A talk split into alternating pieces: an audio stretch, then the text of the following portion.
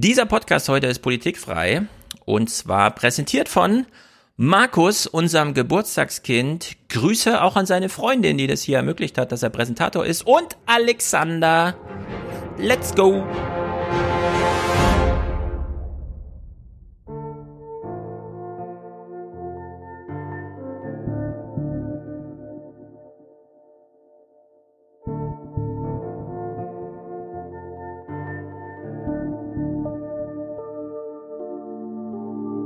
Haben viel Energie und wir wollen viel geben und es haben echt alle richtig Bock. Wieder Leben, wieder Kultur, wieder Musik, live. Ja, es ist äh, surreal, irreal, halbreal. Und jetzt endlich mal wieder in die Oper.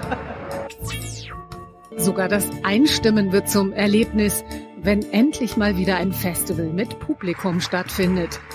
Zwar müssen die meisten Plätze noch leer bleiben, doch nach einer Saison ohne Live-Events kommen Glücksgefühle auf bei allen Beteiligten. Gegen die Kanzlerkandidatin der Grünen Baerbock gibt es Plagiatsvorwürfe. Ein österreichischer Medienwissenschaftler hat der grünen Kanzlerkandidatin Baerbock vorgeworfen, einige Passagen in ihrem Buch abgeschrieben zu haben. Es geht um ihr Buch Jetzt, wie wir unser Land erneuern. Der österreichische Medienwissenschaftler Weber wirft Baerbock vor, Passagen im Westen Kanadas und der USA leiden die Menschen derzeit unter einer anhaltenden Hitzewelle. Allein in Kanada gab es bereits über 100 Todesopfer.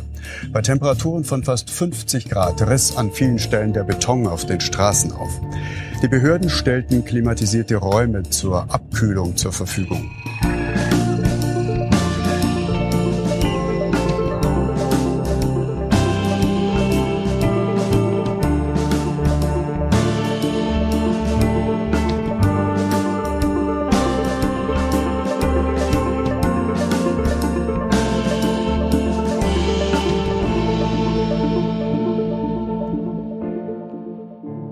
Ein bisschen in den Podcast reingestolpert, das ist aber nicht weiter wild, denn das hier ist Amateurhandwerk. Falls ihr euch wundert, hä, Stefan, hast du auch zweimal Jens Riva vorlesen lassen, dass Annalena Baerbock ihr Buch plagiiert hat? Nein, der eine Clip war die Tagesschau, der andere Clip war die Tagesthemen. Man musste es überall senden, also haben wir es ja auch mehrfach gehört. Gut, so viel zur Politik. Wir begrüßen heute Jürgen. Hallo, Saludos Aus- de Montevideo. Richtig, Montevideo. Äh, wo liegt Montevideo? Uruguay oder was? Nee. Richtig, ja, ja, Uruguay. Mhm. Ähm, und ähm, Uruguay hat ohnehin das Problem, dass das aus deutscher oder europäischer Sicht ähm, so gut wie unbekannt ist und ist eingeklemmt zwischen der siebt- und neuntgrößten oder den siebt- und neuntgrößten Flächenländern Brasilien und Argentinien. Ja. Und Also- da hat's mich hin verschlagen. Du bist der Fußballexperte. Ich ja nicht so. Es gehört nicht ganz zu meinem Lebensstil. Wir kommen gleich darauf zu sprechen. Aber ältere Semester kennen doch Uruguay vom Fußball und fragen sich dann, was wäre mit Uruguay, wenn es zur Europameisterschaft antreten könnte? Da würde man wahrscheinlich oben mitspielen oder hätte früher oben mitgespielt, oder? Also spielt noch. Guckt ihr gerade EM alle da in Uruguay? Ja, das ist auch, äh, ich will es nicht sagen, Zeitproblem. Ähm, bei mir ist es jetzt äh, 14.30 Uhr.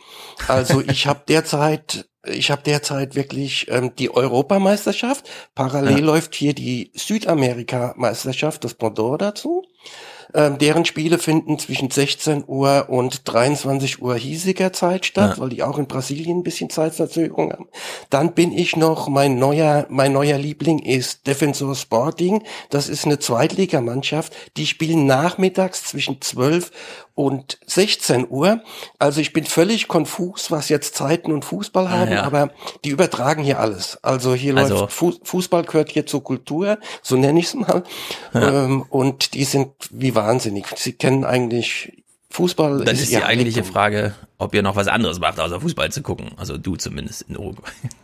Äh, nee, ich bin aber nicht einer, der hier jetzt von morgens bis abends alles ähm, hoch und Ja. runter schaut. Nein, ich suche mir ein paar Begegnungen aus und dann gehe ich, äh, gehe ich in meine Lieblingskneipe und dann sitzen so zwei, drei Bekannte, die ich hier ähm, jetzt getroffen habe und dann gut. ja, wird geguckt.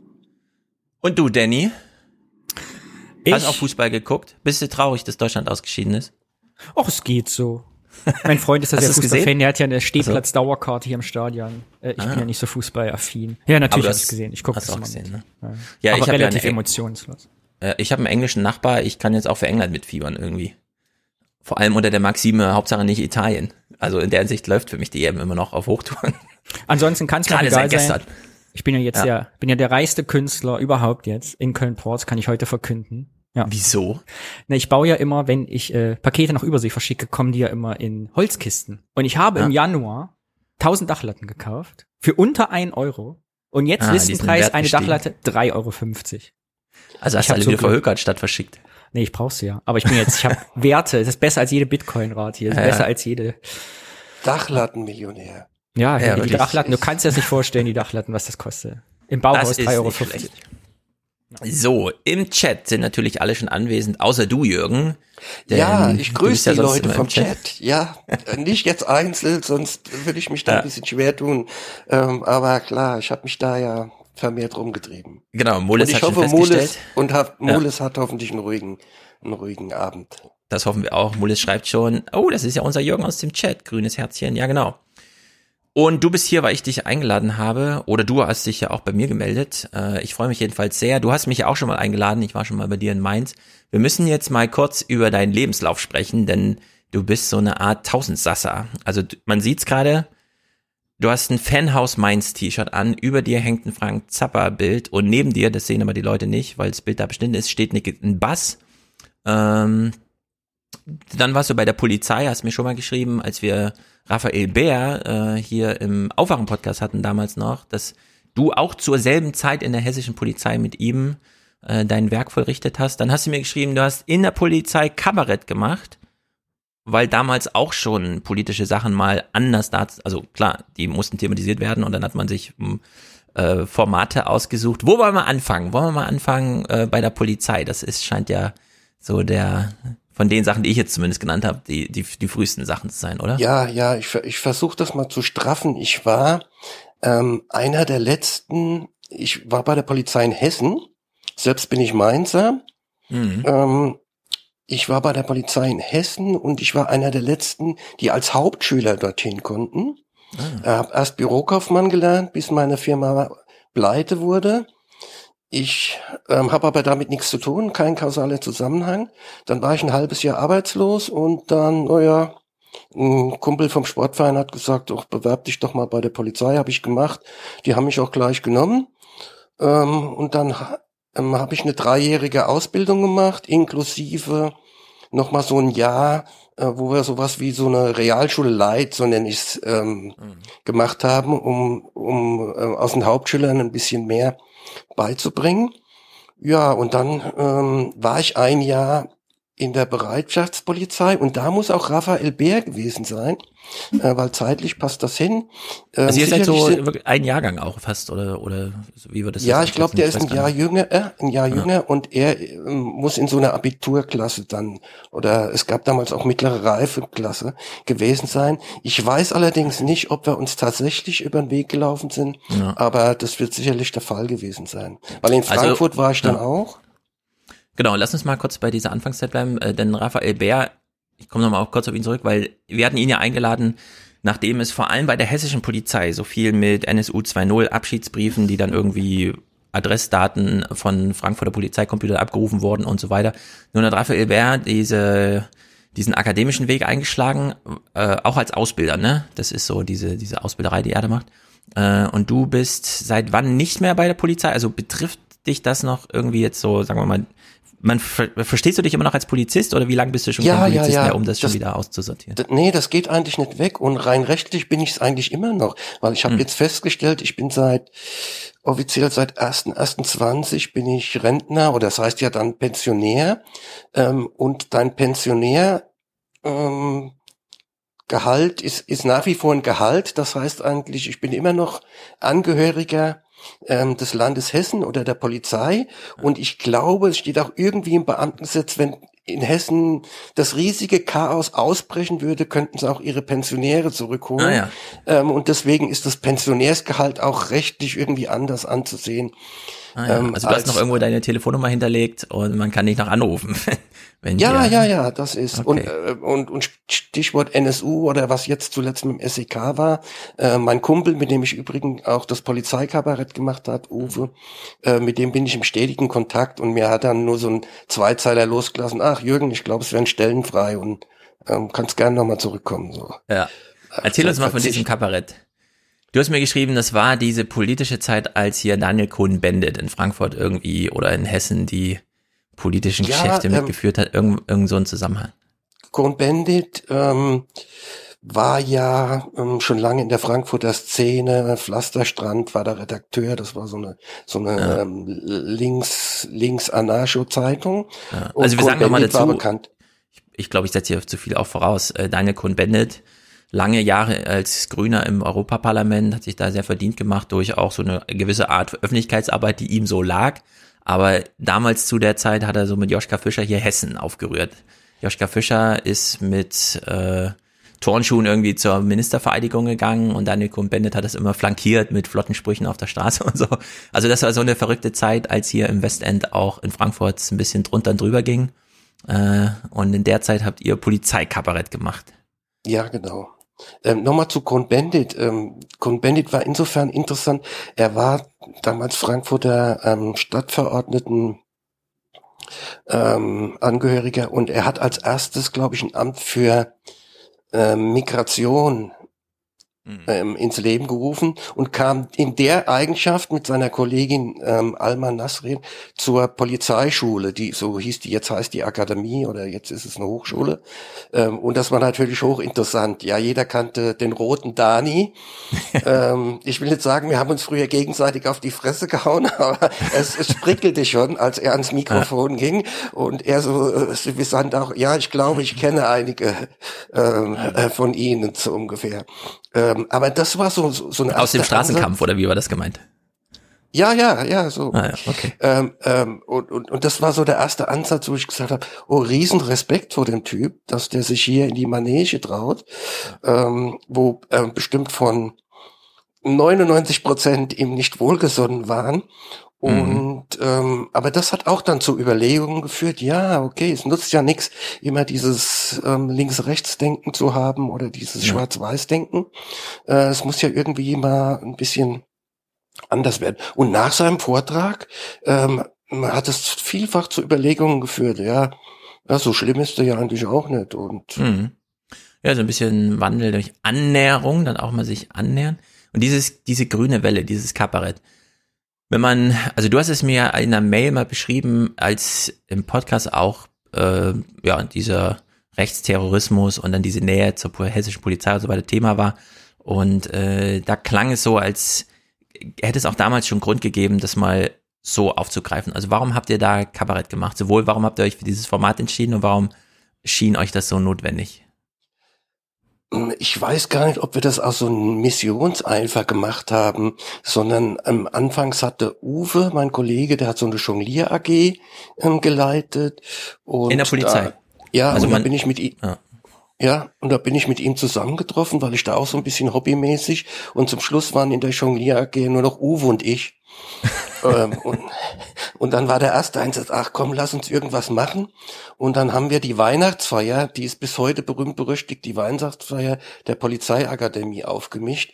Ähm, ihr müsst euch vorstellen, normalerweise, da spricht der Präsident, dann spricht der Vertreter der Gewerkschaften, des Personalrats, äh, dann spielt das Polizeiorchester irgendwas Tröges aus dem Weihnachts- und wir haben aber so eine Harakiri Sadomaso-Show, so haben wir die genannt, gemacht und haben da so äh, viele Kolleginnen oder Kollegen mit, ähm, mit involviert. Ähm, das hatte dazu geführt, dass die Hälfte das völlig abgelehnt hatte, wie man eine Weihnachtsfeier so missbrauchen kann. ähm, und Also ihr wurdet ausgebuht? ähm, ja, die Hälfte, die Hälfte äh, fand das nicht so gut oder hat ja gemerkt, es sind schon viele dann gegangen. Und Mhm. unsere Bühne, um sie so zu nennen, die war ja auch, am- war auch am Ausgang. Also wir haben schon gemerkt, da war eine Fluktuation. Und die anderen, die haben uns später noch, ähm, noch ähm, immer gesagt, ach, das war klasse, geil, endlich mal eine andere Weihnachtsfeier. Und daraus haben wir dann später, ähm, weil Uwe hat dann auch ein Polizeibistro zum Hessentag geleitet mit mehreren Kultur Veranstaltung und daraus haben wir dann später, ein, ja, das war fast zweieinhalb Stunden, ein Programm entwickelt, ein Duo Grüne Welle, ähm, Aufstieg und Fall des Polizeiobermeister Fritz. Pom mhm. Fritz, Pom ist die Abkürzung. Mhm. Ja, war ein mhm. Karlauer, aber muss okay. auch sein. Ähm, und da habe ich in der Eigenschaft ähm, als Pom Fritz, das war so eine Rahmenhandlung, ähm, der war das, was jetzt heutzutage die AfD ist. Damals gab es die Republikaner. Und dann habe ich so klassisch nicht nur alle Vorurteile, sondern auch Sachen, die wir auch selbst erlebt haben, ähm, in mhm. diese Figur hier reingebracht. Ähm, aber natürlich mit für, äh, für uns guten Ende. Äh, zum Schluss wurde er entlassen. Ja das war das so mal grob als als Rahmenhandlung und wir haben ja. in, in in diesem in diesem Programm auch jongliert und Uwe ist ein riesiger Zauberer und deswegen haben wir das polizeiliches Zauberett genannt. Ein anderer Name mhm. fiel uns nicht ein.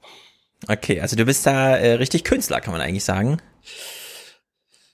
Ich, nein, sagen wir mal so, ich war künstlerisch tätig. Ich habe da immer so ein anderes Verhältnis genauso. Ich verstehe immer für Künstler, die, die das tatsächlich studiert haben unabhängig von der Qualität. Ja. Ähm, genauso wie Musik. Für mich sind mhm. Musiker, die das studiert haben. Ich mache Musik, ähm, aber ja gut, letztendlich sind das vielleicht nur Wörter dann, die man. Mhm. Ja, und jetzt noch ein Wort zum, äh, äh zum, zum Fußball. Äh, ich, ich finde es ja immer, ähm, also Polizei kenne ich, also wenn ich jetzt an meine Kindheit denke, ne, ich bin jetzt, äh, ich fall jetzt nicht aus durch irgendeinen sichtbaren Migrationshintergrund oder so, deswegen konnte ich durch Thüringen locker laufen, ohne jemals mit der Polizei zu tun was zu haben, außer beim Fußball. Denn da ist in jener Paradies immer die Polizei angekommen, um das Paradies, das Stadion ist so mitten in so einem grünen Park, äh, abzusichern, denn zum Fußball kamen im Grunde die Rowdies von außerhalb. Also gab es einen Weg vom Bahnhof bis zum Stadion, dann war mal richtig Polizei und so weiter. Und für mich war Polizei hier, Fußball da, ganz lange, immer. Bis ich dann nach Bielefeld kam, Stadion mitten in der Stadt und plötzlich alles genau umgedreht. Zum Fußball kommen nicht die Raudis von außerhalb, sondern die Nachbarn mit ihren kleinen Kindern nebenan gehen halt zu Fuß durch die Stadt zum Fußball und treffen dort auf Polizisten, denen nochmal sagen, ja, hier gehen Sie rein, das ist Aufgang so und so zum, zur Loge Dingsterbums.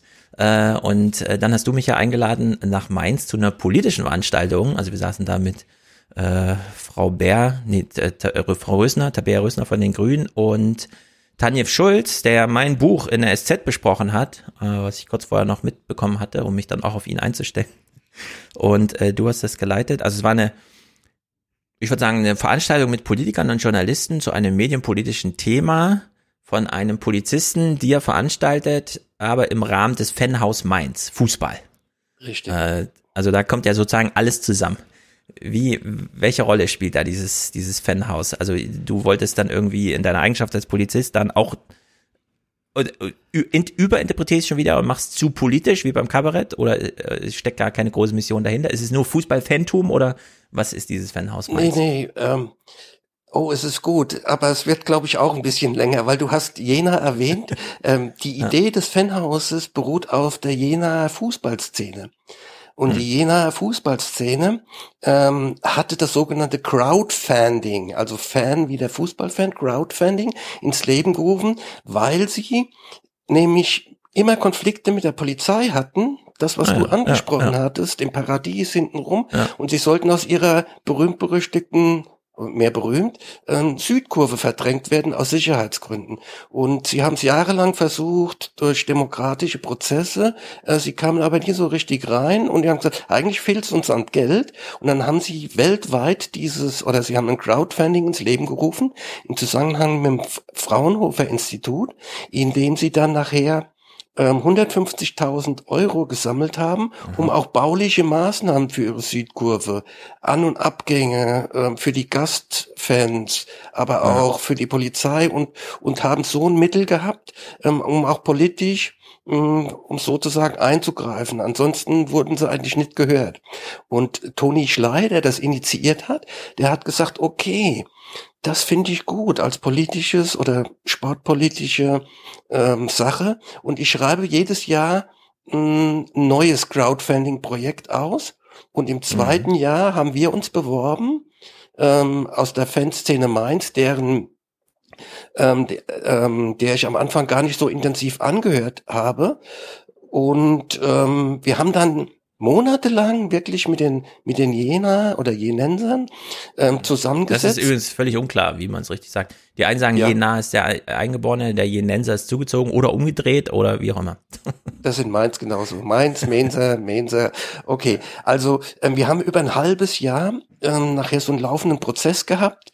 Die Mhm. vom Fraunhofer Institut haben immer dann festgestellt, die haben das ähm, Social Web und alles betreut, haben gesagt, okay, ihr braucht ein paar kurze Snippets, die haut am besten um die Zeit raus, weil da ist am besten ähm, Spenden zu generieren, weil da die Leute Mhm. vielleicht gerade in der Mittagspause sind und feststellen, ach, was gibt's denn da? Ja, komm, ob per Klick kannst du dann mal fünf Euro spenden, zehn Ja. oder eben mehr. Kurzum, wir haben dann auch 150.000 Pi mal Daumen eingenommen und haben, ich sage wir, ähm, das Team vom in und um das Fanhaus und ähm, da gehören vier Sozialarbeiter dazu und du hast ja den den Bau gesehen. Das ist ein uraltes denkmalgeschütztes Bauwerk. Fanhaus klingt ein bisschen ja wie so eine Hütte. Nee, es ist tatsächlich 100, 200 Meter lang, zum Teil zweigeschossig mit Hm. noch einer extra Halle. Und Das ist so ein alter Idee- Hof von so einer Brauerei, ne? Nee, eine Oder? Brauerei hat sich damit eingekauft. Ah. Es war tatsächlich ein Gebäude, das der Stadt Mainz gehört hatte, aber lang brach lag. Und die Fans haben dann äh, nicht nur gespendet, sondern sie haben über ein Jahr lang Wochenende, Samstage, Sonntage, Abende ähm, das Ding instand gesetzt. Und die Idee ging auf den auf den Leiter des Fanprojektes zurück. Und der hat mich, jetzt komme ich wieder, der hat mich ins Boot geholt, weil er gesagt, ach, wir brauchen hier so einen alten Typen, der ein bisschen reden kann. Mach du so die Öffentlichkeitsarbeit. Dass es eben nicht darum geht, das sind nur ein paar durchgedrehte Fußballfans, die auf Radau gebürstet sind. Ähm, die haben mich dann quasi so als, als, als Stimme für die Öffentlichkeit gehabt. Mhm. Und ähm, nach ja, Pi mal Daumen, zwei Jahren intensiver Arbeit, ähm, haben wir dann in, im Kick and Rush, das ist die Kneipe, die zu diesem ganzen Fanhauskomplex gehört, ähm, haben wir dann immer die sogenannten Kulturdonnerstage gemacht, ähm, die ich geleitet habe. Und ähm, da wollte ich völlig weg vom Fußball, äh, weil ansonsten eh alles sich um Fußball dreht.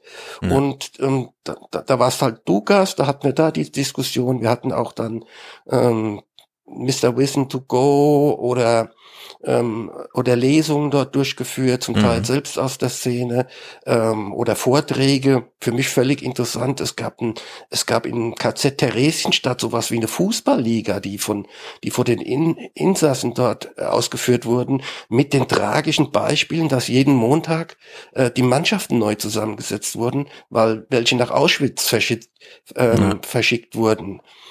Ähm, also das ist mal so der, der, der, der grobe, der grobe Umriss. Und wir wollten Ja. bewusst, ähm, sagen wir mal, zumindest für diese Donnerstage ein, ein Kultur, ein Kulturangebot machen. Ja. Da denkt man ja eigentlich, ah, der Jürgen, der ist ja so richtig integriert. Und dann schreibst du mir plötzlich, ich bin jetzt in Montevideo.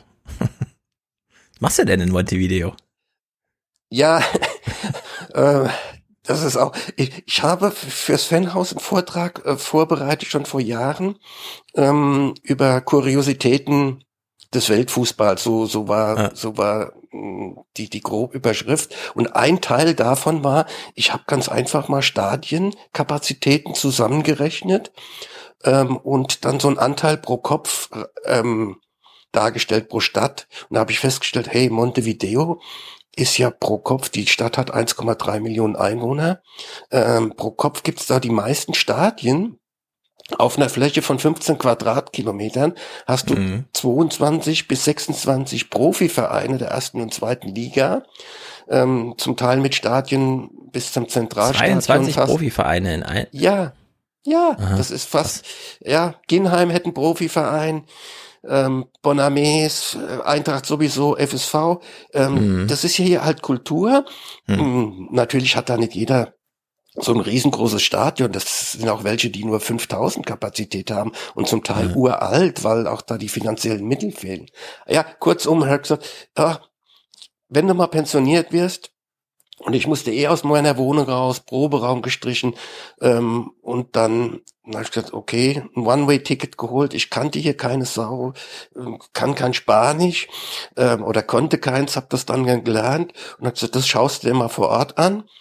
Und es ist tatsächlich so, hier, hier hast du andauernd Fußball. Das ist für mich hier, für mich ist das hier das Paradies. Ja. Und wenn kein Corona wäre, das gerade anfing, als ich ja. hierher kam, ähm, ja. dann kannst du hier mit dem Bus oder zu Fuß, dackelst du ähm, in, in, ins nächste Vorort oder Barrio hast das hier ins Viertel ein und da haben sie ihren Fußballverein und dann siehst du hier Erstligaspiele. Es gibt nur zwei Mannschaften ähm, aus dem Innenland, so nennen die das, die hm. zwei, dreihundert Kilometer weg sind. Alles andere Spielt erreichst du hier locker mit dem Bus. Ja.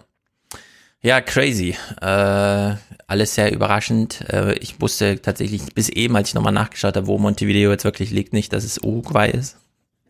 In der Hinsicht, äh, welches Klima herrscht davor? Habt ihr jetzt? Nee, warte mal, ihr habt hier ist jetzt, ja, Winter. Hier ist Winter. Ja. Hier ist Winter, Südhalbkugel und ich habe das erst unterschätzt. Ich habe im Vorfeld, ich habe ihr gesagt, eigentlich kann ich mich gar nicht aus und habe ich geguckt, ah ja, ich bin ja nur mit dem Koffer hierher, wirklich ein Koffer äh, und habe mir hier so, ein, äh, so, ein, so eine Bude geholt ähm, zur Miete und habe meinen Bass mitgenommen, fertig.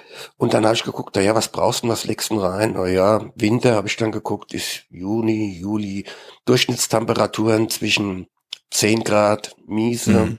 und 15, 16 heute ähm, haben wir auch, ich guck mal draußen, 18 Grad draußen. Ähm, aber hier geht immer so ein, im Winter, ist ein Wind, das ist dann unangenehm. Und ja. ich habe dann bisweilen die Einheimischen schon bei 10 Grad mit einer Mütze und Handschuhen rumlaufen sehen. Und, oh ja, jetzt hier, hier war ich Eier jetzt. Aber ja, ich ja, ertappe mich selbst schon, dass ich sage, uh, wird ein bisschen. Ja. ja. Aber im Sommer, im Sommer ist vergleichbar ähm, ja. wie, wie, Mainz, Rhein-Main-Gebiet, ähm, aber es geht auch schon mal bei zu 38 Grad. Und hat das jetzt ein Ablaufdatum? Also kommt es wieder zurück? Oder ähm, lässt sich treiben? Ja, ich lasse mich treiben und ich, so wie es derzeit läuft, äh, nochmals, alles, weshalb ich hierher gekommen bin, eigentlich Fußball existiert ähm, zurzeit nicht, also nicht live für Fans. Äh, Musikszene ist es ähnlich.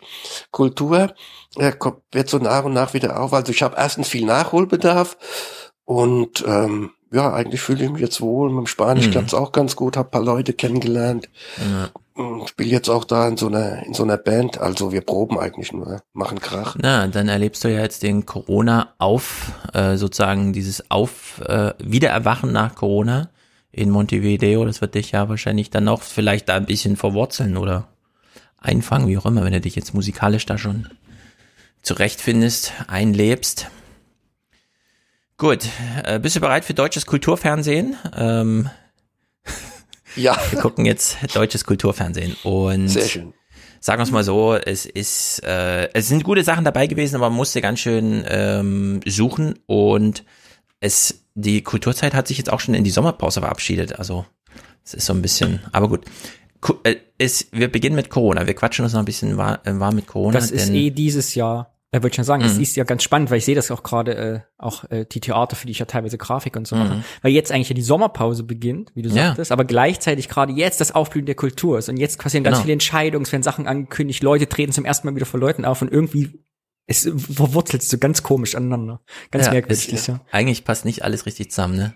Und in der Hinsicht ähm, hören wir uns mal an, was hier, und es sind nur so Halbsätze, also ich will nicht groß über Corona sprechen, aber wegen diesen paar Halbsätzen.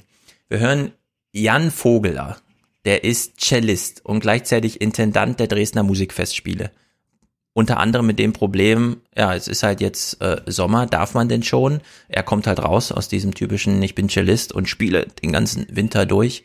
Für die Menschen, die denen es bei 10 Grad zu kalt ist draußen, die eine Mütze aufsetzen, die gehen dann gerne ins Konzert. Das ist ja im Sommer wieder anders, also macht man eigentlich Dresdner Musikfestspiele. Und er hat uns hier mal seinen Gemütszustand nach über einem Jahr Corona geschildert. Und da fiel so ein witziges Wort, das fand ich echt gut. Inmitten der Pandemie hat Jan Vogler versucht, die Dresdner Musikfestspiele zu planen. Was ist leistbar? Was unmöglich? Zweifel kommen oft am Morgen. Man muss dann wirklich ein bisschen sich in den Tag hinein lächeln und versuchen, äh, einfach sich selbst auch zu motivieren. Und das war natürlich in dieser Corona-Zeit noch schwerer. In den Tag hinein lächeln klingt so ein bisschen locker flockig, aber dahinter gibt es eine psychologische Strategie, nämlich dass der Körper vormachen kann, was der Geist dann nachvollzieht, weshalb vielen Frauen auch vor ihrer Botox-Behandlung gesagt wird, wenn sie die Emotionen nicht physisch ausdrücken, vergessen sie die irgendwann. Sie können dann wirklich nicht mehr fühlen. In der Hinsicht finde ich das nicht schlecht, dass er jetzt seine, also seine Strategie war, in den Tag hineinzulächeln, sich von den Spiegel zu, also ich nehme es ernst, was er sagt, äh, einfach mal äh, sich in den Tag hineinlächeln, warum nicht? Ja, es, es sollen angeblich ja auch Online-Verkäufer machen, dass die auch immer so ein, so ein Schild haben, ähm, lächeln oder Spiegel, bevor sie dann jemand anwählen mhm. und ähm, um die Befindlichkeit irgendwie. Keine Ahnung, ob es funktioniert, aber nach allem, was man gehört hat, ja.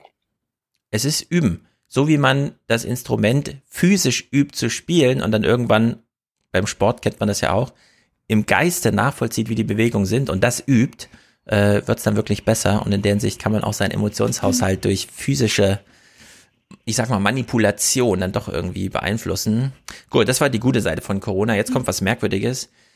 Es ist eigentlich ein äh, Autor deiner Generation mehr, Salman Rushdie. Also es, ich würde mal sagen, die satanischen Verse und so, das liegt alles weit zurück. Das kennt man heute nicht mehr allzu sehr. Ich glaube, dieser Spruch ist da auch aufgehoben. Also er wurde ja mit dem Tode bedroht durch diesen äh, äh, wie sagt man denn?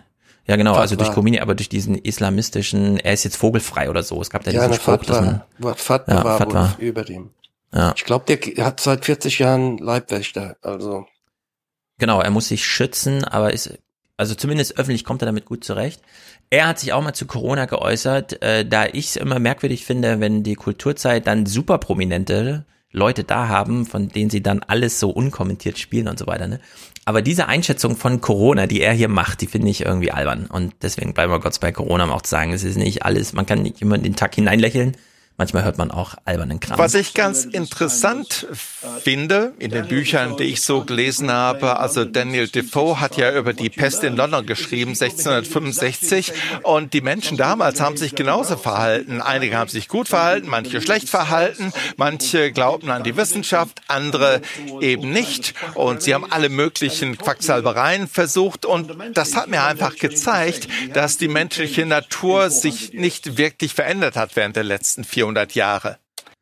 So, Salman Rushdie unangefochten und so, ne? Aber die Pest von London 1680 oder so. Und er sagt jetzt, ja, auch damals haben die Leute nicht alle auf die Wissenschaft gehört. Da frage ich mich, welche Wissenschaft? Und überhaupt 1622, welches London? Also das ist ja hier die Zeit von William Shakespeare. Da haben in ganz England 1,5 Millionen Menschen oder so gelebt. Also da, das ist überhaupt nicht vergleichbar mit heute. Und äh, er schlussfolgert aus so Sprüchen, die damals gemacht wurden, 1722 ist dieses Buch erschienen, was er gerade genannt hat, dass sich die menschliche Kultur in 400 Jahren nicht verändert hat. Und ehrlich gesagt, das nimmt ein bisschen an dem Nimbus, finde ich. Das nagt so ein bisschen an dem Nimbus, wenn jemand, der uns eigentlich durch gut gewählte Sprache ja, was vermitteln möchte, plötzlich mit so einem Vorschlaghammer um die Ecke kommt. Aber ich weiß auch nicht, vielleicht bin ich da zu hart. Ich habe es äh, gehört und fand es doch ein bisschen merkwürdig.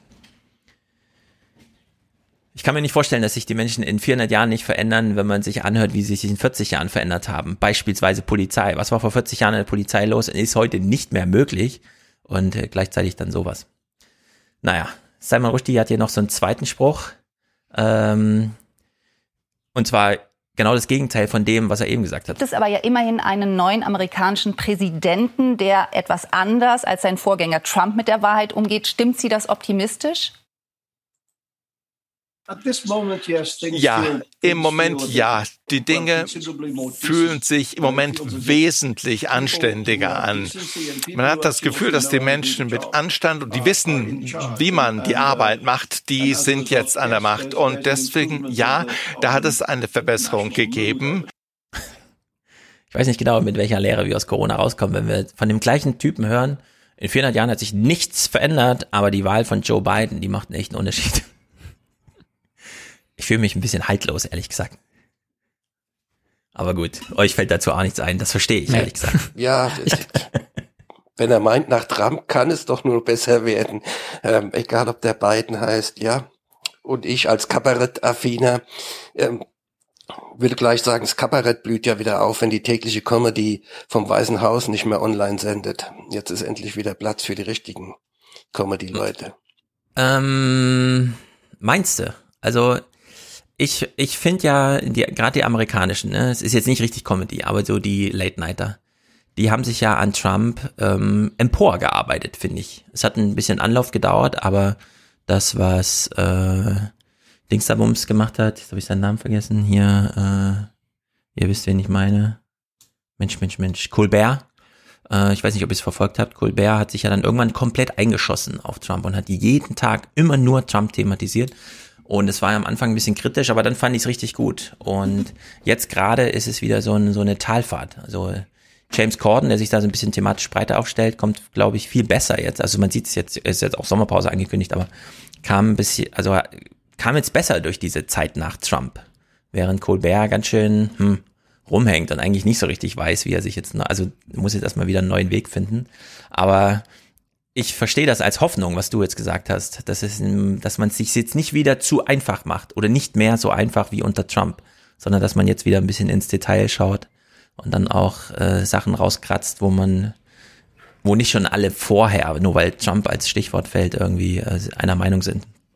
Gut. Bin ich ja gespannt, was äh, auf uns jetzt im Herbst zukommt, weil jetzt, äh, wo mhm. Angela Merkel dann weg ist, müssen ja auch ja. alle alle Imitatorinnen, Imitatoren neu denken. Weil auch natürlich, ne, wie bei Trump, hast du bei ja. Merkel ja auch, hat sich das über die Jahre so eingeschliffen, dass man äh, die Parodie schon erkannt hat, ohne dass man ja. dazu geschrieben hat, wie man es häufiger bei Parodien machen muss, wie er eigentlich gespielt wird. Ja, sie sehen jetzt, ja. Ah, sie sehen jetzt äh, eine Jogi Löw Parodie und dann merken, ah ja, das stimmt, das soll Jogi Löw sein. Und bei Merkel ging das ja schon automatisch. Mal gucken, wie es weitergeht. Genau. Und ich meine, ja, die nur, nur die Raute machen. Ja, ja, genau. Ja, aber Raute ist wirklich das Einzige, was hängen geblieben ist, wenn man sich überlegt, wie Kohl aus dem Amt gejagt wurde, auch äh, ne, die Birne und so, äh, äh, waren jetzt auch keine aufmunternden Zeiten oder so, aber da, Merkel hat ja auch den Humor grundsätzlich schon mal völlig rausgeräumt. Diese Sachen mit Baerbock und so, ne? Die, die Leute wissen ja gar nicht, jeder hat nur noch einen Vorschlaghammer die ganze Zeit. Und dann kommen so Kommentare wie, jetzt hat sie es richtig versaut, sie sollte an Habeck abgeben, Vorschlaghammer. Dann kommt auf Twitter das Gegenwort, Vorschlaghammer. Aber so richtig feinfühlig ist das ja alles nicht und macht deswegen auch wirklich keinen Spaß gerade. Ja, und das Politik war ja mal an Merkel-Parodien eh die Schwierigkeit, da sie ja sehr trocken war und äh, war ja mhm. im Prinzip die Raute übrig geblieben und der, und äh, der mecklenburgische Dialekt. Ne? Wenn man hier, wie ein Herr Rushdie sagt, bei äh, bei Trump war ja auch immer verschmolzen, was ist eigentlich Parodien, was ist eigentlich echt. Das war ja irgendwie ja. eins am Ende. Man konnte es kaum noch ja. unterscheiden, weil auch das, das Make-up so gut war. Manchmal wusste man gar nicht, ist das jetzt echt? Hätte er das sagen können oder nicht? Also man genau, man konnte es gar nicht parodieren. Genau. Ne? Und wenn er jetzt sagt, beiden, die Leute verstehen jetzt, wie man arbeitet, Mhm. Ja, genau, also die haben jetzt ja. Besseres zu tun, erstmal als ja. clownesk zu sein. Also das habe ich, was du jetzt gesagt hast, habe ich so gefühlt, jetzt im Nachhinein macht Sinn, äh, als Biden, äh, als Trump jetzt diese Hose falsch rum anhatte. Mhm. Das war ja irre, als jeder sich, wenn man überlegt, was könnte man jetzt über Trump so richtig, wie könnte man ihn mal so richtig hops nehmen, ne? Okay, wir ziehen ihm die Hose falsch rum an. Aber auf die Idee wäre keiner gekommen und dann hat er selber die Hose falsch rum angehabt. Man dachte so, okay, ja gut, also da hat man auch ein bisschen kapituliert für ihn, ja. Er musste sich selber die Hose falsch rum anziehen, damit man da Witze drüber machen kann. Naja, jetzt haben wir Salman Rushdie gehört, das ist natürlich bla bla eines äh, Superintellektuellen vom globalen Maßstab. Jetzt hören wir einen Clip, da versucht sich Kulturzeit selbst in so einer finalen, ja, die Berichte laufen ja irgendwann aus und dann versucht man nochmal so ein hm, finales Wort irgendwie zu sprechen. Und es war das erste Mal, dass ich dachte, nicht ganz misslungen. Ja, nicht ganz misslungen zu versuchen, den Beitrag selbst als Kunst so ein bisschen äh, herzustellen. Also es geht um Stimmung, Corona, Pipapo, es kommt gar nicht drauf an, worum es jetzt geht, sondern wir hören einfach nur, wie hier mal so ein ähm, Beitrag ausklingt und üblicherweise würde ich sagen, das ist so ein Wortsalat, mit dem die Kulturzeit nochmal die alten Leute und so weiter, aber vielleicht nicht völlig neben der Spur. Surrealer Alltag. Die Wahrheit wird sich im Internet verbreiten. Die Welt verändert sich im Zeitraffer und steht gleichzeitig still.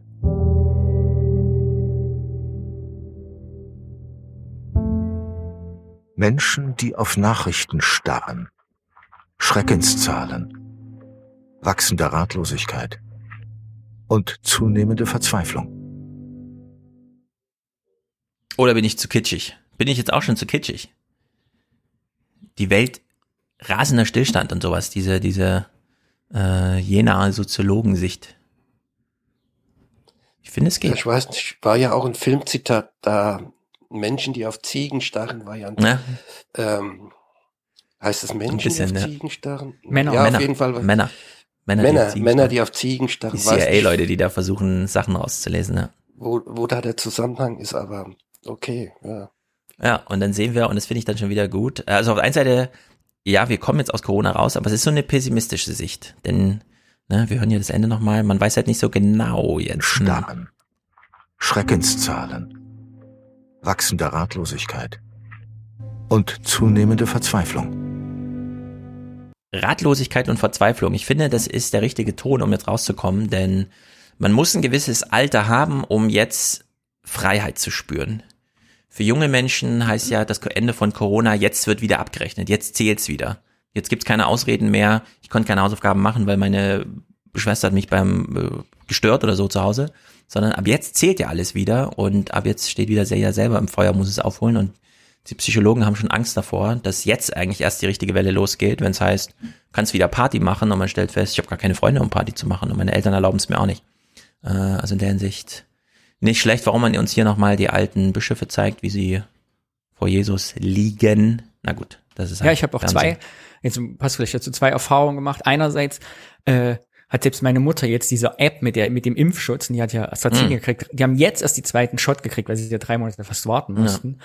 Und meine Mutter zählt jetzt echt die Tage so runter, weil für die einfach die Zeit schneller. Sie sagt selber, ich habe jetzt die Enkelkinder so lange nicht gesehen und nicht richtig und ich will die wieder drücken ja. und knutschen und so. Und für die ist halt ein halbes Jahr viel länger als für junge Leute.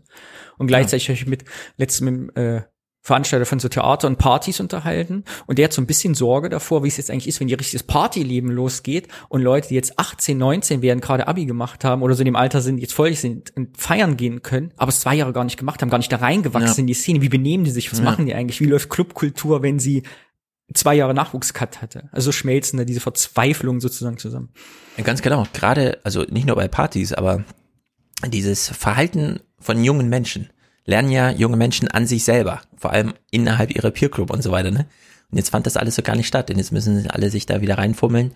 Und man hört auch flächendeckend, dass eigentlich die Schulen zu voll sind. Also die Kinder finden, es ist irgendwie zu voll in der Schule. Ich fand so Wechselunterricht besser. Also eine Woche konzentriert mit dem Lehrer und dann sitzen nur neun Leute neben einem, die auch Fragen an den Lehrer haben. Und dann eine Woche aber zu Hause, wo man intensiv inhaltlich arbeitet. Ne, weil eine Woche geht. Man kann es nicht drei Monate machen, das ist zu weit gestreckt, aber so eine Woche, dann ist man im Leerlauf und dann kann man sich neuen Input aus der Schule holen. Ich bin mal gespannt, äh, welche neuen Ideen es jetzt gibt im Schuljahr. Bisher heißt es ja wieder Maske auf, Maske auf. Und wenn man den Aerosolforschern hört, äh, dann, also Gerhard Scheuch und so, die sagen ja, viel wirksamer wäre einfach weniger, also mehr Volumen Luft pro Person. Äh, in der Hinsicht müsste man eigentlich nicht an Masken denken als allererstes, sondern an kleinere Klassen. Und warum nicht? Äh, die ab siebter Klasse haben die jetzt alle, also die wissen, wie sie zu Hause den ganzen Vormittag auch ohne Eltern durchkommen. Wie sollten, wieso sollte man das jetzt nicht einfach mal institutionalisieren? Naja, alles schwierig. Wir schließen die Ich glaube, es wird alles, es wird alles plötzlich kommen. Ich, es erinnert mich total, mhm. ähm, jetzt auch mit den Jugendlichen Party, als ich da mich mit dem Partyveranstalter unterhalten habe. Wisst ihr noch, wo die Alkopops modern geworden sind auf einmal, wo es einmal dieses Komasaufen gab ja. und reihenweise die Leute. Ich glaube, so irgendwelche Effekte werden eigentlich so plötzlich erscheinen. Von heute auf weil morgen, jetzt, genau. Weil jetzt die Leute gar nicht wissen, was passiert hier. Also eine neu reinwachsen und nicht irgendwie ja. da so langsam reingleiten. Mal schauen. In ja, der Schule bestimmt auch. Irgendwelche Sachen werden bestimmt plötzlich hängen bleiben, von denen man ja. gar nicht gedacht hat. Ja, ich finde es auch wahnsinnig, wie die Diskussion gerade läuft, dass man jetzt so eine Angst davor hat, dass man im Oktober nicht genau weiß, wohin mit sich und überhaupt. Und jetzt steigen ja die Inzidenzen wieder, während eigentlich überall in der Welt schon und in England ganz bewusst jetzt gesagt wird, äh, wir zielen jetzt auf die natürliche Infektion ab, weil wir das auch als Booster mit verstehen nach zwei Impfungen, weil Krankenhaus, also selbst bei CureVac, ja, ist Krankenhaus ausgeschlossen. Selbst wenn man sich mit CureVac impft, ist aus Krankenhaus aus, ausgeschlossen. Und in der Hinsicht, äh, glaube ich auch, wir werden dann ganz plötzlich feststellen im Herbst, dass Corona kein Problem mehr ist und es trotzdem noch da ist. Äh, das muss man erstmal lernen in Deutschland. Wir haben mit so viel Lauterbach-Stress und Lauterbach zerbröselt ja auch das Studienwissen mittlerweile, äh, also sehbar, ja. Der kommt ja mit einem Tweet zu irgendeiner Studie und drei Tage später wurde ihm das schon wieder, nee, selbst die Engländer sagen, du kannst unsere Studie nicht so lesen. Das ist ihm jetzt schon mehrfach passiert. Also in der Hinsicht äh, bin ich da auch mal gespannt, wie, wie plötzlich es dann wirklich wird und wie überraschend wir dann alle, wie überrascht wir dann alle sind. Wir schließen aber das Corona-Kapitel hier ab mit Markus Knauf, einem Psychologen, der uns nochmal einen richtig guten Tipp Beschäftigen Sie sich nicht zu viel mit dem Thema. Wir werden davon vorne bis hinten mit voll gemüllt in den Medien, aber auch in sozialen Medien und so weiter. Und äh, die Psychologie kennt sowas wie Verfügbarkeitsheuristik. Nur dadurch, dass wir so häufig damit konfrontiert sind, ähm, überschätzen wir die Wahrscheinlichkeit, zum Beispiel uns selbst zu infizieren. Hm. Einfach mal weniger Nachrichten gucken zum Thema. Wie ist das in Uruguay? Äh, ist das ja auch, also ich meine, ich bin ja mal überrascht, in England ist ja Corona gar kein großes Thema, solange Corona eigentlich Thema ist. Und dann, wenn es weg ist, ist es plötzlich Thema. Und in Uruguay? also ich bin ein bisschen zwiegespalten, was heißt zwiegespalten? Ich bin überrascht, wie, ähm, wie bürokratisch das hier läuft, aber wie perfekt tatsächlich. Ich habe heute nochmal die Zahlen nachgeschaut, weil du bekommst in in, im Pendant zur Tagesschau, das heißt hier Suprashado, ähm, tägliche Nachrichtensendungen zur Primetime um 20 Uhr, immer zweieinhalb Stunden, immer. Zweieinhalb ähm, Stunden? Ja, zweieinhalb Stunden und die sind, die sind jeden Tag. Passiert denn alles in Uruguay? Nix. Ähm, ich weiß nicht, ob du Gabi Weber, ob ihr Gabi Weber kennt, ja, eine Journalistin. Äh, ja. Die habe ich über Umwegen angeschrieben. Die äh, lebt derzeit in Buenos Aires ja. und sagt hier, das ist gegenüber der Pfütze, weil der ja. Rio de la Plata ist 200 Kilometer breit, also es ist mehr eigentlich schon. Ähm, ja. Und sie war vorher 10, 12 Jahre in Montevideo. Ich habe mit ihr gechattet und, und ich habe sie gefragt, ja, warum bist du weg von Montevideo? Ja, für eine Journalistin tot langweilig. ja, aber was kommt denn da abends in den Nachrichten ja, zweieinhalb Stunden? Es, es ist so ein bisschen so eine Mixtur zwischen ähm, Information und sowas wie, wie wie in Deutschland brisant oder ähm, ja, da, dadurch, dass sich alles in Montevideo abspielt, haben die hier so viele mobile Teams, ähm, angefangen von publiken Autounfall, da steht sofort einer da und berichtet dann live in dieser Abendsendung. Oder eben jeden Abend werden zu irgendwelchen Impf Impfzentren ähm, Live-Berichterstattung und da läuft jemand mit dem Mikro rum. Wie geht's Ihnen? Wie alt sind Sie? Machen Sie es freiwillig? Ist es die erste, zweite Dosis? Was bekommen mhm. Sie? Ähm, dann wird weitergegeben an Mitarbeiterinnen vom Gesundheitswesen. Wie läuft's? Ähm, ähm, das hat man täglich ähm, und dann ist immer so wie so eine Art Pressesprecher da, der liest immer die die die, die Zahlen vor. So und so viel sind gestorben, ähm, so und so viel. Ja. Und es wird immer, als wenn der ähm, als wenn der Papst kommen würde, ähm, live-mäßig, ich, beim allerersten Mal, ich bin bald abgebrochen, haben sie zehn Minuten ein Lufthansa-Cargo-Flugzeug im Anflug gezeigt. Also man sieht am Anfang nur die Lichter. Mhm. Ich habe gedacht, das ist ein Monty Python-Gag. So, und jetzt kommt, jetzt kommt. Das gab's hier auf NTV aber auch, als die Masken gekommen sind. Da weiß ich auch, ja? haben sie so einen Cargo-Flughafen, da standen sie, als die Klappe aufging. Ja, ja aber, aber das die war haben, dann. Die haben zehn Minuten, im, zehn Minuten, jetzt kommt der und dann wieder rumgeschwenkt. Ähm, und dann haben sie die, den Aus Ausladevorgang dann tatsächlich gezeigt. Ah. Ähm, aber das passiert immer noch, wenn jetzt hier eine zweite, eine dritte Marge kommt und sie haben mit Clever eingekauft, sie haben eine wilde Mixtur ähm, gemacht, aber immer nur das, was zur Verfügung stand. Mhm. Und sie haben erst im März begonnen, eigentlich zu impfen. Und hier hat jetzt jeder schon ähm, 50 Prozent haben alle zwei Dosen schon. Also mhm. ähm, äh, vorwiegend diesen, diesen Sinovac. Ähm, und die Älteren ah, und und die Älteren und alles, was im Gesundheitswesen mhm. war, aber auch Lehrerinnen, Polizei, Feuerwehr, die haben äh, Mainzer Stoff, so habe ich es genannt, äh, Biontech ja. bekommen. Und ja. was ich aus Deutschland gar nicht kannte, die haben zuallererst auch in der ersten Prio ähm, die ganzen Insassen der Kneste geimpft was eigentlich Sinn macht, weil da die hängen ja alle zusammen. Ja, da kannst du äh, kommt wenig an die frische Luft und mhm. ähm, ähm, an sowas. Also kurzum, ich bin überrascht, wie das hier läuft und das sind auch so meine kleinen Updates, die ich auf meiner Facebook-Seite immer zu ja. äh, zu Corona gebe. Ähm, Bist du denn stolzer Mainzer geworden, jetzt wo BioNTech die ganze Welt rettet, außer Taiwan? Die Mainzer sind immer stolz, selbst immer. Ich glaube, dass es in, in Deutschland gibt es nur drei Städte, deren Einwohner stolz auf sich selbst sind. Das sind Berlin in einer ja. anderen Konnotierung, Kölner und Mainzer. Nein. Die sagen immer, wir Mainzer, wir Kölner, wie Berliner. Ähm, aber klar, hier lasse ich mich feiern für die Weltrettung durch Mainzer und muss immer dann hinweisen, weil das hier immer unter Pfizer läuft. Nein, nein, hm, in Wirklichkeit ja. ist das nicht Pfizer, das ist hier äh, Demi Ciudad Natal, de Mainz. Genau, genau. Also Vorschlag, der, ja. Vorschlag, ich verkaufe meine teuren Dachlatten. Wir fliegen nach Montevideo. Dort filmt die dortige Tagesschau, wie wir mit dem Flugzeug angeflogen kommen. Schon zehn Minuten. Da kommen die ersten Touristen ja. wieder und wir werden alle berühmt. Ja, wir müssen aber dann noch wirklich aus Mainz abfliegen. Ja, genau. Äh, mit mit dem Mainz keinen Flughafen hat. genau, sehr gut. Ja, äh, Corona damit abgeschlossen. Äh, ich finde es sehr gut, dass es in Uruguay gut läuft. Wobei Chile ja auch so ein paar Probleme jetzt hat mit diesem, also die Wirkung ist dann nicht, doch nicht ganz so gut, aber die haben halt auch zu 80, 90 Prozent mit dem chinesischen Impfstoffen da geimpft. Wenn ihr BioNTech zumindest für die äh, sozialen Risikogruppen habt, ist ja schon mal nicht schlecht, denn das, also das schützt ja dann wirklich komplett einfach vor Corona. Ja? Also wer mit BioNTech doppelt geimpft ist, der kann es ja wirklich für sich abhaken und das ist auch gut. Wechseln wir zu einem Thema, das einfach irre ist. Äh, also für alle, die hier neu sind, wir machen die richtig politikfrei. Wobei es ist nicht ganz politikfrei, denn wir haben zumindest mit einem ehemaligen Regierungschef Europas zu tun. Aber es gibt jetzt einen Film für alle, die nicht den Podcast sehen. Es ist genau das zu sehen, was man jetzt hört. Ein Schiff mit einem Baum oben. Ein Baum reist über das Schwarze Meer. Wie ist das möglich?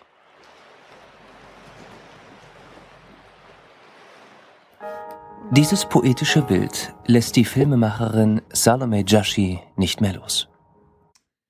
So, das ist ja mal ein guter Anlass für einen Film. Auch ein bisschen als Kunstwerk. Denn es bietet sich ja wirklich an. Wir sehen ja so einen kleinen Küstenstreifen, nicht wirklich einen Hafen, da ist so ein Bagger und ein Schiff, das auch nicht wirklich als Schiff zu erkennen ist, einfach ein großes, langes, flaches Ding. Und da steht aber ein richtig krasser, großer Baum, einfach äh, senkrecht drauf und wird transportiert. Und sie hat sich gesagt, sie stand am, so wie wir das jetzt hier sehen, stand sie am Wasser und hat gesagt, dem gehe ich mal nach. Wollen wir vorher Vermutung anstellen, was es hiermit auf sich haben könnte? Hättet ihr Ideen?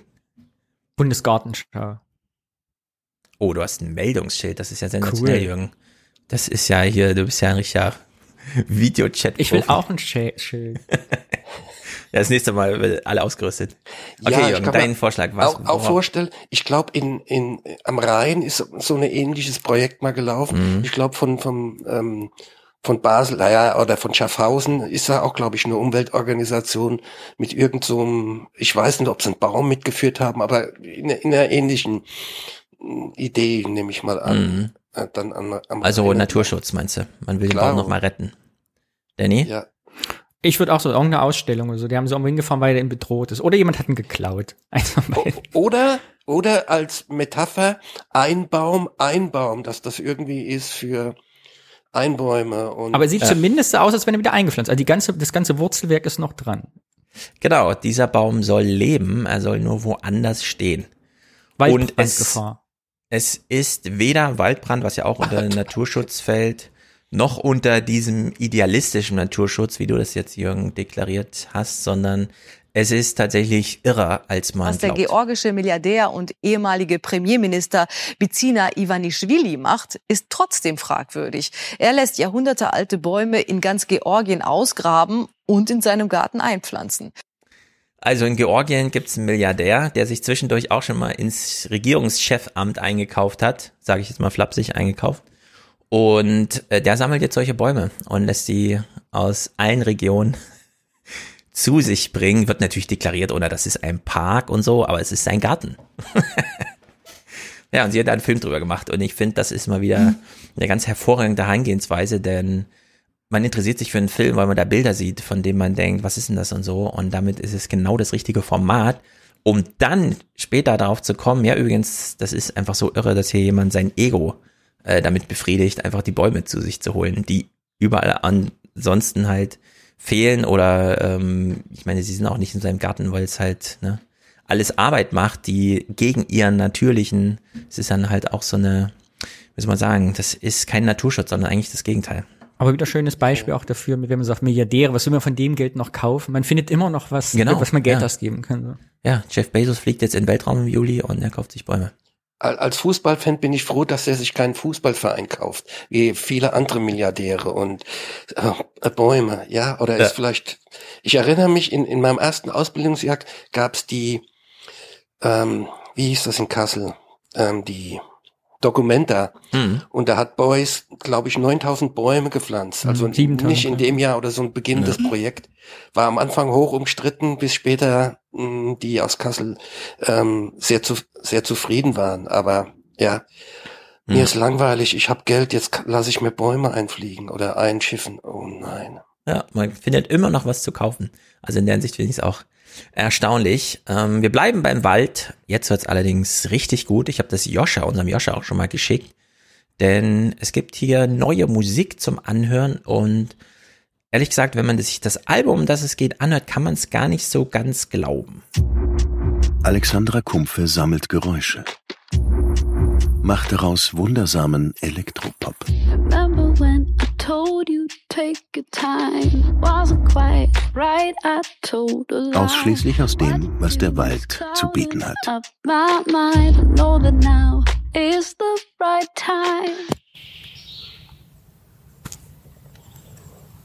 Ich versuche jetzt äh, eine Bassdrum aufzunehmen. Und das mache ich jetzt einfach mal hier bei dem Moos.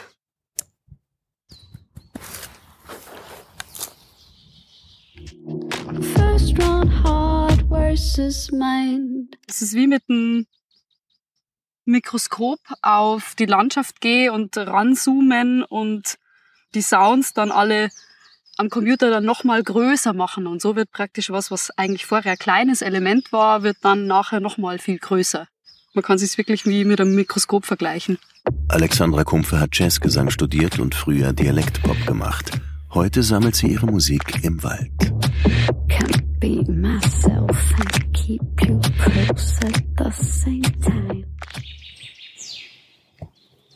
Ja, ich glaube, das ist jetzt was.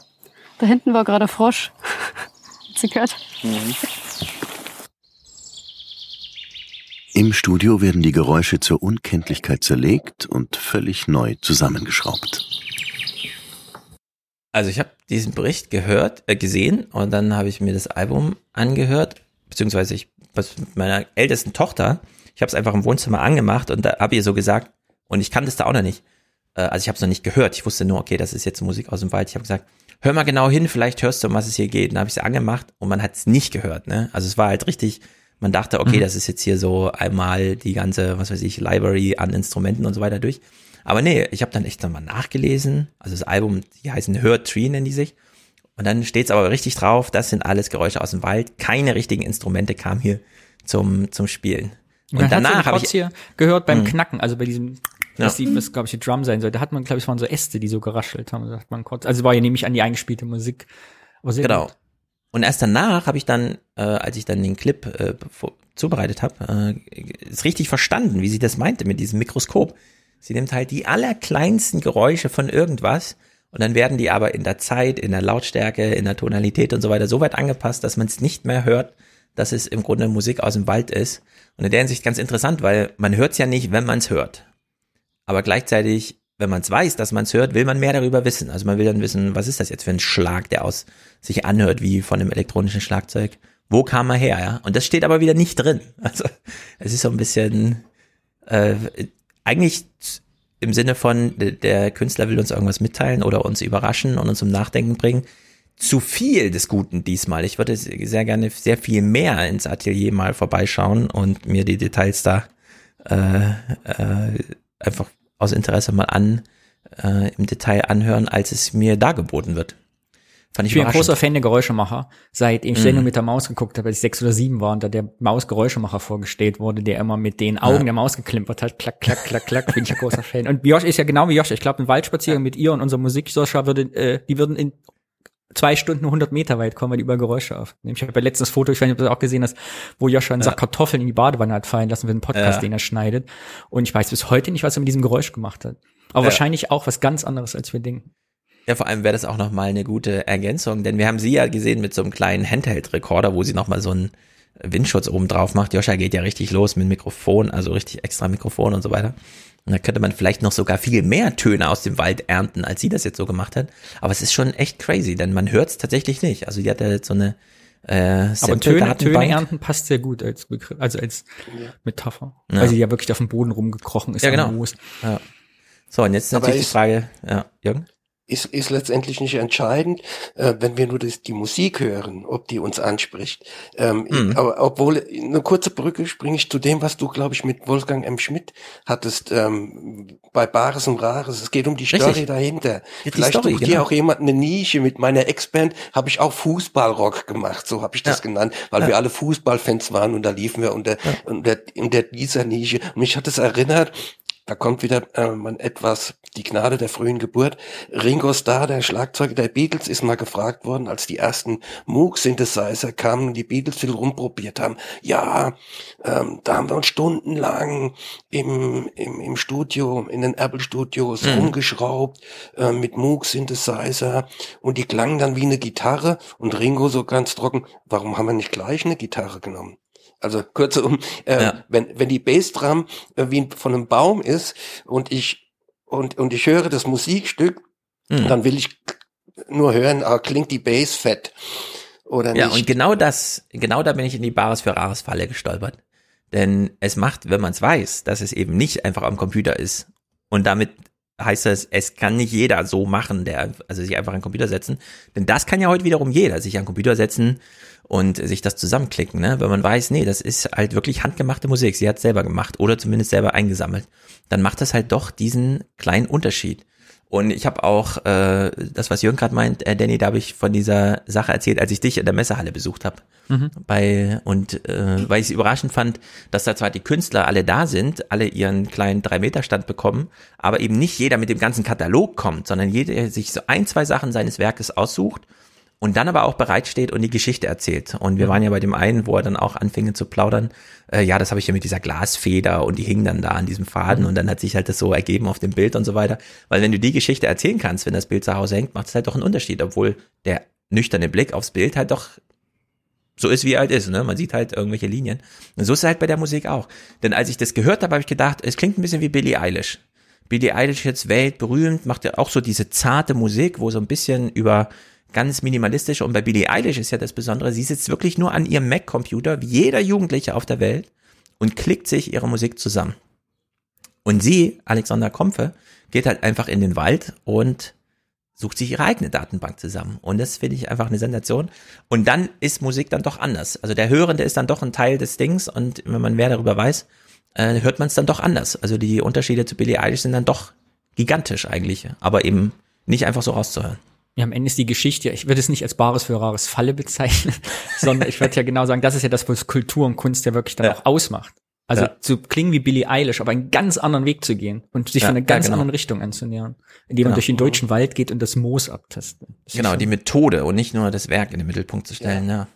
Und wie es auf der Messe auch ist, der Mann mit seiner Glasfeder und ich, das ist ja noch das perverse, ich weiß gesagt, das Besondere an der Messe, dass wir sogar nur Sachen auf Messen mitbringen, wo wir als Künstler und Künstlerinnen denken, das ist auch verkäuflich. Die verrückten Sachen, ja. die die eigentliche Geschichte haben, die noch viel verrückter ist, die bringen wir ja gar nicht mit, weil wir wissen, das kaufen ja. die Leute ja eh nicht. So. Ich, ich, ich erinnere mich aber auch an, das ist auch schon länger her, ähm, dann war das halt keine Waldmusik und so mal so, sondern, ja. sondern die nannten es, glaube ich, Industriemusik. Ähm, nicht nur Einstürzen, Neubauten, sondern früher gab es eine Gruppe, die heißt, ähm, wie hieß die? Faust und die haben auch nur ähm, Geräusche gemacht ähm, aus irgendwelchem Industriemüll mhm. ähm, und das war deren Geschichte, um es mal so zu, zu, zu nennen. ich habe FM Einheit von Einstein und Neubau mal live gesehen mit so, und die haben ja wirklich, die packen ja eine Bühne voller Müll und dann machen ja. die da Musik draus. Das ist einfach großartig. Viel Effekt, viel Feuer, viel Krach. Ja. Spielt die das live auch da, die Frau? Also stellt die sich Bäume auf die Bühne und raschelt dann. Nee, äh, äh, weiß ich nicht. Äh, es gab ja bisher noch keine Live-Sachen, die, also zumindest habe ich, äh, war jetzt hier kein Thema, sondern nur, okay. wie sie da im Wald ist, sie wurde da begleitet, wie sie da auf den Baumstümpfen sitzt und sich denkt, hier mache ich mal eine Bassdrum und dann haut sie auf das Moos. In meinem, in meinem Atelier hat mein Künstler letztens Junge, ich habe den Namen jetzt vergessen, der hat bei mir im Atelier mal ein mhm. Musikvideo aufgenommen. Der macht es genauso, das ist total cool. Du hörst der, der, der fängt an Gitarre zu spielen, hat so eine Loopstation und spielt und spielt und fängt an, um sich aufs Knie zu hauen, aufs Bein, irgendwo zu rascheln ja. und macht das während er live weiterspielt, entwickelt der im Spielen den Song, indem er immer mehr Effekte raufhaut, immer mehr Loops dazu macht und die Drum und die Hi-Hats dazu und noch Geräusche mhm. und am Ende, wenn er fertig ist nach fünf Minuten, hat er einen perfekt klingenden, geilen Song, den er live ja. eigentlich, das ist ganz faszinierend, was da so geht. Ja, da kommt ja. auf jeden Fall was bei rum. Es gibt ja viele, äh, die, ich weiß gar nicht, die deutschen Namen kenne ich jetzt nicht, aber vielleicht kennt ihr ihn, dieser Pianist, der auch mal mit allem möglichen Zeug auf die Bühne kommt und dann einfach Alben durchspielt. Und zwar jedes Mal halt wieder so, wie es ihm dann gerade passt. Meinst du den Holländer? So, so ein, so fast nee, meine Altersklasse? Holländer. So ein nee, schöner, ein durchgedrehter Holländer. Aber kann auch sein, es gibt wahrscheinlich viel. Bei ja, Holländer ja. denke ich immer nur an andere Rieu. Oh ja, leider. also wie kam Alexander Kumpfe jetzt auf die Idee, in den Wald zu gehen? Man denkt sich ja zum Nachhinein, coole Idee, warum nicht mal machen? Stellt sich raus, nee, war natürlich mal wieder so reingestolpert in den Wall.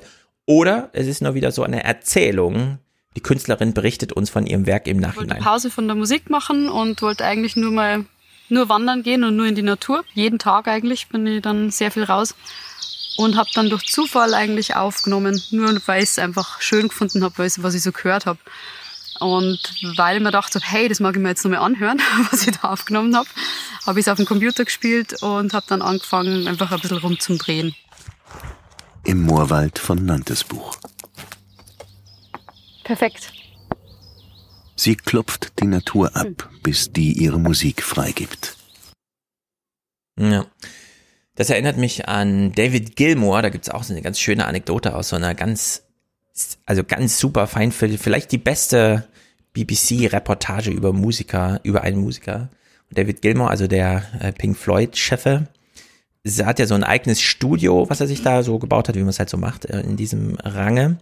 Und dann hat er aber mal keine Lust, alle Maschinen hochzufahren, weil er jetzt irgendwas aufnehmen will. Dann legt er einfach sein iPhone hin und spielt direkt in das Mikrofon des iPhones. Und dann hat er so eine Aufnahme gehabt, der sammelt dann immer so zusammen, was er so hat und schickt das dann seinem Typ da aus seiner Band, der auch so, ein bisschen produziert und sagt, hier, such du mal raus, vielleicht ist irgendwas dabei und so und dann kannst du ja mir das hinlegen und dann machen wir ein Album und keine Ahnung. Und äh, dann ist es ihm immer häufiger passiert, dass er gute Ideen hatte, die gespielt hat, die vom iPhone aufgenommen wurden und er konnte es nicht reproduzieren. Die ganze Aufnahmetechnik hat ihm einfach nichts genützt. Er konnte diesen Moment einfach nicht wieder her. Und äh, er hatte irgendwas auf seinem iPhone über dieses kleine äh, Mikrofon, was wir alle haben, ja, äh, und, und hat dann einfach mit den Dingern auf dem Album gearbeitet. Hat er gesagt, äh, dann nehmen wir das jetzt so. Dann nehmen wir diesen Teil jetzt so und dann landet das halt auf der Spur und hat dann gar nicht mehr versucht, da noch groß. Und so, so ist das hier auch so ein bisschen. Wir gehen in den Wald, finden da was vor und wir wissen, die Consumer-Elektronik ist heute so gut, das reicht dann auch. So kann man dann Musik machen. So hat ja Kurt Cobain mal auf dem Nirvana-Album, der hat eigentlich nur im Proberaum oder mhm. jenseits vom Produzenten auf der Couch gelegen und so ein bisschen geklimpert. Und der hat es irgendwie mitlaufen lassen und sie haben gar nichts mehr großartig verändert. So nach ja. dem Motto, geh nochmal rein ne? ins Studio. Nee, genau so.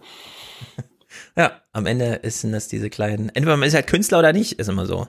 Ich finde vor allem, weil, weil du gesagt hast, die Erzählung hinterher, ne, ist das jetzt die Erzählung hinterher oder vorher? Ich finde es ganz spannend, dass wir eigentlich jetzt die Natur so aufladen. Das macht sie selber bisher gar nicht. Also sie hat jetzt nie gesagt, ich finde den Wald so schön und das Moos mhm. ist so weich und die Töne, sondern ja. das könnte sie vielleicht ja auch in Frankfurt City machen, diese Geräusche aufnehmen. Also von ihr kam jetzt gar nicht die Message, ich muss unbedingt, das muss der Wald sein und die Natur. Genau, sie ging erstmal hin und hat gesehen äh, oder hat gehört eben, sie hört ja auch komplett über ihre Technik. Sie ist ja nicht wirklich im Wald, sie hört ja alles schon äh, verstärkt und so, wie man es normalerweise nicht hört. Ne? Also das ist ja auch eins der tollen Sachen, diese Mikrofone, die sind ja so gut, äh, die reichen ja komplett. Ne? Also die, die stellen ja ein ganz neues Erleben dar, wenn du dann plötzlich kleine Flügelschläger und so da neu hörst oder als auch Wassertropfen. Ne? In der Hinsicht, ähm, oder die Kettensäge von dem Baum, der äh, hinten wegtransportiert wird für die Milliardär. Aus dem Sowas, genau. Oder eben, habt ihr gehört, da hinten war gerade ein Frosch. Also man weiß immer nie genau, was rauskommt. Am Ende muss man halt den Kartoffelsack wirklich mal an die volle Badewanne fallen lassen. Äh, wir haben ja auch, ja, wir haben ja auch alle mit. Das hat ja Joshua immer gesagt äh, bei uns im Podcast. Mach das mal. Das ist wirklich einfach grandios, sich so Kopfhörer zu nehmen, so ein Mikrofon, mhm. in die Natur zu gehen, einfach auf volle Lautstärke zu drehen. Du hörst auf genau. einmal Sachen, die ja. wie ein Frosch in 20 Meter Entfernung, weil du einfach eine ganz andere Stereo-Wahrnehmung auf einmal auf den Ohren hast. Die Richtung nicht genau. mehr und alles ist gleich laut. Ganz beeindruckend. Genau, also da kann man sich jetzt fragen, ist sie jetzt nicht mehr im Wald, sondern nur noch Technik vermittelt oder ist sie jetzt erst richtig im Wald, so wie auch die Tiere im Wald sind, die ja alle ein höheres sensorisches Register haben als wir. Wir hören hier mal äh, noch ein bisschen rein. Einblicke in ihre Manufaktur oder eben auch äh, Gang mit äh, ihr Schauatelier, kann man ja auch sagen.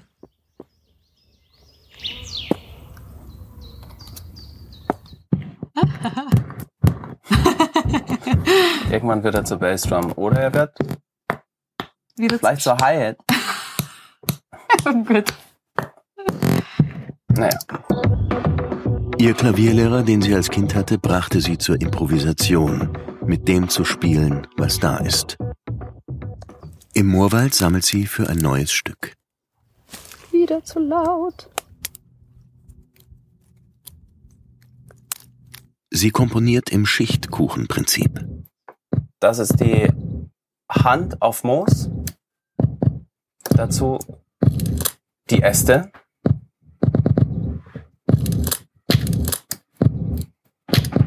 Blubbern.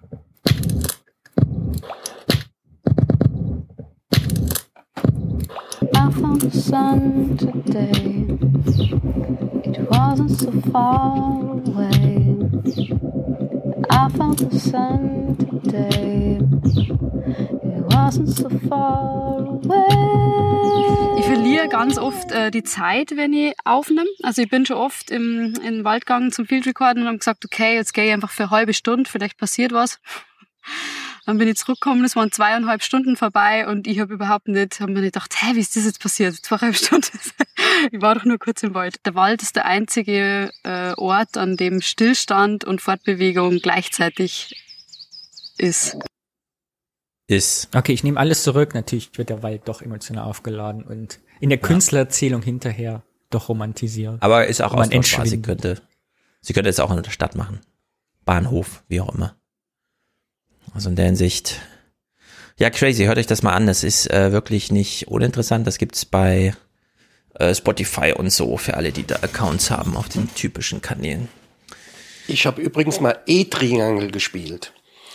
Warte mal, Ähm, E-Triangel, elektronische Triangel. Ja, das habe ich als Gag eigentlich nur erzählt einer Journalistin in der anderen Band. Was machen Sie so? Ähm, weil da war ich nicht primär Musiker und habe gesagt, ah ja, ich habe im Hintergrund geraucht und dann noch E-Triangel gespielt. dann ähm, hat und das wurde erfolgt. Ja, und ich glaube, es steht auch in Wikipedia, Gürtler unter Instrumenten E-Triangel. Und später Mhm. habe ich das tatsächlich auf der Bühne ausprobiert, habe mir so ein, so ein Drahtbügel geholt und habe das angeschlossen an ein Kabel, ähm, habe das dann ICE-Musik genannt. Mit dem Stock bin ich darum hat es sich angehört, als wenn so ein Zug über so eine Schwelle fährt. War eigentlich nur als Gag gemeint, aber vielleicht hätte ich mich professionalisieren sollen. Jürgen, wir haben viel gemeint, wir müssen eine Band gründen. Ich komme nach Montevideo. Wenn, wir hatten, ich hatte mal kurzzeitig eine Band und wir hatten eine E-Nasenflöte. Wir hatten die einzige elektrische Nasenflöte der Welt. Tonabnehmer, weißt du, auf dieses kleine Ding. Es war spektakulär. Also bei E-Triangel habe ich gerade schon einen kleinen Schreck bekommen, denn jeder kennt, also jeder, der Kinder hat, weiß, was eine äh, Dingsangel ist, denn das macht Lärm und zwar sehr monoton. Und wenn man sich überlegt, was könnte ein elektrischer Motor da be- verbessern, ja, dann ist es natürlich nur die Häufigkeit der Anschläge und so. Ja. Und irgendwann hat man genug Triangel. Aber gut, wenn du dein ICE-Geräusch rausgekriegt hast, das ist natürlich nicht schlecht. Ich habe das so interpretiert. Ja, weil das Ja. nur so. gesagt, ICE-Sound. Sehr gut. So, jetzt haben wir Alexandra Kumpfe gehört, die über ihr eigenes Werk spricht. Und wir haben festgestellt, mhm, ja gut, sie ist so ein bisschen verträumt, kam in den Wald oder anders, der Wald kam zu ihr und dann plötzlich hat sie gedacht, kann man ja mit dem Wald mal was machen. Jetzt bleiben wir im Metier, Künstler reden über eigenes Werk, sind aber bei Helge Schneider. Und bei Helge Schneider weiß man ja aber nicht ganz so genau. Ich habe zum Beispiel auch heute wieder dieses Helge Schneider verabschiedet sich aus dem Kunstbetrieb, solange Corona ist. Äh, Da hat ja Matthias Musikstück gemacht, das hören wir heute am Ende des Podcasts. Und da ist ja Helge Schneider ganz ernst, sagt er, ich trete nicht vor Autos auf, ihr müsst jetzt auf mich verzichten, obwohl ich mich als Beruf als Auftreter verstehte, äh, verstehe. Er sagt ja, ich bin Auftreter, ich trete auf, aber ich kann gerade nicht auftreten. Und jetzt ist Corona so ein bisschen vorbei und wir hören Helge Schneider und fragen uns jetzt, also ich meine, wir wissen, Kulturzeit stellt dann halt immer diese Fragen, ja, und dann muss man halt als Künstler irgendwas sagen und Während, glaube ich, der Unterschied bei Helge Schneider ist, dass das, er redet nicht über sein Werk, sondern das Reden über das Werk ist, glaube ich, ein neues Werk. Also das ist Ja, genau. Das ist nämlich die Frage. Ist das jetzt, meint das jetzt ernst oder nicht? Er wählt zumindest die äh, sozialkonformen Worte, ja, die von der Kulturzeit sozusagen angefragt werden. Und zu Fuß zum Zahnarzt laufen. Das Geheimnis eines fröhlichen Lebens, das ist die Fähigkeit, sich selber zu verlassen, aus einer anderen Sicht zu sehen, auch nur als Sandkorn im Gefüge. Helge Schneider. Ist es jetzt typisch Kulturzeit oder hat er, äh, also ich meine, Er wollte sagen, sich- sich nicht so wichtig zu nehmen. Aber hat es auf Ja. sehr blumige Weise in Kulturzeitsprache. ich meine, ich nicht so Sandkorn im wichtig, Gefüge ist, ist genau dieser Kitsch, der da im Grunde angefragt wurde. Und er hat ihn aber, finde ich, nicht ganz ironisch gebrochen. Und dann haben sie es aufgegriffen und die Chance genutzt, dann zu diesen Helge Schneider. Das macht man ja gerne, dass man den Namen dann so betont, um nochmal den Künstler hervorzustellen. Also in der Hinsicht sehr launiges Interview. Man sieht, er ist wieder munter, ja. Also er sieht wieder den, ähm, er, er hat sich in den hi- Tag hineingelächelt und freut sich. Und nicht nur fühlt er sich als Sandkorn im Gefüge, sondern er möchte auch sein kindliches Gemüt beibehalten. Ich habe immer alle Familienmitglieder genervt. Ich habe immer Fratzen geschnitten, bin den hinterhergegangen heimlich, dann so äh, bin vor die gesprungen, habe irgendwie eine Fratze gemacht und so. Und dann hieß es immer, oh, hör doch mal auf. Und dieses kindliche Gemüt, das habe ich mir immer beibehalten. Ich springe irgendwie vor die Menschheit und mache eine Fratze.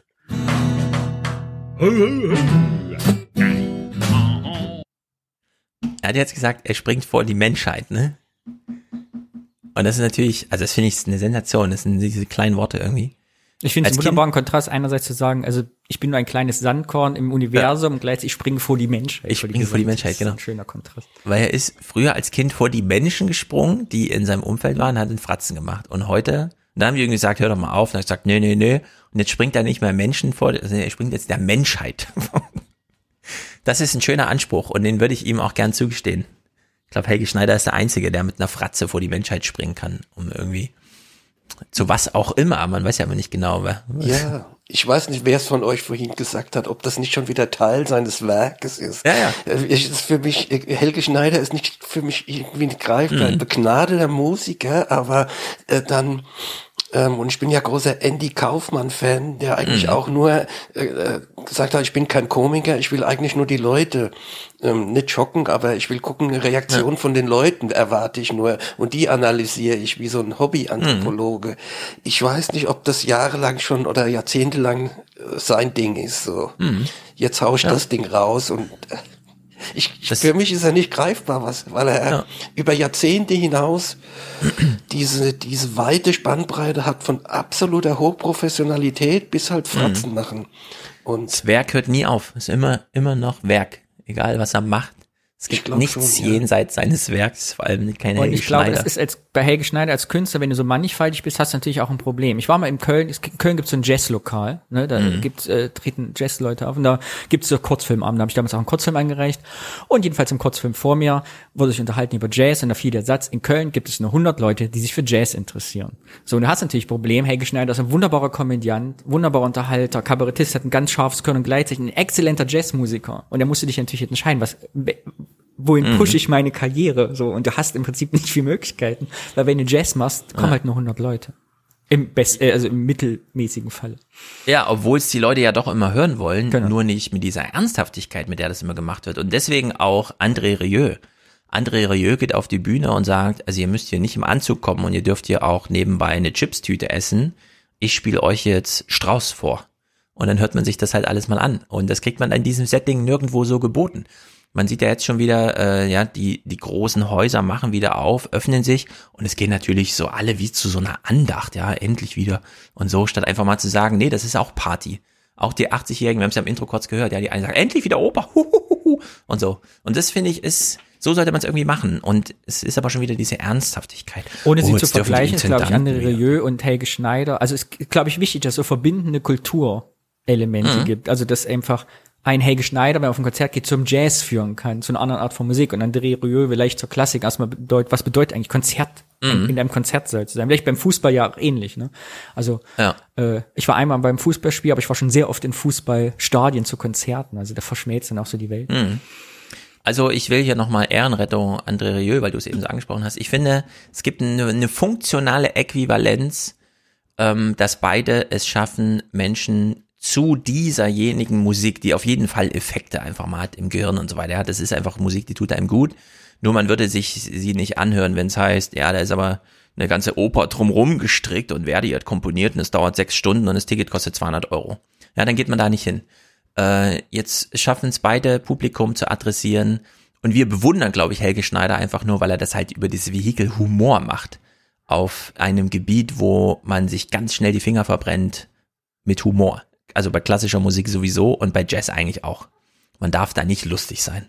So, und er hat es aber irgendwie hingekriegt und wir sehen da diesen Zauber drin und am Ende ist es aber dann doch irgendwie dasselbe. Es ist ein anderes Metier und es ist ein anderes Vehikel, aber es ist Musik, die einem gut tut und ein Typ, den man einfach gerne auf der Bühne sieht und der auch mit dem Publikum spricht. Ja, also André spricht ja in allen Sprachen mit seinem Publikum immer in der jeweiligen Sprache des Landes, in dem er gerade ist und so. Und in der Hinsicht finde ich das schon ganz gut und besser als dieses, der Dirigent die ganze Zeit mit dem Rücken zu einem und dann gibt es nochmal den Handschlag an die erste Geige und dann ist schon wieder aus die Maus. Naja, Finale des Berichts. Wir hören uns das hier mal eine Minute 47 an, denn wir überprüfen jetzt einfach, kann er auch ernst sein? Wollen wir, dass er mal ernst ist? Was erzählt er aus Anekdoten für die Kindheit, wo ihm noch gesagt wurde, nö, nö, nö, hör mal auf, du, du, du. Und er hatte auch so eine Anekdote parat, die so ein bisschen, hm, ist. Ich war meistens so ein bisschen allein auf den Grund, weil ich rote Haare hatte. Also man wurde Rotfuchs genannt, Rotkohl oder Eierkopf. Und man hatte wenig Freunde. Das war damals schon so, dass ich äh, ziemlich früh Außenseiter wurde. Also schon im dritten oder zweiten Schuljahr.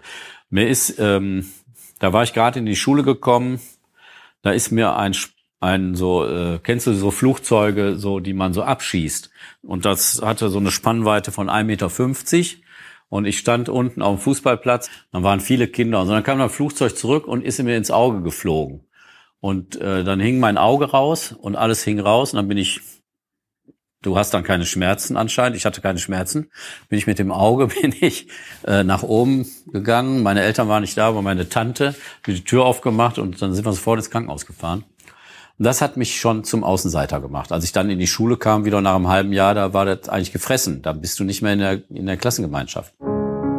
Künstlerelend.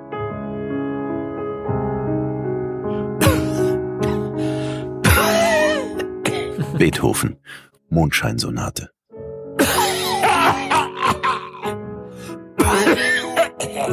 Was ist das Wichtigste von allem?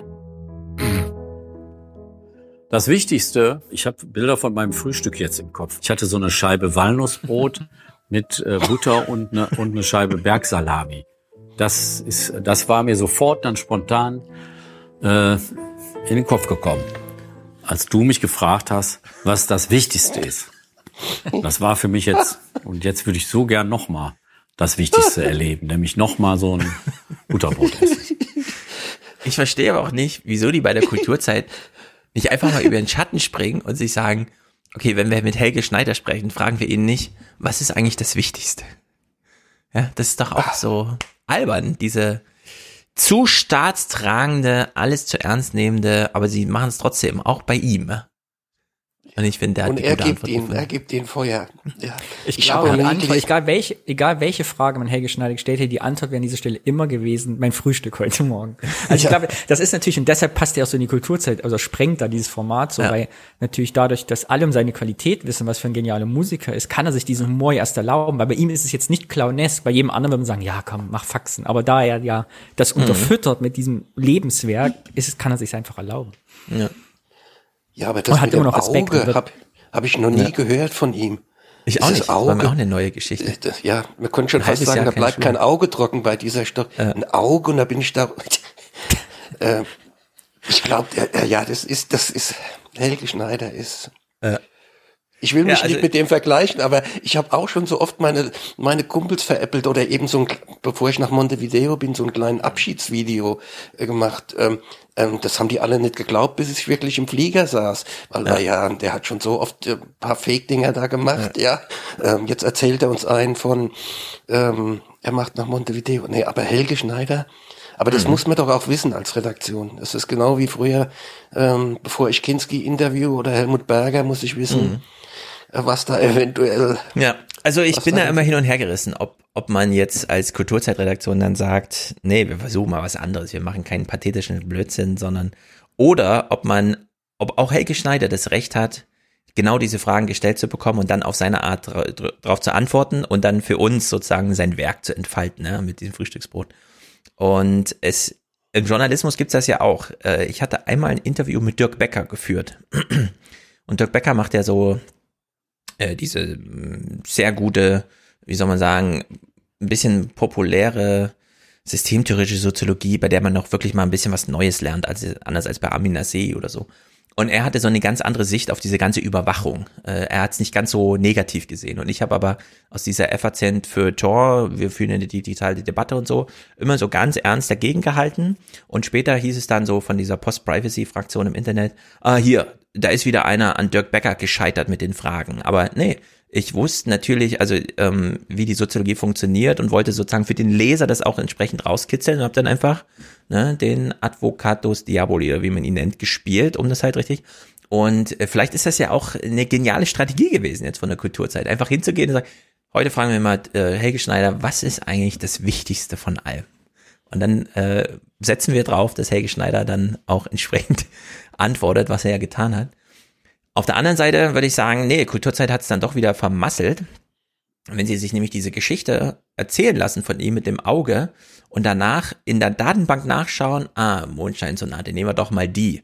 Und dann hat man aber nur die Version, klar, die klingt entsprechend traurig, wenn man sie hör, hört, aber er hat ja dieses, äh, und hinten sitzen die Hundertjährigen und husten nochmal rein und so. Dann da, da ja, und hat es dann auch wieder gebrochen und man hat aber versucht, darüber die Stimmung herzustellen.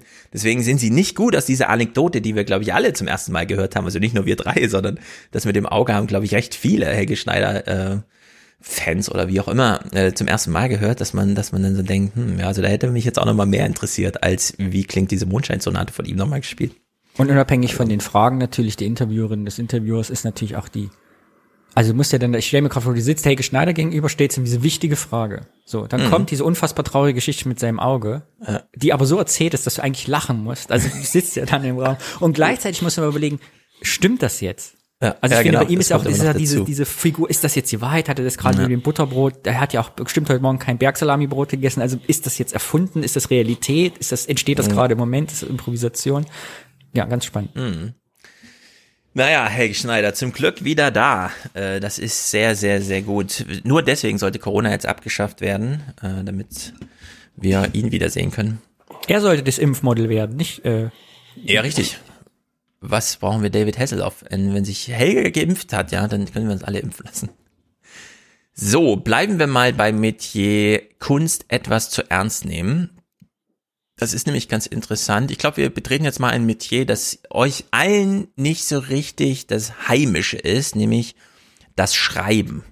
Obwohl Kabarettprogramm muss auch geschrieben werden, das wird immer unterschätzt. Man denkt immer, das ist alles auf der Bühne entstanden, aber nein, das wird natürlich entworfen und daran gefeilt, oder? Habt ihr da irgendwie spontan es gibt, gemacht? Nee, es gibt unterschiedliche Ansätze. Ähm, vieles ähm, siehst du, oder Hildebrand selbst hat es mal gesagt, ähm, nichts, nichts ausdenken, aufschreiben.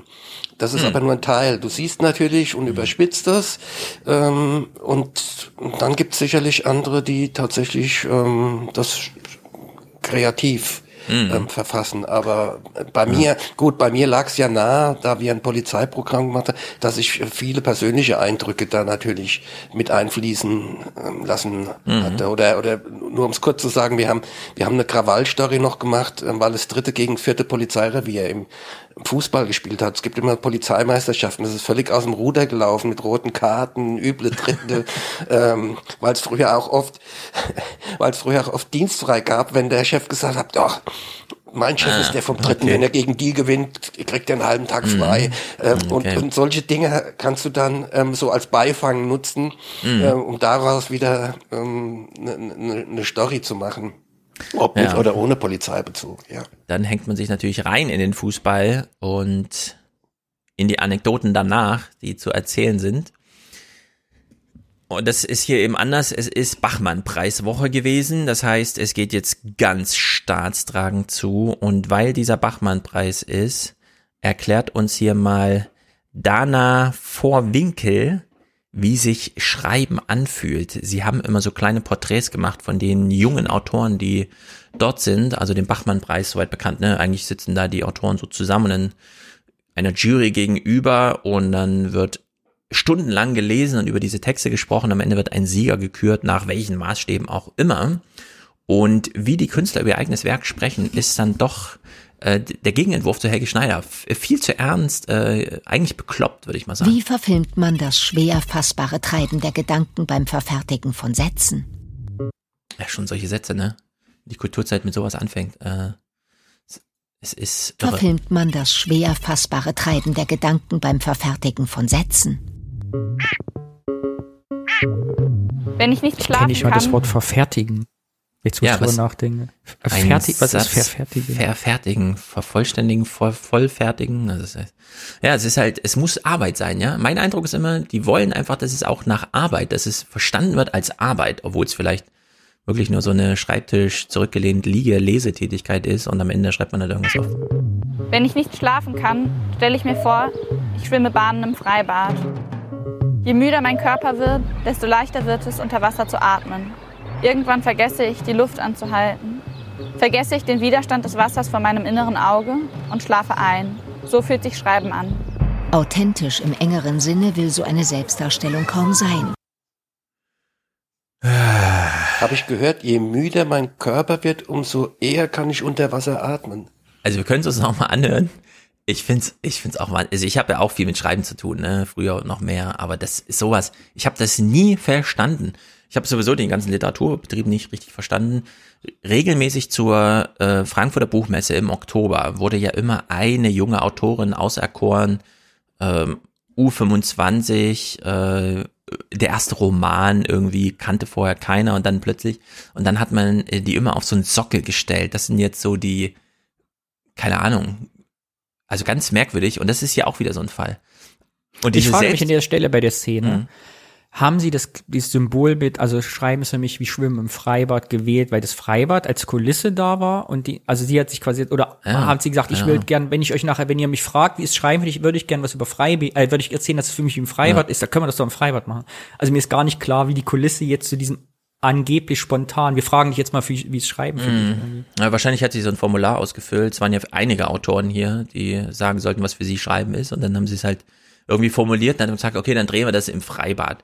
Aber ich finde auch, äh, Jürgen, wir, wir hören uns das nochmal an, weil es einfach zu albern ist. Also ich finde, man sollte hier auch wirklich mal den Mut haben, sagen, das ist einfach albern. Ich habe zwar auch ähm, Respekt und finde es bewundernswert und ja, ähm, junge Menschen hängen sich da rein in Sachen, die sie gerne mögen und so, aber das ist einfach auch Quatsch. So leichter wird es unter Wasser zu. Oh, das ist sogar noch länger, als ich gedacht habe. Also hören wir mal ab. Stelle ich mir vor, ich so, jetzt. Wenn ich nicht schlafen kann, stelle ich mir vor, ich schwimme Bahnen im Freibad. Je müder mein Körper wird, desto leichter wird es, unter Wasser zu atmen. Irgendwann vergesse ich, die Luft anzuhalten.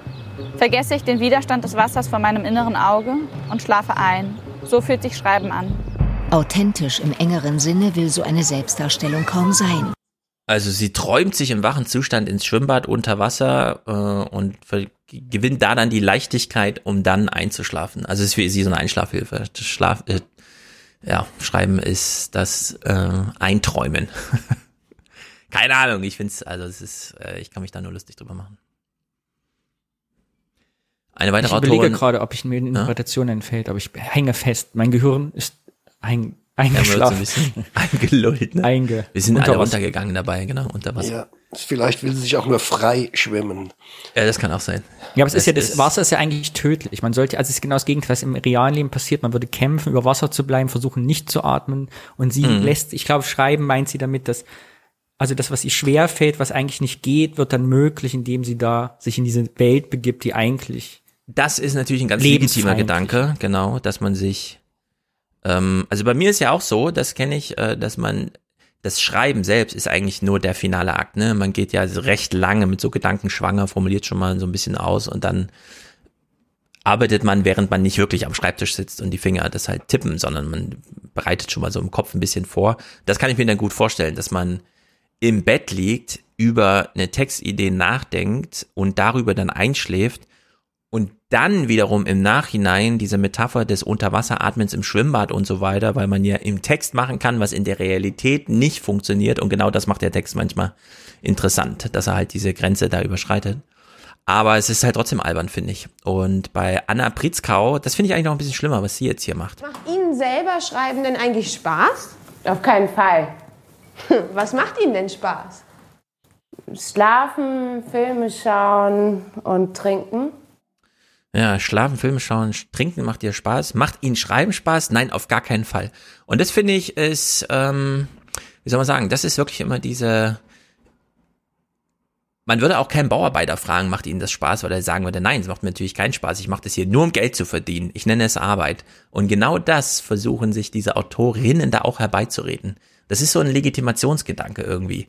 Nee, glaub nicht, ich sitze faul am Schreibtisch, zurückgelehnt im Kühlen und tippe irgendwas. Nee, das ist für mich auch Arbeit und es macht mir auch keinen Spaß. Ja, also dass man darüber so eine so eine Pseudo-Legitimierung ähm, im Sinne von, ich nenne es auch Arbeit, es ist anstrengend, ja, es ist hiermit gerechtfertigt. Aber geht irgendwie am Kern vorbei, denn es muss Spaß machen, ansonsten ist es irgendwie Wenn so. Wenn die Frage auch blöd ist. Weil die Frage, was ist Spaß? Ich würde auch sagen, meine Kunst, die ich mache, macht mir auch keinen Spaß. Also jetzt so, dass ich juchzend ja, hochlaufe, die Arme nach oben reiße und sage, oh, ist total geil, besser als schlafen und saufen, würde ich auch nicht sagen. Es ist ja schon eine Art, aber, aber Spaß ist ja so clownesk. Also Spaß ist so entlegitimiert die Arbeit. Mhm. Es, aber Arbeit kann auch Freude oder Leidenschaft, würde ich sagen, habe ich einfach Spaß. Ja, Leidenschaft, ich ja, an. das ist eigentlich eine blöde Kategorie, ja, das stimmt. Ich finde es eine blöde Frage. Ich nehme sie. Mhm. Ich glaube, sie hat Saufen auch schlafen. gebechert. Eben, sie klang so, dass sie wirklich schon hinter sich gegriffen hat in einige Gläser, bevor. Ja, sie steht in Und dann kam auch noch gleichzeitig und trinken. Und ja, Mhm. aber ja. Als drittes hören wir Nekati Öziri.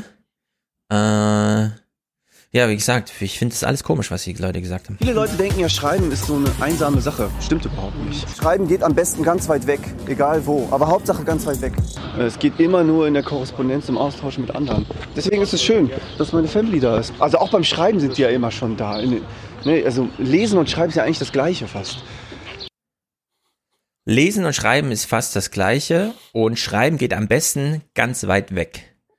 Wir sind wieder mittendrin in der Du bist Künstlerin oder Künstler, Ja. bist nicht A-Prominenz, bist also nicht jede Woche im Fernsehen.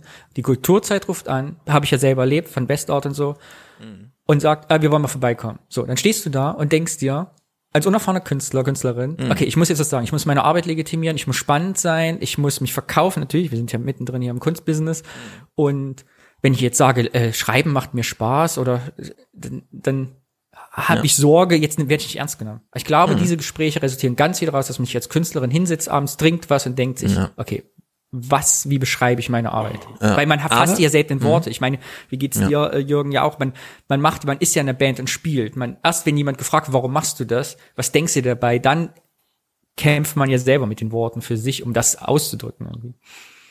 Ja, ja. Genau. Aber ich habe sofort wieder eine Fußballmetapher gehabt, als er sagte, ähm, Schreiben ist ja wie Lesen. Ähm, und Hessler hat mal nach einem, nach Interview gegeben, ah, verlieren ist wie gewinnen, nur andersrum. Danke, Herr Hessler. Ja, genau, also man äh, kann es übertreiben.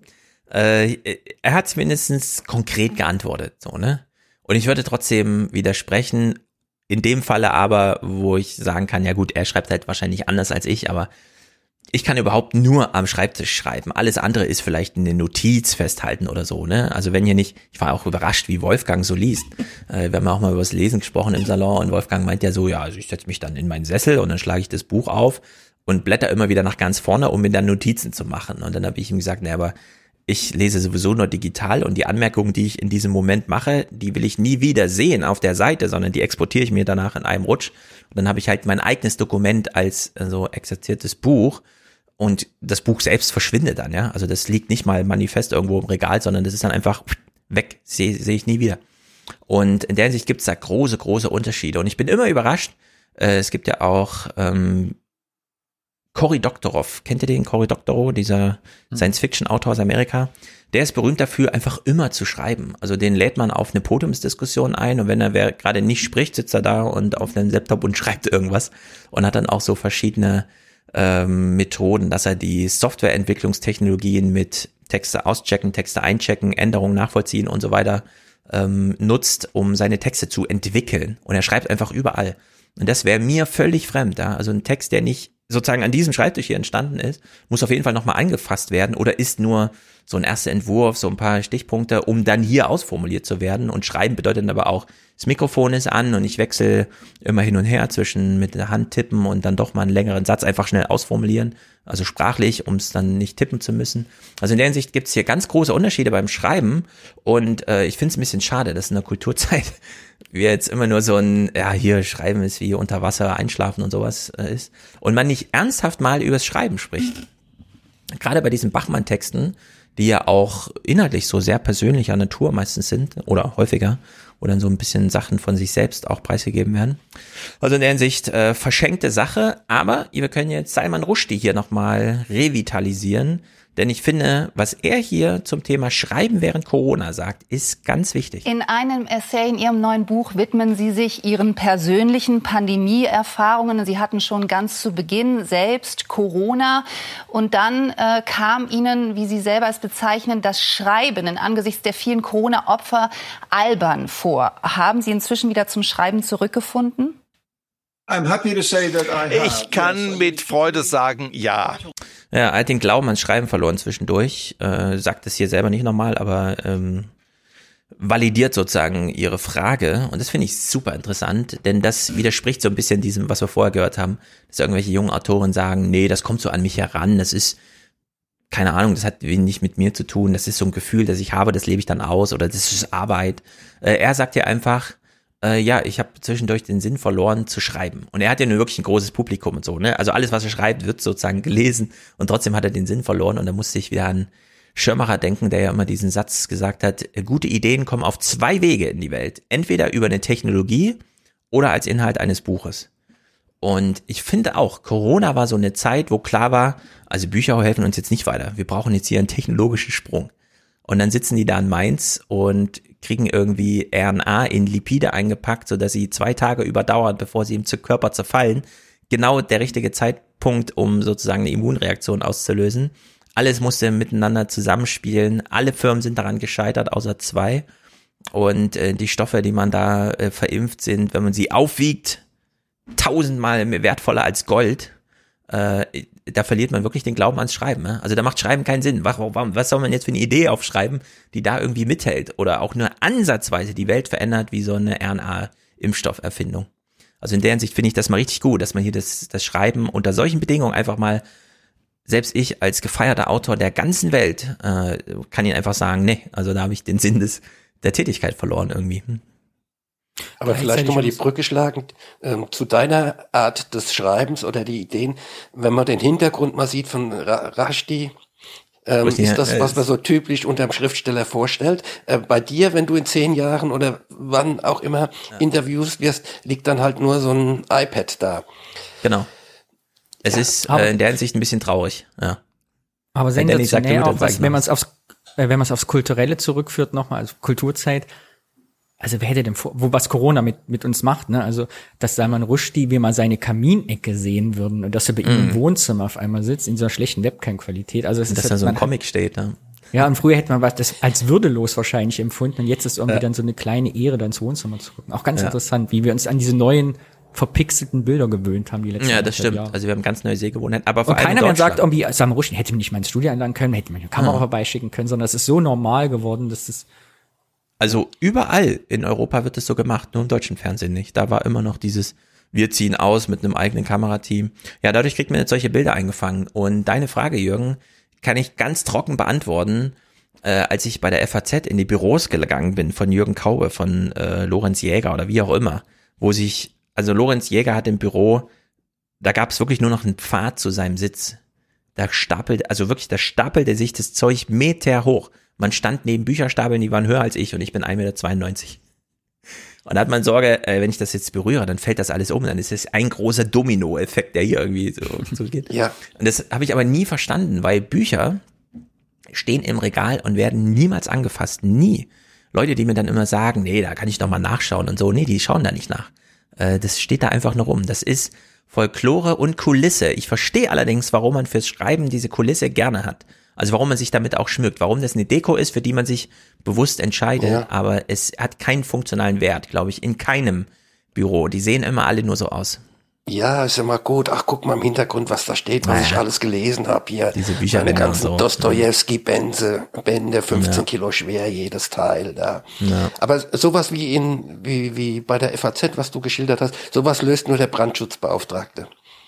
Äh, genau, also unter Brandschutz ist das alles, ich weiß nicht, ob ihr es seht, wenn ich mich hier so drehe. Ich habe hier diese Standard Ikea kleine Fächerregale und es gibt eins davon, äh, wie breit sind die, 60 Zentimeter oder so, da habe ich in zwei Reihen meine Soziologie Surkamp-Reihe ausgedruckt. Aber auch nur, weil ich damals gedruckt und da ist auch viel markiert drin und so. Ansonsten gar nichts. Also ich habe im Keller noch recht viele Bücher, aber das ist im Grunde also bei Schirmacher fand ich immer witzig, dass äh, hinter Schirmacher eigentlich immer seine eigenen Bücher standen, eingeschweißt, um sie dann nochmal so mitgeben zu können. Ne? Wenn ja, als er dann so. Ja, ja, er hat ja auch häufiger so Gespräche geführt mit Leuten über seine eigenen Themen und dann hat er halt das nochmal so mitgegeben. Hier übrigens mein Ideenhaushalt steckt ja auch hier drin. Und dann äh, ciao. Und dann hat er das halt so verteilt. Aber es waren im Grunde so diese, und das ist ja bei Zeitungsredaktion.de, ne? Du kriegst da jeden Tag werden eine Tonne Bücher eingeliefert, weil jeder will, dass dein Buch da besprochen wird. Und da, also da kannst du dir ganz schnell so eine Deko aufbauen, die dann ja. so aussieht, als wärst du irgendwie und so. Naja. Günter Dück hat mal schön, einen schönen Vortrag gehalten. Seine Frau war, glaube ich, Bibliothekarin. Da ging es mhm. auch drum. Also sie schleppte früher immer Bücher mit ähm, in Urlaub, ähm, bis sie festgestellt hat, oh, okay, von den fünf Bänden ähm, hast du so und so viel extra, extra ja. Gepäck noch bezahlen müssen. Und er hat dann schön sein iPad aufgeblättert und hat dann ja. dadurch seine, ja. seine Frau noch, die Bibliothekarin, überredet, ja, hm. rein aus dem ich, praktischen Wert.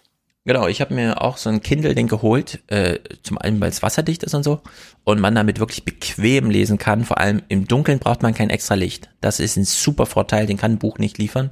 Und es ist leicht. Und dann fiel mir aber auf, dass ich am Ende doch mehr über dem Handy lese. Äh, denn das Handy hat ja, ich meine, die Zeitungsspalte kam ja nicht von ungefähr so als Zeitungsspalte einher. Und das Handy hat genau das Zeitungsspaltenmaß. Und da kannst du den Text einfach durchscrollen lassen. Und das ist einfach super. So kann man ein Buch gar nicht drucken. Und übrigens, äh, die Handys, die man, also mein Handy zum Beispiel hat eine Auflösung von 450 Pixeln pro, also Pixel DPI per Inch. Das ist äh, 50 Prozent mehr als ein gedruckter Text äh, so Standardtext, äh, Buch oder Zeitung. In der Hinsicht ähm, hat das Handy dann doch jetzt alles geschlagen, was ansonsten so auf dem Markt ist. Nur E-Paper ist noch so ein bisschen besser, aber naja. Neben Salman Rushdie gibt es noch jemanden Deutschen. Äh, Martin Walser ist 94 Jahre alt, aber immer noch fit. Und also kann man mit ihm noch übers Schreiben sprechen. Man hat das auch gemacht. Und ich finde, Martin Walser ist noch so geistig fit, dass er hier ein exzellenten, sensationellen, mir stockte wirklich fast der Atem, als ich drüber nachdachte, was er sagt. Ähm, mit 94 Jahren sagt Martin Walser das hier und wir interpretieren das dann mal. Sie schreiben vom Tod, der in dir herumwühlt, aber den Tod gibt es nicht, so wenig wie das Leben, nur Wörter, an die wir uns halten können. Was bedeuten Ihnen die Wörter? Ja, alles. Das ist klar. Ohne Wörter gibt es mich nicht.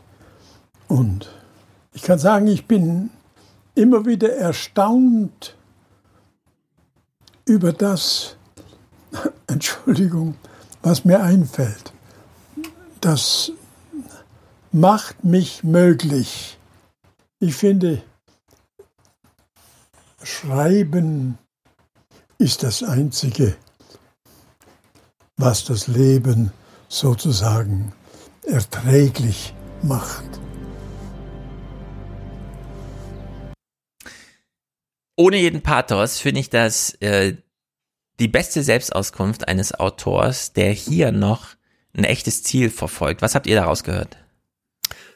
Ich freue mich ja immer, wenn Leute in kurzen Sätzen einfach das sagen, was ihm geht, ohne es verschwurbeln. Und wenn er sagt ja. irgendwie, ach, ich freue mich immer, wenn mir noch, dass mir noch was mhm. einfällt, das finde ich gut, finde ich das total Ehrlich. Mhm. So. Ich finde die pathetische ja. Musik hätte es gar nicht gebraucht, weil es war gar nicht so dramatisch, finde ich. Also die Musik Wurde auch als am Ende kurz gezeigt. Ja. Ich, ich finde, er hat ja total konträr zu dem geantwortet, was wir von den jungen Autorinnen gehört haben. Richtig, ganz genau, ja. Ähm. Also wir hören es nochmal und ich will es mal in drei Blöcke einteilen, bevor wir eine kleine Pause machen. Aber äh, hier dieser erste Sprung. Sie schreiben vom Tod der in dir herumwühlt, aber den Tod gibt es nicht, so wenig wie das Leben, nur Wörter, an die wir uns halten können. Was bedeuten Ihnen die Wörter? Ja, alles. Das ist klar. Ohne Wörter gibt es mich nicht. Ohne Wörter gibt es mich nicht, heißt ja, ich bin die Wörter. Wenn ihr wissen wollt, wer ich bin, haltet euch an die Worte. Und damit ist ja schon mal so ein bisschen Unsterblichkeit eingeläutet, ne? Ich kann sterben, aber ich, die Worte, die bleiben. Mein Werk bleibt. Und ich bin eigentlich mein Werk. Ohne Worte gäbe es mich nicht. Die Worte wird es aber ohne mich geben. Ne? Also diese kleine Verdrehung. In der Hinsicht eine Sensation. Äh, vielleicht kennt ihr diesen Film Transcendent mit Johnny Depp der ja mhm. da so ein Technikguru äh, spielt und dann irgendwann seinen eigenen Supercomputer einrichtet, um dann seinen eigenen Geist in die Maschine zu übertragen und dann plötzlich ist er unsterblich in der Maschine. Verändert sich dann aber über die neuen Möglichkeiten, die er als Maschine hat, so sehr, dass er nicht mehr wiederzuerkennen ist als der ich, als der ihn, äh, also seine Freunde und Familie kannten und dann ja, wird es so ein gefährliches Ding. Und hier ähm, versucht er das so mit den Büchern. Äh, ohne Worte gibt es mich nicht, aber die Worte gibt es bald ohne mich und die Worte sind aber immer noch ich. So. Und dann äh, führt er das ja fort. Und ich kann sagen, ich bin immer wieder erstaunt über das, Entschuldigung, was mir einfällt. Ja, und das ist ja so ein bisschen Entschuldigung, was mir einfällt. Eigentlich wollte ich nicht von mir reden, sondern nur von den Worten von mir, über die ich selber so staune wie jeder andere, der diese Worte liest. Also wenn ihr mich wirklich verstehen wollt, fragt nicht mich. Lasst euch überraschen von den Worten, die ihr lest. Ja, und da hat, da hat er sich ja schon richtig reingerückt in sein Werk, um zu zeigen, der eigentliche Wert Martin Walsers steckt in den Worten. Äh, und darüber kann jeder staunen. Auch ich staune darüber. Entschuldigung, es geht hier nicht um mich, ja. So, es geht um mein Werk. Und es bleibt übrigens so. Ja, aber also ich finde, er holt das aber dadurch auch so schön auf den Boden. Also hm. es wird nicht überhöht, indem er selber sagt, ähm, ja, das fällt mir ein. Also ich finde, ja, genau, ist eine das sehr, kommt dazu. Ja. Ist, ne, das kommt aus, kommt jetzt aus mir raus, so irgendwie. Also fast so genau. lakonisch, so. Finde ich ja, sehr gut. Es ist halt dann einfach da und dann wundern wir uns alle darüber und freuen uns auch, dass es halt da ist. Und übrigens, die Bücher werden nie sterben, auch wenn ich jetzt schon alt bin. Und dann schließt er das ja so ab. Das macht mich möglich. Ich finde,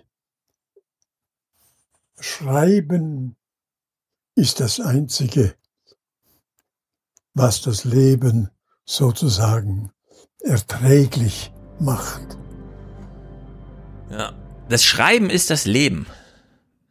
Äh, auch das, ich rede heute viel über Schirmacher, aber es liegt nahe bei dem Schreiben-Thema äh, als ich damals so Sozialtheoristen schrieb und dann äh, rief Schirmacher an und meinte, hier so, kommen Sie doch zur FAZ, da war auch völlig klar, Denken ist Schreiben.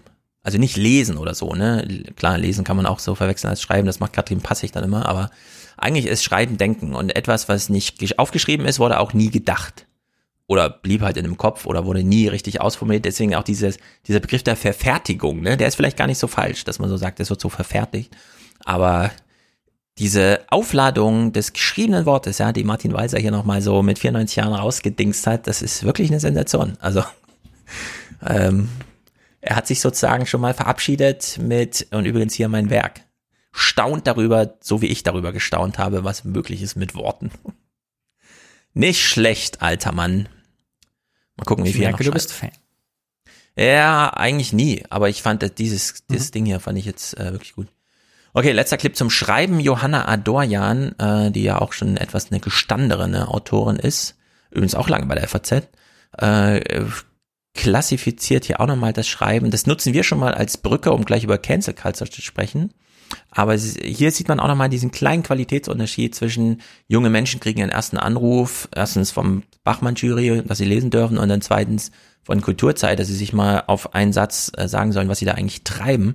Das ist bei Johanna Adorjan anders. Sie versucht ja auch einfach auf so eine ehrlichere Art und Weise. Ich glaube, dass die Welt gerade sehr binär ist. Es ist entweder ist etwas Ja oder Nein, Freund oder Feind. Man ist für etwas oder gegen etwas. Alles, was dazwischen ist, ähm, gilt irgendwie momentan nicht. Es ist einfach wahnsinnig ernst alles.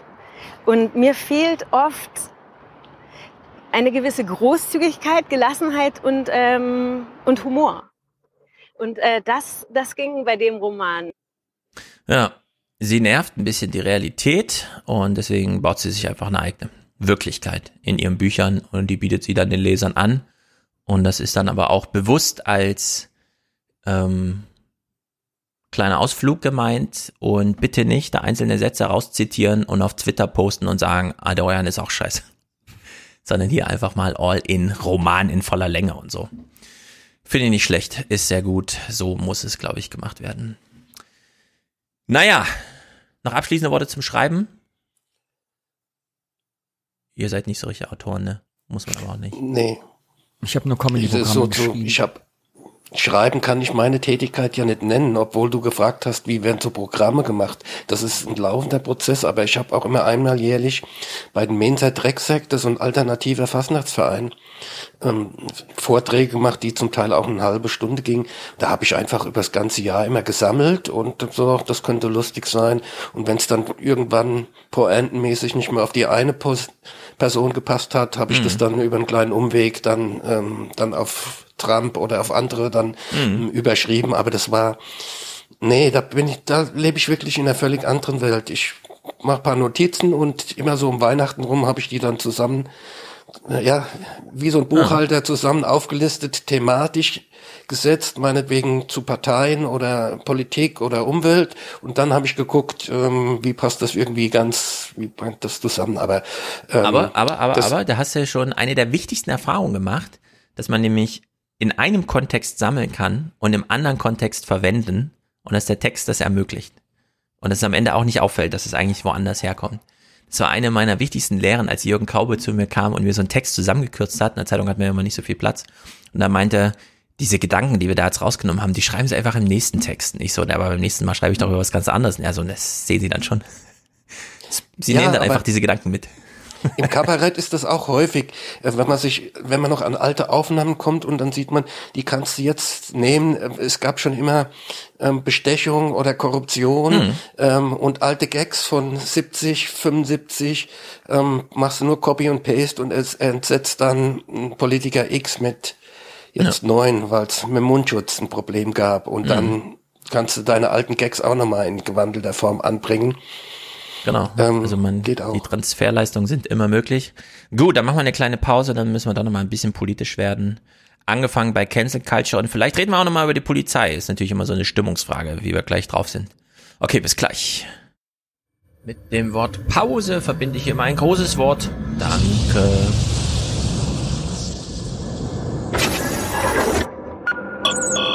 Letzter Aufruf für den Alias Express. Die Fahrkarten bitte. So, wer hat seinen Fahrkarten äh, äh, für Zahlgerät ausgepackt? Es ist vor allem Alexander. Er steht ja hier unten. Nein, da steht er schon drin. Äh, Alexander schickt 120 Euro, ist damit hier Präsentator fürs Schienenfett, damit der Alias Train auch weiterhin wie geschmiert läuft. Und er läuft, läuft, läuft. Ich sag Dankeschön. Markus, vom letzten Mal noch hier mit erwähnt natürlich, ist auch Präsentator heute. Und ein weiterer Markus, er feiert seinen Geburtstag und ich finde es immer wieder lässig, wenn sich die Damen der Häuser entscheiden, für ihre Männer mal was richtig Gutes zu tun und hier eine Präsentatorenschaft rausspringt. Also an dich, Markus. Grüße. Der NFT ist zertifiziert. Dankeschön, das möchte ich dir sagen. Dankeschön. René ist Produzent mit 50 Euro und sagt, bitte weiter so. Danke für eure Unterstützung. Jo, Kai ist dabei für Nikola zum Geburtstag. Ich brauche hier, glaube ich, Geburtstagsgrüße, oder? Ich habe hier nur den Jobsegen rausgesucht.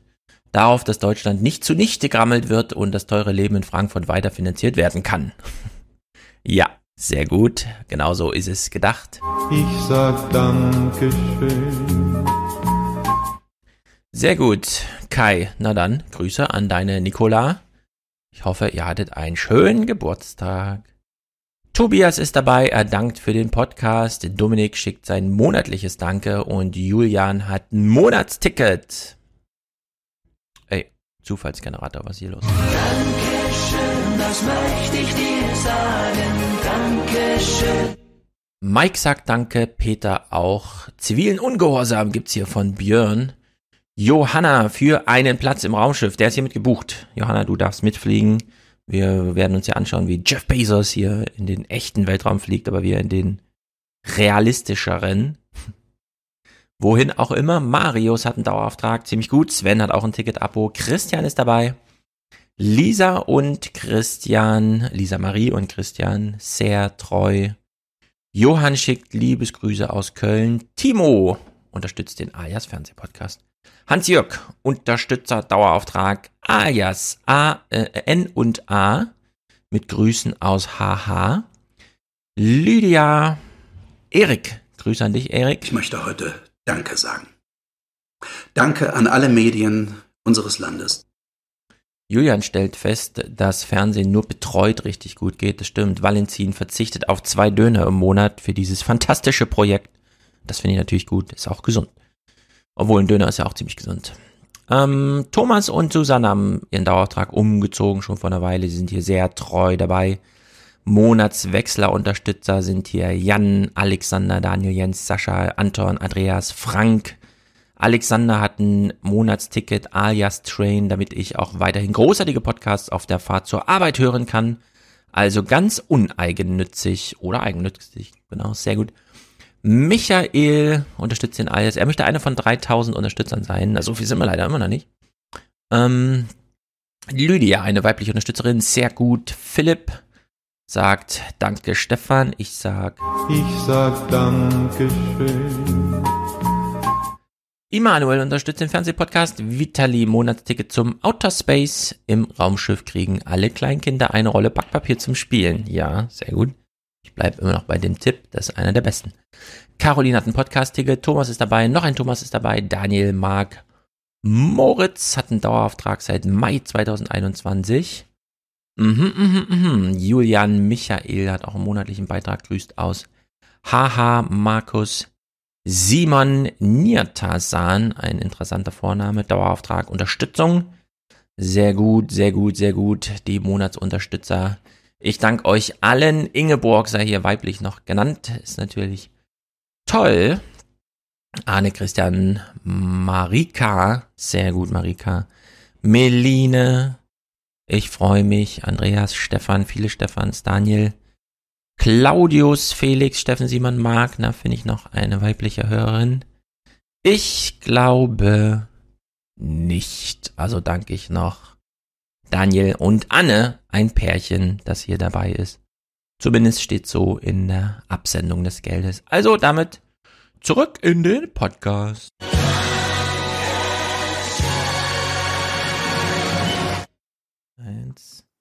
So, da sind wir wieder. Äh, Danny hat einen Clip hochgeladen, von dem ich äh, gesagt, den spielen wir jetzt gleich, obwohl ich ihn nicht kenne. Das ist ja genau der Trick. Danny lädt ja genau. mal Clips hoch, die keiner kennt. Ich dachte, ich bringe also mal wieder meinem historischen Auftrag gerecht, hier mal alte Kultur Stimmt. mitzubringen. Und weiß ja gerade, wie so eine Diskussion ist und auch jetzt mit äh, jetzt wo Tagesschausprecher ja im öffentlich-rechtlichen Gebieten hm. werden Gesinnungskontrollen zu kriegen und die GZ habe ich den GZ-Werbespot mitgebracht von 1979. Also GZ gibt's glaube ich ja 72, 74 und Aha. er ist sehr amüsant und ich habe zwei Fragen, die wir uns stellen müssen beim gucken. Also erstens, war es damals schon so lustig gemeint, wie es heute klingt, oder war das damals so ernst? Weil es könnte auch ein Loriot-Sketch sein. Man ist, ich war die ganze Zeit bis zur Hälfte unsicher. Ist es Loriot? Okay, das ich bin echt? gespannt. Ja. Und die zweite Frage, sollte man sowas nicht heute genauso nochmal drehen mit dieser Fröhlichkeit und Heiterkeit? Ich find's super. Also hier historische Kultur der öffentlich-rechtlichen. Ja, also es ist vermintes Gelände, wenn man heute darüber spricht. Ne? GEZ als äh, Theaterstück. Wir wissen, wir haben alle jetzt im Hinterkopf Sachsen-Anhalt, man traut sich nicht, die Erhöhung und so weiter, man hat Angst vor der AfD, jetzt kommt die CDU schon um die Ecke und sagt, wir brauchen hier Gesinnungskontrollen. Und bitte und auf den letzten Satz Dannys Clip. Den letzten Satz, der ist ganz wichtig. Okay, sehr gut. Ach, Sie wollen auch ein Fernsehgerät anmelden? Ja, ich bin ja jetzt im Bilde. Vom Fernsehen aufgeklärt? Ja, von der Gebühreneinzugszentrale, von der GEZ. das ist ja ganz einfach. Eben. Anmeldeformulare bei allen Banken und Sparkassen. Ich melde mein Erstgerät an. Eigener Herd ist Fernsehen wert. Ich das Radio vom Geschäftsfahrzeug. Dann wollen wir doch mal ausfüllen. Ja. Name? Haben Sie doch. Straße? Kenn ich. Ort? Na, da, wo ich wohne. Ja, geboren. Bin ich. Anmelden? Wollen wir ja. Ja. Zahlen? Per Lastschrift. Mhm. Ja. Und Unterschrift. Moment, vorher noch einen Blick nach oben. Bei der GEZ bereits gemeldet? Noch kreuzen, ja oder nein? Mhm. Und wenn Sie schon eine Teilnehmernummer haben, geben Sie diese bitte an. Und jetzt unterschrieben ins Kuvert. Ja. Marke drauf und ab an die GEZ. Ach, wie ah. schön, dass wir das alles wissen. Aus dem Fernsehen, die GEZ-Familie. Die mit dem Hund. genau, schauen Sie doch mal rein. Es muss ja alles seine Ordnung haben. GEZ. die Gebühreneinzugszentrale der Rundfunkanstalten.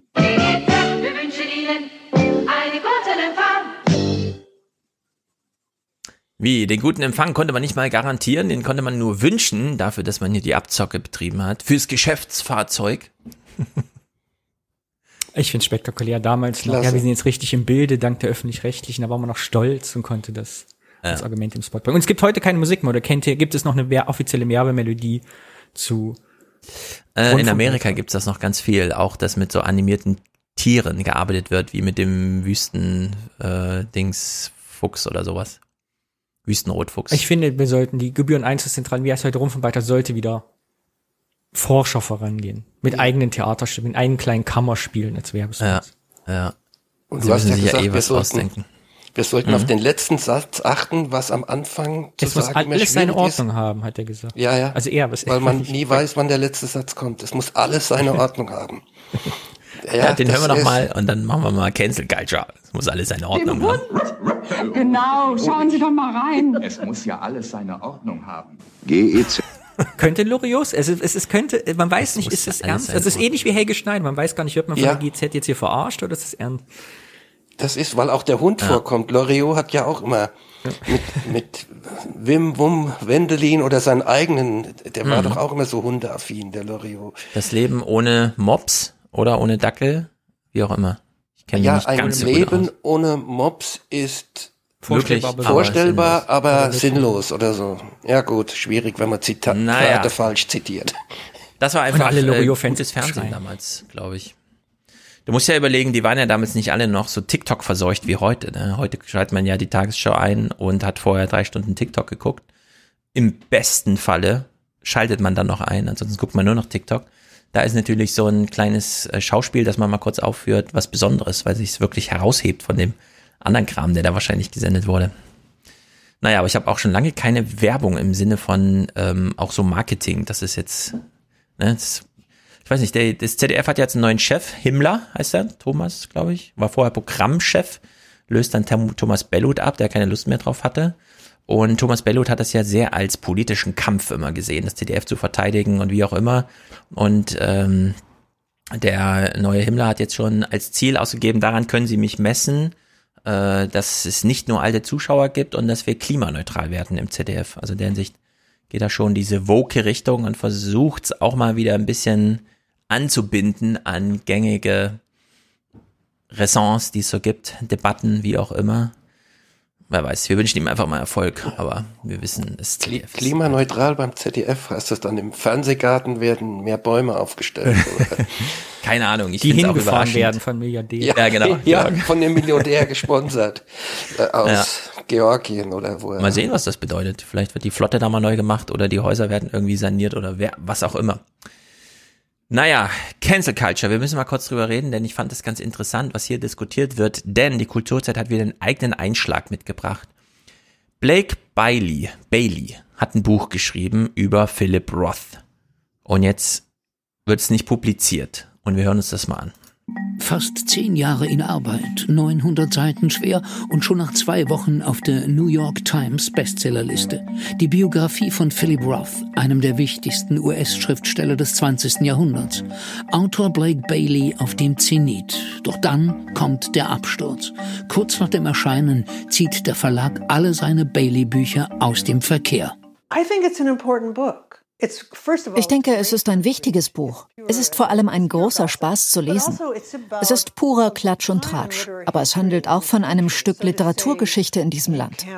Also zu sagen, man darf es nicht lesen, weil Blake Bailey dies oder jenes getan haben soll oder weil er es unterlassen hat, Aspekte des Verhaltens von Philip Roth nicht offen zu verurteilen, scheint einfach eine schreckliche Idee zu sein. just seems like a terrible idea. So, ich meine, du, Jürgen, bist jetzt international unterwegs. Wir beide sitzen hier in Deutschland, haben zwar eine Thüringer Vergangenheit, aber Lanz hat ja jetzt auch die Tage nochmal mit Sascha Lobo und ich weiß nicht mehr genau mit wem darüber diskutiert. Ah, hier Zeitchef Giovanni Di Lorenzo, was jetzt mit der ganzen Cancel Culture und äh, Juli C. war, glaube ich, noch da. Nee, äh, Dingsterbums. Äh, na, wie auch immer. Und äh, die kam eigentlich immer nur drauf zu sprechen, zu sagen, aber die amerikanische Debatte, die ist ja viel härter. Und hier sehen wir wahrscheinlich so einen Ausschnitt aus dieser amerikanischen Debatte, der aber für uns Deutsche gleich wieder eingefangen wird, nämlich indem wir solche Stimmen wie von ihr gehört haben, ist ja alles nicht so wild, das ist doch ein eigenes Stück Kulturding, das muss doch jetzt, es wurde geschrieben, finanziert und es muss publiziert werden. Und nur weil man das, die Biografie jetzt nicht zulässt, heißt das ja nicht, dass dann Philip Roth irgendwie aus dem Weg ist oder der Autor oder so, sondern es ist ja alles noch da, warum macht man jetzt diese symbolischen Akte, die dann Kultur verhindern? Und das ist ja ganz interessant, weil äh, hier dann wirklich vielleicht Welten aufeinander klaffen, klapp, also äh, schlagen. Auf der einen Seite diese äh, deutsche Herangehensweise, so schlimm kann es ja gar nicht sein, oder diese amerikanische, wir ziehen das Buch jetzt zurück, ist ja auch eine große marktwirtschaftliche Entscheidung. Jedenfalls äh, gehen die Verlage all in bei ihrem All Out. In der New York Times beschuldigt dann eine weitere Frau, Bailey, sie 2015 vergewaltigt zu haben. Vor drei Jahren hatte sie den Norton Verlag per E-Mail darüber informiert. Der Verlag ging der Sache aber nicht weiter nach. Blake Bailey weist durch seinen Anwalt alle Vorwürfe als verleumderisch und unwahr zurück. Kein Richterspruch, nicht mal eine Anzeige. Und trotzdem reagiert Norton drastisch, vernichtet die gesamte Restauflage, spendet einen sechsstelligen Betrag in Höhe des Autorenvorschusses an Frauengruppen, die gegen sexuellen Missbrauch kämpfen. Auf unsere Interviewanfragen reagiert Norton nicht. Ja, das kommt dann so in der Kulturzeit, ne? Und jetzt sozusagen die Frage an uns alle, vor allem an euch beide, aber auch an mich man sieht das halt so, man denkt so, Philip Roth, ja, schon mal gehört den Namen, keine Ahnung, wer ist denn das? Und dann Blake Bailey hat das Buch geschrieben, hat man noch nie gehört. Und dann hört man aber, also so ein Verlag stampft dann so ein Buch so richtig ein. Also das ist ja mit Millionen in Marketing, Autorenvorschuss und so weiter reingegangen. Und dann sowas. Äh, Führt das bei euch zu irgendwas? Äh, Gerade bei dir, äh, Danny, wenn du auch so Künstler bist und man geht ja immer so ein bisschen ins Feuer, nimmt sich so Themen, bei denen man nicht weiß, was passiert dann am Ende, ja. Aber weiß nicht, geht das, geht das irgendwie zu weit? Ich weiß, Kann man ich sich das einfach Eindruck, anschauen und denken, hm? Ich hätte jetzt, ich kenne die Geschichte gar nicht, steckt überhaupt hm, nicht drin, aber wenn ich sehe, Riesenverlag und prominente Leute, denke ich ja immer direkt, ähm, wie es passt halt in die Zeit heute, wo sowas einfach von Image von Imageberatern und wahrscheinlich Anwälten gelöst wird. Ich nehme an, die haben mhm. Verlag zusammengesessen, überlegt, wie kommen wir jetzt da am besten durch und in der öffentlichen Wahrnehmung und dann ist vielleicht das Buch einzustampfen, 200.000 Dollar an den gemeinnützigen Verein zu zahlen und damit an die mhm. Public Relations zu gehen, wahrscheinlich dann die, also die, die finanziell logische Entscheidung. Meinst du? Also ich weiß immer nicht so, wenn ich mir so überlege, wie so ein Buch entsteht, ne? Mhm. Jahrelang bei solchen Projekten, wirklich jahrelang. Da wird ja auch lange dran geschrieben. Tausend Seiten entstehen ja nicht von heute auf morgen äh, wird das geplant. Ganze Management-Ebenen überlegen sich, wie sie dann unser Katalog ähm, im Entstehungshalbjahr aus, was machen wir für Marketing. Man holt so Autoren, die viele schon vor 20, 30 Jahren gelesen haben, plötzlich mal wieder so richtig hoch und sagt, das ist jetzt unser Aufschlag. Und dann äh, entsteht so eine Debatte und alle, die davor involviert waren in diesen großen Plan, das so zu machen, also 2021 ist so, das, da machen wir diesen großen Aufschlag sagen dann einfach, sind sich einig darin, wir haben uns alle geirrt, uns, alle unsere Planungen waren falsch, wir müssen das jetzt hier revidieren und zusätzlich nochmal so viel Geld nachzahlen, wie wir jetzt schon dafür gezahlt haben. Und wir machen das auch alles auf freiwilliger Basis, kommunizieren das jedenfalls so. Äh, für mich, also ich komme nicht umhin, das zu bewundern, dass so ein Verlag so all in geht. Aber auf der anderen Seite denke ich mir auch, die, die arbeiten ja auch intern miteinander und die wissen ja auch, wir, das, wir reden jetzt hier hinter verschlossenen Türen und so über unser Ding und die finden das natürlich alle scheiße und da baut sich natürlich auch ewig großer Zynismus auf, also vermute ich so, ohne dass man das so richtig ausleben kann, weil wehe, das kriegt jemand mit, außerhalb wie im Verlag wirklich über die Aktion gedacht wird. Also äh, mittlerweile sehe ich das so hin und her gerissen, also die so hin und her gerissen in solchen Projekten, dass sie da einfach von heute auf morgen solche Jahresprojekte da einfach einstampfen und nach Geld hinterher schießen, nur in der Hoffnung, dass auf Twitter keine Shitstorms und so weiter entstehen, ne? Also es ist immer so ein bisschen, egal was jetzt inhaltlich, da hören wir ja gleich noch was, aber ich finde das echt crazy. Sehr gut, Jürgen. ähm, du hast ja angesprochen vorhin, als Rentner bist du immer noch Polizist. Bei mir gingen sofort Polizeilaternen an ähm, und so, so Polizeien. Warum machen die das freiwillig? Ähm, also am Geld kann es ja scheinbar nicht liegen. Mhm. Und da kam sofort, die müssen eigentlich mehr wissen. Und so wie ich es gehört habe, wurde ja nicht nur dieses Buch zurück, sondern alle alles Sachen von diesem Philip Bailey. Mhm. Ähm, und ich kann mir vorstellen, ähm, dass so ein, ich nenne es jetzt einfach mal ein renommiertes Verlag, äh, die haben ihre Juristen, die setzen dann Ach auch so. ihre Detektive ja, an ja. ähm, und denken, oh scheiße, äh, bevor das noch rauskommt, ziehen wir lieber mhm. jetzt einen Strich, Strich, äh, Zahl. Warum zahlt man freiwillig? Mhm. No sehe ich Stimmt, weiß das nicht. kann natürlich sein, dass sie mehr wissen ja. und deswegen jetzt noch sagen, okay, noch ist es nur die allgemeine Diskussion, nehmen wir das als Anlass, all in out und dann haben wir es hinter uns, wenn es dann richtig hochkocht, was wahrscheinlich dann auch passieren würde, umso länger so ein Projekt dann läuft. Auf der anderen Seite, außerhalb der Institution, die dieses Projekt angeleiert und dann wieder beerdigt hat, äh, gibt es eben dann, da haben wir eben auch die eine Vertreterin gehört, äh, dieses Pen in dem Fall äh, dies, äh, dieser Amerika-Arm Penn America, die Chefin Susanne Nossel, also diese ja doch schon sehr ehrwürdige Vertreterin von Autoren, die sich dann, und das sieht man ja jetzt häufiger, die eigentlich das Pendel wieder so ein bisschen aufhalten wollen. Die Schriftstellervereinigung Penn ist besorgt, dass Verlage zu voreilig Autoren canceln, weil sie heftige Reaktionen in den sozialen Medien fürchten. Es sei zwar keine staatliche Zensur, aber das Ergebnis sei trotzdem beunruhigend. Ich denke, wir haben es mit einer Kultur zu tun, die zensorisch sein kann. Das kann eine ähnliche Wirkung haben wie Zensur, wenn in manchen Fällen eine kleine Gruppe von Menschen versucht zu diktieren, was jeder lesen oder worüber jeder sprechen darf. Cancel Culture sei einfach willkürlich, fürchtet Kolumnistin Cather Pollitt. Was einen als schlechten Menschen definiert, verschiebt sich. Was, wenn die Person ein Kommunist ist? Was, wenn die Person verwerfliche politische Ansichten hat, die nicht Teil ihrer Fiktion sind? Menschen sind sehr kompliziert, Schriftsteller auch. Ja, und das ist halt jetzt richtiger Kulturkampf, so, ne? Also einfach Schlag auf Schlag. Und jetzt stellt sich so eine Frage, und jetzt gehen wir auch so ein bisschen ins Inhaltliche, was, worum geht's ja eigentlich, soweit man es weiß. Äh, und das ist ja auch äh, so diese deutsche Diskussion, ist Ausblenden eines Sachverhalts immer der beste Weg, um was auch immer für eine Art von Gerechtigkeit herzustellen. Also, dass man dann sagt, okay, Astrid Lindgren hat sich irgendwie geirrt oder war sie rassistisch? Wir nennen ihn jetzt Südseekönig, den Vater von Pipi Langstrumpf. Das ist ja immer so dieses Standardbeispiel für Deutschland.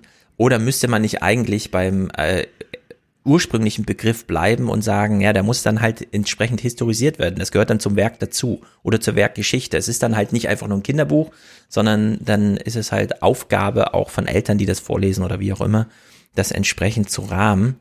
Und äh, ich finde jedenfalls, das, was uns jetzt hier dargeboten wird an Inhalten, rechtfertigt nicht zu sagen, Deckel drüber, wir reden da gar nicht drüber. Gut, so ein Verlag hat sich jetzt entschieden, wir gehen das wirtschaftliche Risiko nicht ein, weil wir nicht genau wissen, wie viele Leute dann auf Twitter welche Welle mit welchen Effekten und so weiter hervorrufen. Aber deswegen kann ja noch nicht die Antwort sein, ja, wenn der Verlag das dann zudeckt, dann ist es halt einfach weg, das Thema, sondern irgendwie gehört das ja auch zur Gesellschaft, was hier als Problem vorliegt. In diesem Kleinbürger Viertel wächst Philip Roth, der Sohn jüdischer Einwanderer, auf. Er schreibt freimütig über Sex und explizite Themen, erhält zahlreiche Ehrungen. Nur der Nobelpreis bleibt ihm verwehrt und mancher vermutet, Grund seien seine frauenverachtenden Romanhelden. Skandalös seine zwei gescheiterten Ehen. Sein Biograf wird beschuldigt, das misogyne Frauenbild von Roth nicht kritisch betrachtet oder verurteilt zu haben. Die Vorwürfe gegen den Biografen stechen, weil sie sich so eng mit dem Bild von Roth als frauenverachtend, rachsüchtig und narzisstisch reimen. Ja, wenn jetzt ein frauenverachtender Autor einen frauenverachtenden Biografen bekommt kann man nicht auch sagen, es passt irgendwie ins Bild und kann mit entsprechendem Kontext dann trotzdem publiziert und entsprechend vermarktet und darüber dann auch thematisiert werden? Ich schwimme bei dem Thema absolut. Ich weiß nicht, ich kann das, ich habe da Ja, man keine hat auch so eine gewisse Zurückhaltung, ne? Man, Ja, nee, es geht vor allem immer, ich, äh, deshalb bin ich an, an dem Satz äh, von ihr eben so gestoßen, was ist, wenn man Kommunist ist oder so. Mhm. Ich habe in einem diesen Cancel-Button aktuell geht's ja eigentlich wirklich, also weil ich so überblicke, über Frauenverachtung, Vergewaltigung, Missbräuche. Mhm. Es geht eigentlich nicht um politische Ansichten oder wie, äh, wie benehme ich mich im Leben, sondern einfach um ein, ja, ich meine, die Leute, also wie viele Leuten, also jetzt mal polemisch gesagt von meiner Seite, wie viele Mhm. Leuten haben diese Prominenten, die einfach äh, ihr Weltbild auf Missbrauch und ihr, ihr ihre Position ausgenutzt haben, eigentlich die Jobs weggenommen oder die Prominenz. Also wer hätte, welcher Autor hätte berühmt werden können, hätte es nicht das System gegeben, wo das alles vertuscht geworden wäre, teilweise ja. über Jahrzehnte, äh, dass jemand einfach ein absolutes Arschloch ist, Missbräuche und Gewalttaten und strafbare Handlungen an jemandem vollzieht. So. Ja. Also das System ja, ist, ist, ja so gewachsen einfach. Genau, das ist ja auch dieses Kunstsystem, also in Deutschland ja jetzt mhm. beim Theater großes Thema, dass eben diese Art von Prominenz und Reputation verteilt und entsprechend wird das dann eben manchmal ausgenutzt, ne? Aber es ist tatsächlich eine systemische Frage. Äh, wo kommt's her? Es kommt jedenfalls, klar, man kann dann immer sagen, naja, da wurde was geweckt in den Menschen, das schon ähm, drin steckte und das hätte aber selber unter Kontrolle haben müssen oder so. Aber ich finde auch, es am Ende ist es immer noch eine systemische Verantwortung, die mit drin steckt. Und die ganze Systemfrage kann man allerdings nicht stellen. Und da stellt sich auch wirklich die Frage, so ein Verlag, ja, wenn er dann einfach die einzelnen Autoren von sich aus rausnimmt, ob die damit sich auch illegitim selbst schützen, um einfach so ein System des Vermarktens und äh, Verdienens äh, aufrechtzuerhalten. Jedenfalls ist es so, dass diese Problemlage hier jetzt einen neuen Dreh hat, denn nur weil ein Buch in einem Verlag nicht äh, erscheint, heißt das ja nicht, dass es dann gar nicht erscheint. Ein anderer New Yorker Verlag, der neben Malbüchern für Erwachsene zum Beispiel auch Bücher von QAnon verlegt, bietet sich als selbsternannter Champion der Meinungsfreiheit an. Skyhorse verlegte schon die Memoiren von Woody Allen, der wegen vermeintlichen Kindsmissbrauchs vom Hachette Verlag gecancelt wurde. Baileys Roth-Biografie wird doch im Juni als Taschenbuch hier erscheinen. Der Markt als Korrektiv der Zensur? Ja, ich finde, Kulturzeit übertreibt es ein bisschen am Ende. Der Markt als Korrektiv für Zensur, denn hier liegt wieder Zensur im eigentlichen Sinne vor, denn das Buch dafür erscheint, ist ja nicht staatlich jetzt unterbunden worden. Aber äh, dass man jetzt hier wieder auf den Markt setzt, sozusagen, also dass auch Kulturzeit jetzt sagt, der Markt ist eigentlich unsere Rettung gegen die böse Zensur, äh, es ist so ein bisschen, ich weiß auch nicht, ich wünsche mir irgendwie eine Ich verstehe die Debatte. Anspruchshaltung nicht. Also jetzt als Künstler, ich überlege, ich ne, mit meinen Galerien oder wo mhm. ich arbeite, es gibt ja kein, es gibt ja keinen Anspruch drauf, dass ich verlegt werde. Und warum darf ein Verlag keine Haltung haben und sagen, hier pass auf, wenn du das und das tust, verkaufst du bei uns keine Bücher mehr. Das kann ja, mhm. also ich verstehe nicht, warum das so an, an, am Verlag festgemacht, wo heute ja im Prinzip jeder Book on Demand machen kann. Ich meine, wenn jemand Bock hat, eine Biografie ja. rauszugeben, Verlag ich selber macht das, so ein guck, ob es jemand kauft. Aber ich habe ja jetzt keinen Anspruch, berühmt zu sein. Mhm. Ich habe das Gefühl, in der Buchwelt ist das noch ein bisschen sehr, da hängt das sehr an diesem gedruckten ja. Hardcover und Spiegel Bestsellerliste so. Ja, also es gibt auf jeden Fall Bücher und das scheint mir eins zu sein, bei dem egal ist, wo es erscheint, wenn die Marketingwelle rollt, wird's gekauft. Den Leuten ist ja sowieso nicht so wichtig, in welchem Verlag ist es jetzt tatsächlich erschienen, solange es verfügbar ist, wenn sie es wollen. Und hier wurde ja nun wirklich äh, sozusagen eine aufmerksame Welle geschaffen, um es dann auch entsprechend abzuverkaufen. Ne? Also hier muss ja kein Verlag mehr Werbung dafür machen oder so, damit es bekannt wird, sondern das Publikum ist jetzt da.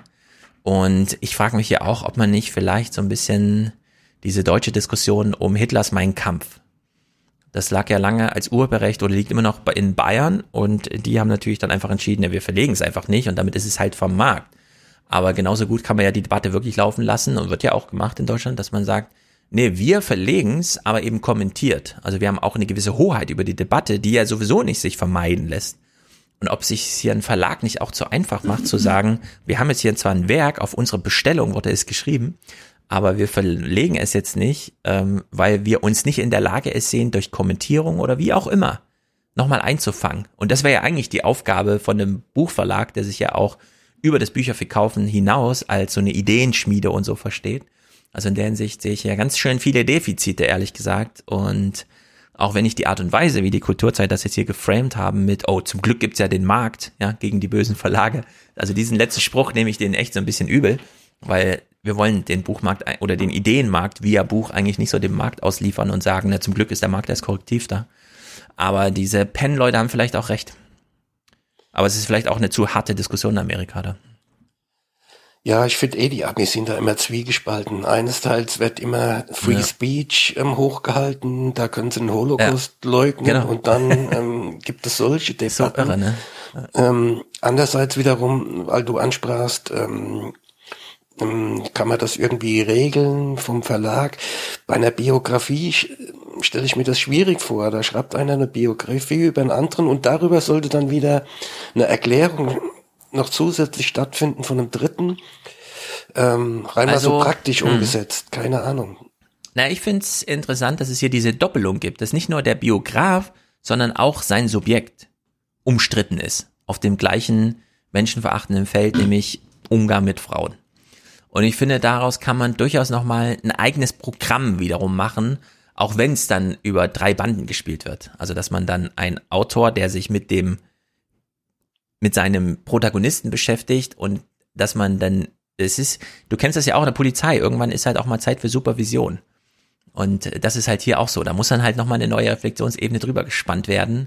Egal wie albern sich bei der ersten Sitzung alle fühlen. Aber muss dann halt gemacht werden und dann macht man es halt. Aber wird das nicht abgenommen? Ich weiß jetzt, du bist ja eher da in dieser Verlagsszene drin. Ähm, je nachdem auch, was für einen Vertrag man mit dem, mit dem Biografen in dem Fall hat, so nach dem Motto, ähm, da schauen wir nochmal drüber und ähm, dann wird das nochmal. Ja, also Autoren liefern Manuskripte und dann gucken Verlage, was sie mit den Manuskripten machen.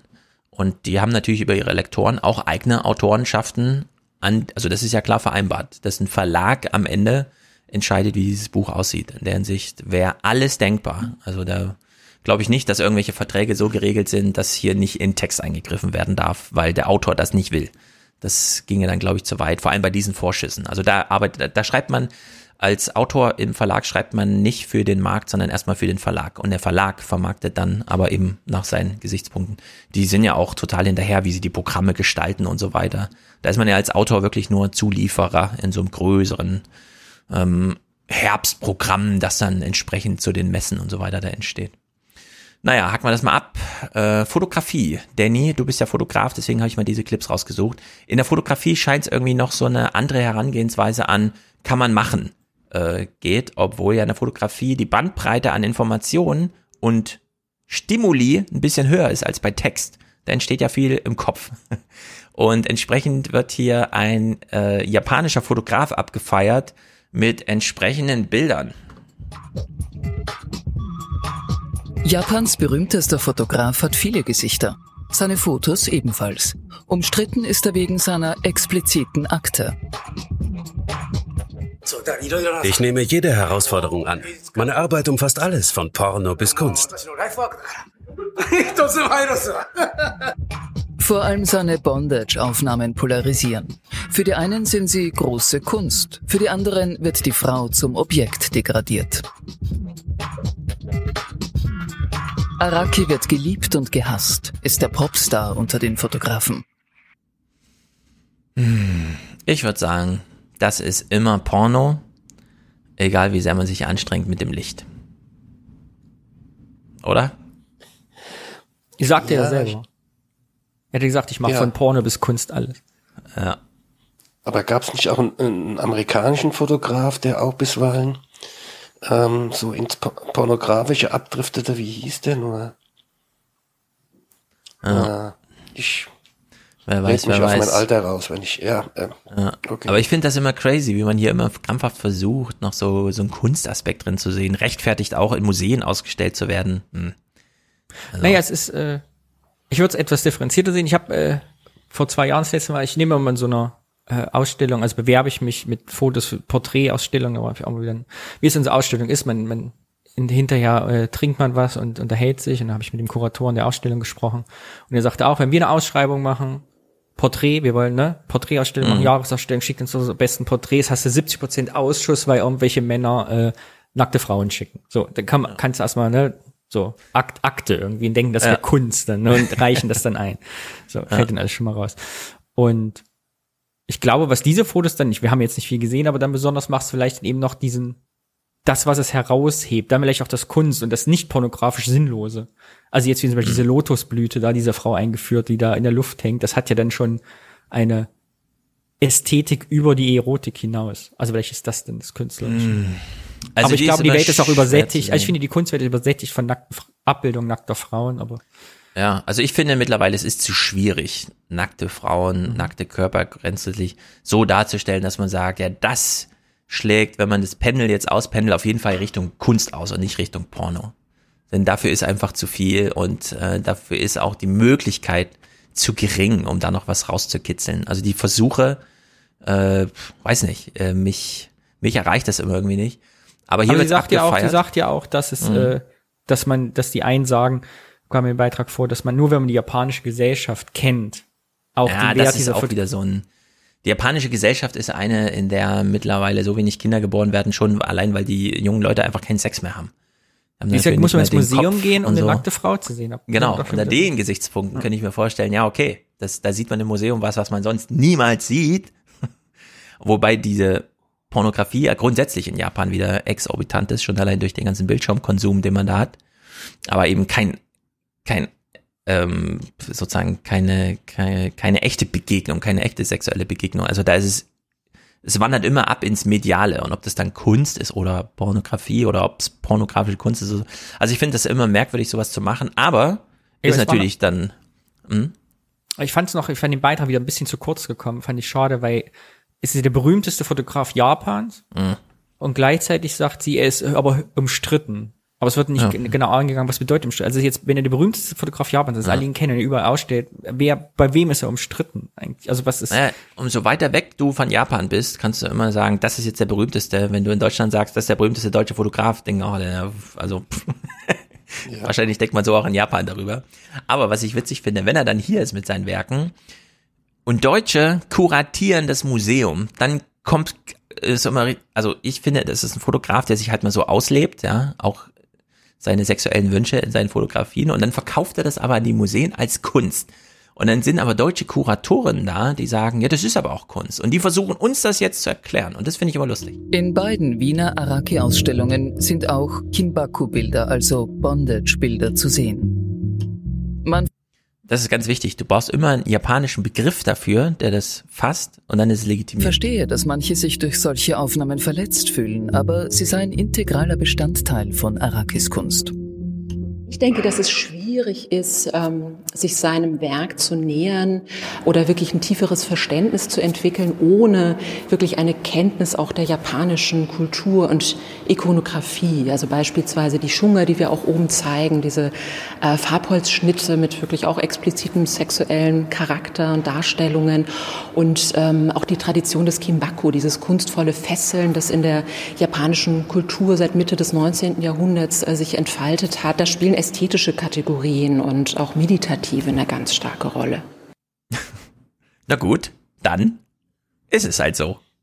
Aber ehrlich gesagt, wenn sie die Bilder nicht ganz verstehen oder nicht ganz in die Kunst einordnen wollen, dann haben sie nur die Kultur dahinter nicht ganz durchdrungen. Das ist dann ihre Schuld.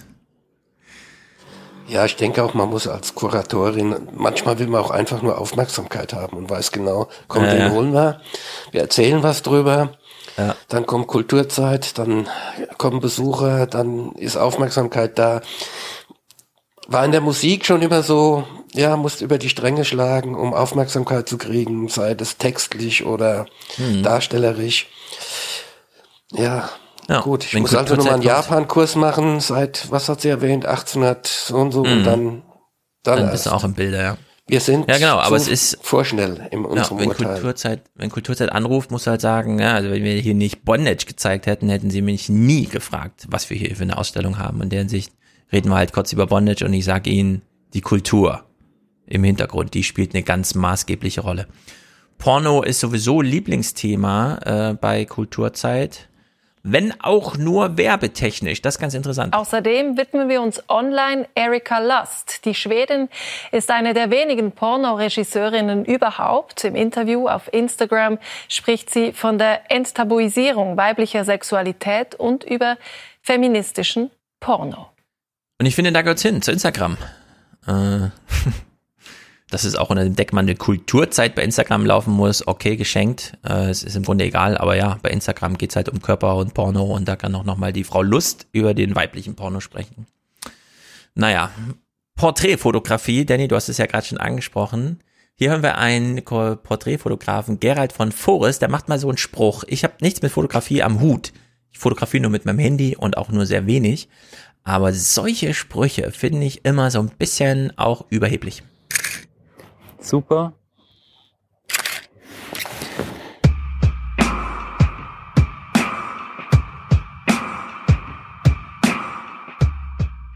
Es ist aber auch eine Kunst, den Menschen so darzustellen, dass der wirklich so ist, äh, wie er ist. Ob man das dann schafft, ist eine andere Frage. Aber im Grunde genommen ist es äh, abstrakte Kunst. Also das, äh, ein Porträt ist einfach eine Abstrahierung vom Menschen. Und das kann man natürlich nahe am Menschen gestalten oder weit weg. Und ich bin eher einer, der äh, gerne Nähe, in der Nähe bleibt, aber das ist, ähm, ja, ist so Auffassungssache. Also viele wollen meine Bilder nicht, weil die zu ehrlich sind. Danny. Ein Porträt ist eine Abstraktion. Und wird ja, manchmal natürlich. abgelehnt, weil es zu ehrlich ist? Das finde ich, der Ansatz ist mir zu esoterisch. Ja, ne? Also ich glaube nicht, dass, also ich meine, er sagt jetzt Haltungssache, meine Haltung dazu, ich finde Persönlichkeiten kannst du nicht über ein Foto abbilden.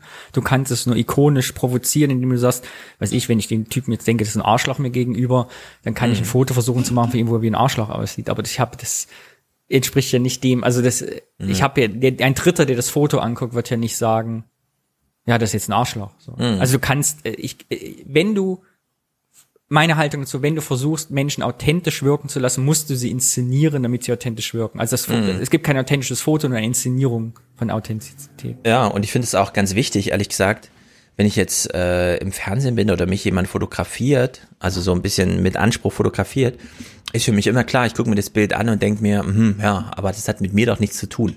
Genau wie wenn ich mich im Fernsehen sehe oder so, ne? Das hat doch mit mir dann dann nichts zu tun. Das bin doch nicht ich sondern ich sehe mir das halt an, wie Martin Weiser über seine Wörter spricht. Also überraschend, was ich da gesagt habe, ja. Kam mir halt so spontan, keine Ahnung. Und äh, jeden anderen Anspruch an eine Fotografie finde ich auch wiederum nicht ehrlich irgendwie. Also die Idee, man könnte mit einem Foto so richtig jemanden festhalten, ja. Man kann, klar, Aspekte zeigen, die überraschend sind oder so, ah, so hat mich ja noch niemand fotografiert. Man sieht sich ja üblicherweise nicht selbst, außer im Spiegel und dann hat das immer jemand so festgehalten wie man sich sonst nicht sieht. Und das findet man dann wieder irgendwie inspirierend oder gut oder manchmal so gut eingefangen, dass man sagt, ich eifere mir jetzt mal selbst nach. In diesem Moment fand ich mich besonders gut oder sowas, ja. Aber, aber diese Idee von, ja, ich, die, meine Fotos sind so gut, die sind so ehrlich. Äh, finde ich, also da fand, also esoterisch ist, glaube ich, der richtige Begriff dafür. Also ich glaube, es gibt ein, ein Foto, ein Fotogenre fällt mir ein, wo ich denke, das ist vielleicht noch authentisch, so Street-Fotografie, mhm. also wo man wirklich mit der Kamera die Straße läuft und einfach Leute, die nicht wissen, dass sie fotografiert werden, plötzlich überrascht, so. Dann mhm. hat man vielleicht noch so einen Hauch von, ah, okay, das ist irgendwie echt, aber alles andere ist halt versuchen, echt zu wirken und dann mhm. kann man sich da aber Meine Erfahrung ist, entweder du machst ein Foto, also mir geht das häufig so, entweder du hast ein gutes Foto gemacht von jemandem, also wenn du ein Porträt machen willst, innerhalb der ersten zehn Fotos, sonst ja. brauchst du wieder 500 Fotos, bevor es wieder was wird. Also ja. entweder das klappt am Anfang oder du arbeitest dich ab an ja. Inszenierung wieder wegzuschaufeln. Das finde ich auch ganz wichtig ich bei Kindergeburtstagsfotografie. Nicht so viel inszenieren, einfach Fotos machen und dann äh, ist halt dabei oder nicht, ja, aber es nützt dann nichts, noch tausend Bilder mehr zu machen. Ja, ja. Ich weiß nicht, ob ihr gesehen habt, auf Arte gab es einen Sechsteiler über Fotografien, glaube ich, Fotografie Masterclass.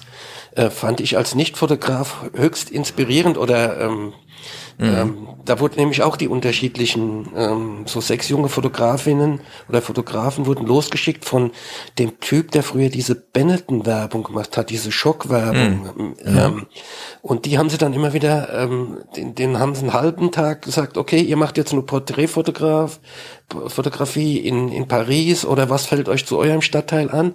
Ähm, ist eine sechsteilige, glaube ich, oder eine längerfristige mhm. ähm, sehr interessant. Aber nochmal zurückzukommen zur Inszenierung, das wird ja zum Teil sogar ähm, Tierfilmern, Dokumentar-Tierfilmern vorgeworfen. Ja, die haben gesagt, sobald genau. du da schon stehst mit deiner Kamera, nimmst du irgendwie schon Einfluss auf die, auf die ja. ähm, Umstände, wie du solche Bären ähm, da filmst, weil du sonst bist mhm. ja nicht da. Ja, also ich will dem äh, Medium Foto da nichts absprechen, ne? Aber ich finde nur der Anspruch Ehrlichkeit ist halt so ein bisschen komisch. Ja, man muss ja beim. Genre auch bleiben, weil ehrlich, mhm. was, das macht wohl, ich halte das ja vollkommen mit Max Gold. Der hat dieses Beispiel mal gemacht mit einem Mülleimer.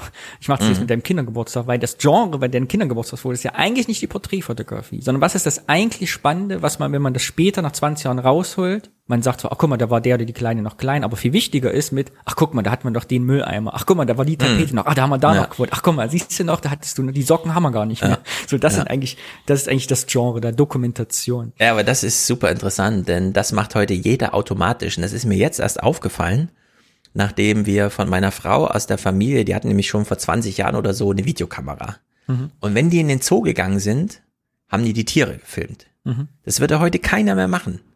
Heute filmt man natürlich diejenigen, mit denen man im Zoo ist, das Selfie, mhm. ja. Nicht der Ort der Welt, sondern ich am Ort der Welt. Ich war hier, ja. Also diese, äh, ich versetze mich mal hier rein und das, das, das ist bewahrenswert. das Tier kann man ja googeln, wenn man ein Bild vom Löwen braucht, ne? Und das war halt damals ganz anders. Also man fotografiert heute so, aber man unterschätzt halt immer wieder, was man fotografiert. Und äh, da hat Nicolas Wörl in Minkorrekt mal so eine interessante Studie vom Fußball äh, gehabt, äh, denn das Publikum, das ein Fußballspiel sieht, vermutet umso mehr Intention bei den Protagonisten, umso länger die Zeitlupe, umso langsamer die Zeitlupe läuft.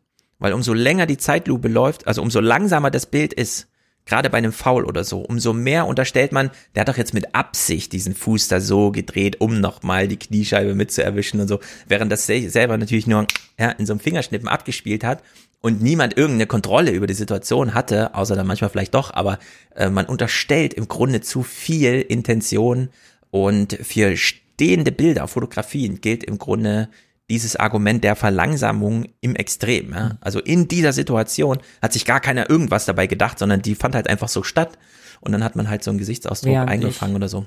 Genau, während ich da ihm nochmal beipflichten muss, was zum Thema Authentizität in Fotos, was natürlich ich jetzt feststelle, wenn ich ja vor zehn Jahren noch Workshops gegeben habe mit, äh, wie gucke ich vor Kameras richtig, ne, wenn ich, mhm. äh, wie ja. stelle ich mich eigentlich hin, wenn ich fotografiert genau. werde, habe ich jetzt schon gemerkt in den letzten zehn Jahren, dadurch, dass die Leute so gewohnt sind, Selfies zu machen, ja, haben die Leute einen ganz anderen ja. Eindruck. Also ja. jeder kennt sein Fotogesicht mittlerweile. Genau, jeder Fast weiß, jeder weiß, wie. Und das muss man die Leute natürlich, wenn du richtige Porträtfotografie machen willst, eine ehrliche, jetzt in Anführungszeichen ehrliche, wieder das muss man die Leute wieder austreiben. Genau. Du, man will nicht das Selfie-Gesicht fotografieren, sondern irgendwas dahinter.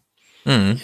Ja. ja, ja, genau, das erkenne ich auch, wenn ich hier am, am Strand rumlaufe. Die, die jungen Mädels, die nehmen schon diese Modelposen ein, äh, wenn sie sich gegenseitig ähm, fotografieren, weil sie da auch schon ja, das ist indoktriniert ne? wurden durch die unterschiedlichen Formate. Mhm. Ja, währenddem, wie du sagst, Dennis, das, äh, Danny, äh, das hat man früher erst mal stundenlang antrainieren müssen. Nee, mhm. kennen die schon. Ja, ich habe mal für eine halb, Firma halb seitlich hin. Ja. Haben eine Firma mal 300 Porträtfotos am Tag gemacht. Aber wie morgens hin, die brauchen also Mitarbeiterfotos. Relativ easy Job, aber so eine richtige Menge so. Und wenn du früher mal gefragt hast, so, ja, welche Seite, so, weiß ich auch Schokoladenseite, haben die Leute früher mal vor 20 Jahren gesagt oder 15 Jahren, ja, ich weiß nicht, wie die vielleicht die in heute 90 Prozent sagen, ach so, finde ich mich am besten. Und dann stellen die Leute sich schon ja. so hin, wie sie so. Ja. Also es hat echt was verändert.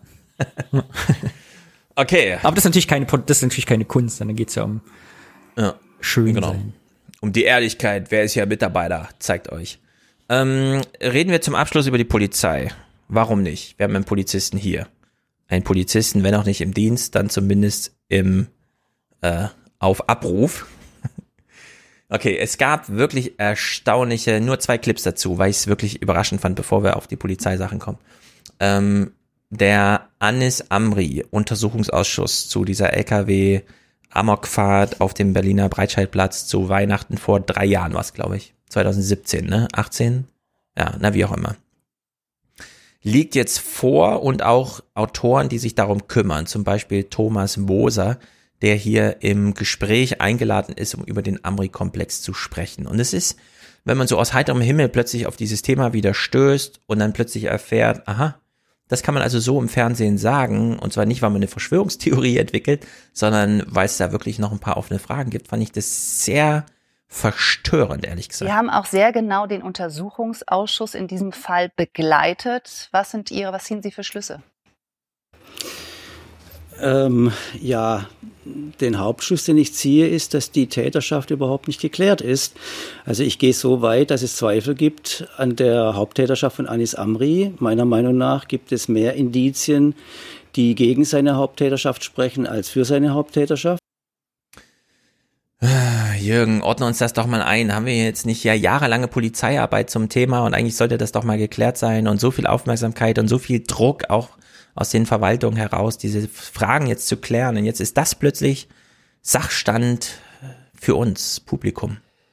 Ähm, ich ordne den Sachstand mal anders ein, hm, weil diese These wurde schon direkt nach dem Breitscheidplatz ähm, vier Wochen Pi mal Daumen bei KenFN und ähnlichen schon genauso sagt, ja, da ist kein Einzeltäter, kann der überhaupt den LKW fahren und und ja, genau. und und ähm, der war vorher in der Moschee und ähm, es gab dann äh, begleitende V-Männer, so. ja. ja. und und ganze. Deswegen wundert mich, dass das jetzt ähm, zeitlich kommt. Okay, an einen Untersuchungsausschuss gekoppelt Mhm. Ja, ja wann brauchen wir Publikum zu sehr dann doch so ein Täter und hängen uns daran fest und lassen dann gar nicht zu, dass Journalisten uns dann mal so ein, ne, also hier wurde ja jetzt wirklich erst auf den Endbericht eines Untersuchungsausschusses sozusagen gewartet und auf ein vorliegendes Buch, um das dann mal im Fernsehen sozusagen.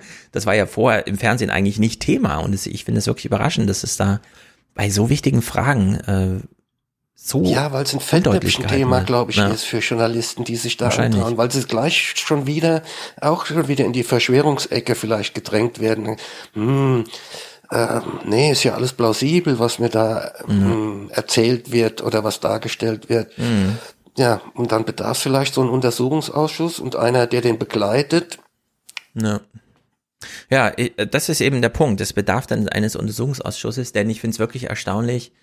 Er traut sich ja, du hast ja eben KenFM und so, da kann man das natürlich dann sagen und dann wissen auch alle so ein bisschen, ja, ist ja bei Ken Jebsen gelaufen, aber er traut sich das jetzt in der Kulturzeit zu sagen und warum? Weil der Untersuchungsausschuss zur Hälfte, nämlich zur Oppositionsseite, auch zu dieser Erkenntnis kam. Der Untersuchungsausschuss geht aber trotz aller Ungereimtheiten ja von der Haupttäterschaft Anis Amris aus. So kann man das nicht sagen. Es gibt im Prinzip drei Abschlussberichte, drei Voten. Ähm, was Sie sagten, das ist das Votum der Regierungsfraktionen CDU, CSU und SPD, die die Behauptung aufstellen, Anis Amri sei zweifelsfrei der Täter. Das sagen nicht einmal BKA-Sachbearbeiter. BKA-Ermittler benutzen die Formulierung vom offenbaren Attentäter Amri. Das zweite, der zweite Abschlussbericht, das zweite Sondervotum ist von den Fraktionen FDP, Linkspartei, äh, Grüne erstellt worden und dort werden Zweifel, dort werden Zweifel benannt. Einerseits an seiner Alleintäterschaft, andererseits aber auch, ob er möglicherweise wirklich tatsächlich den LKW gefahren hat.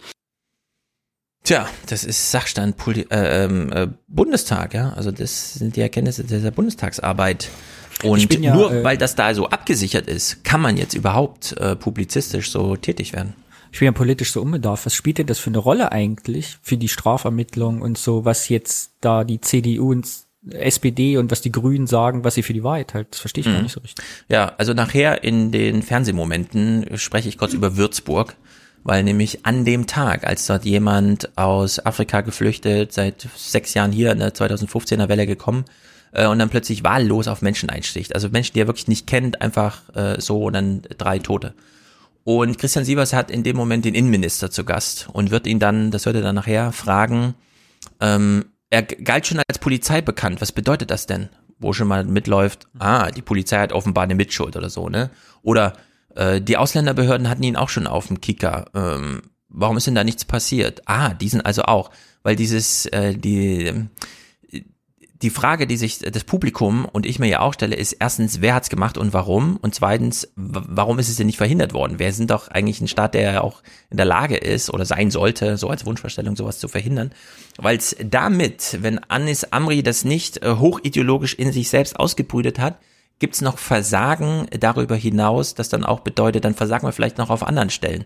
Deswegen ist ja auch die Corona-Krise so äh, bedrängend für die Bundesregierung, weil sie ja immer bedeuten kann, bei anderen Themen scheitert Deutschland genauso politisch, nur da schaut man halt nicht so genau hin wie bei Corona, ja. Da läuft so ein Maskendeal dann einfach halt so durch, da interessiert sich halt keiner für. Und das schwingt halt immer die ganze Zeit so mit. Und das ist natürlich bei so einer Sicherheitsfrage äh, ganz entscheidend, wenn man sich nicht wirklich auf den Staat verlassen kann.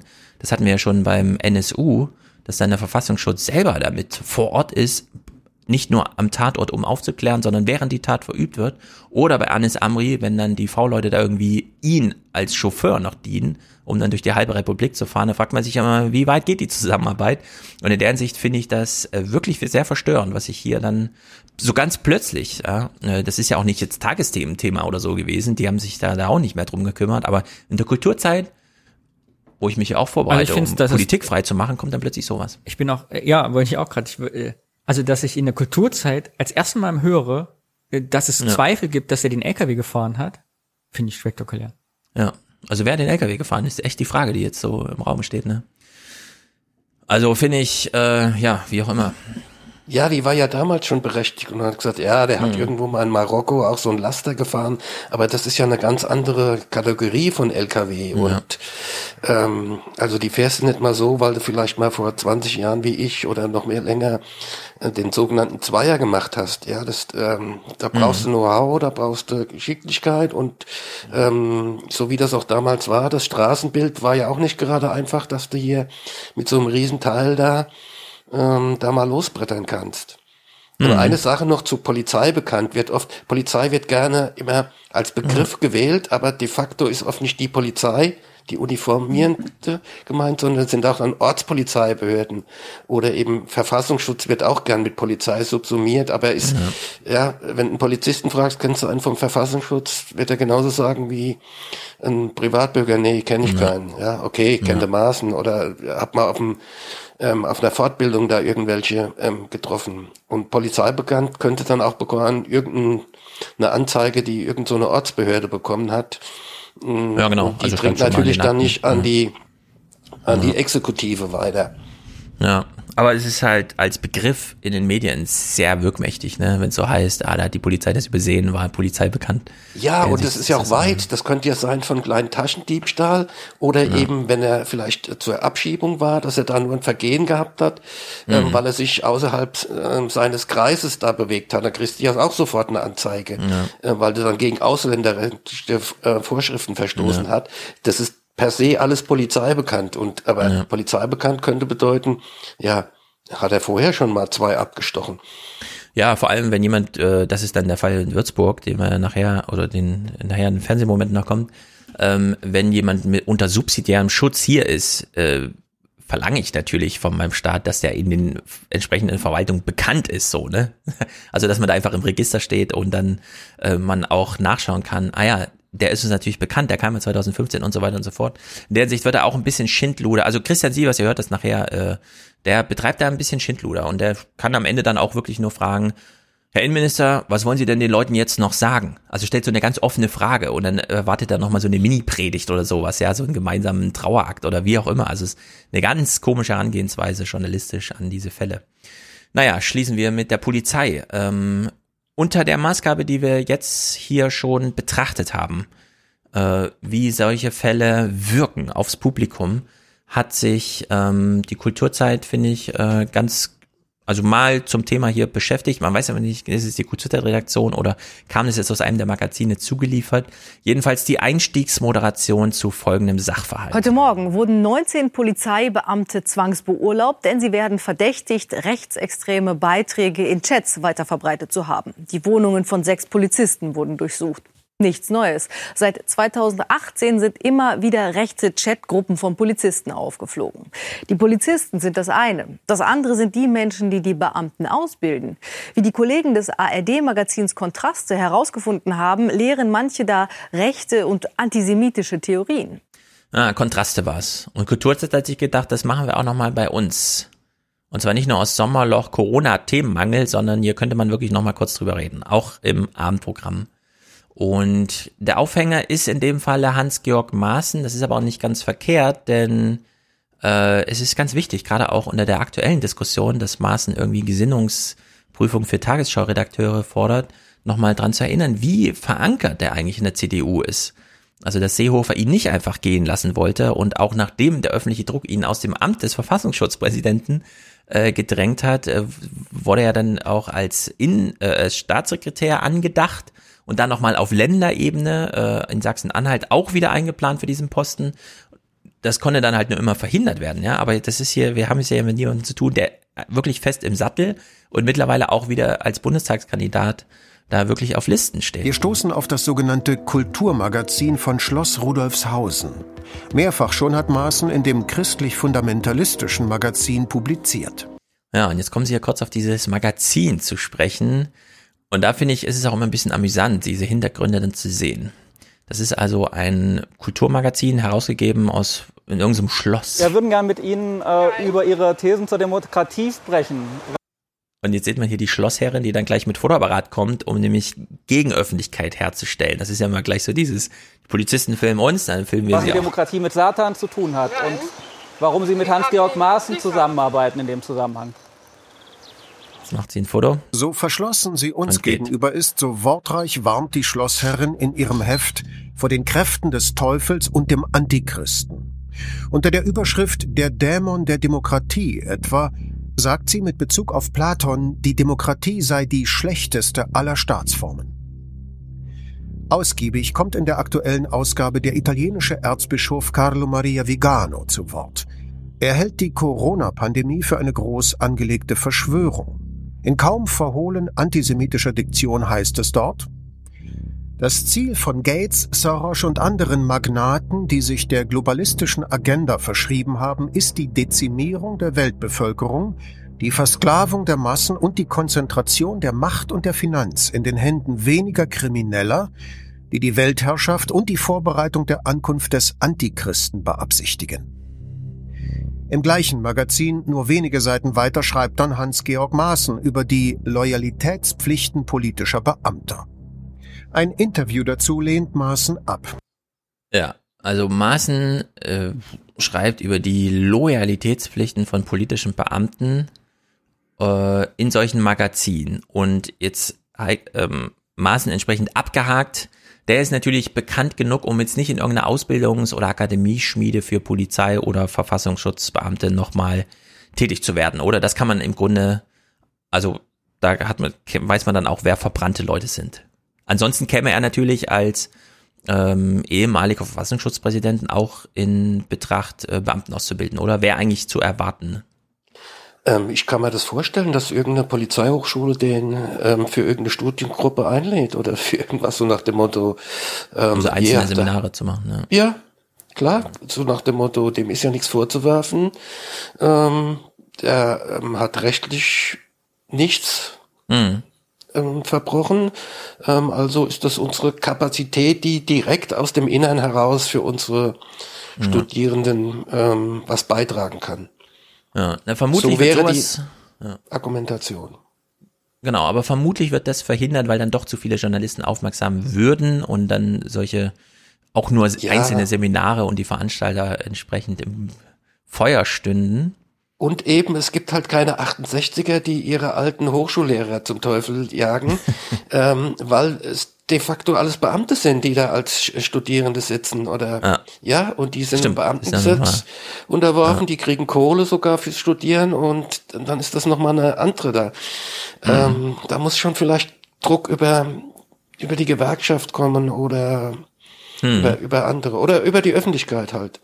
Genau. Und bei Hans-Georg Maaßen greift nämlich vermute ich mal die Öffentlichkeit. Deswegen gibt's da solche Termine wahrscheinlich nicht. Aber, und das ist dann auch, äh, worauf der Bericht ja hinaus will, es gibt eine andere ehemalige Verfassungsschutzmitarbeiter, die durchaus noch äh, zu Ausbildungstermin eingeladen werden. Und hier wird uns mal einer vorgestellt, Rudolf van Hillen. Maaßen ist nicht die einzige Führungskraft, die nach ihrem Ausscheiden zumindest irritierende Thesen vertritt.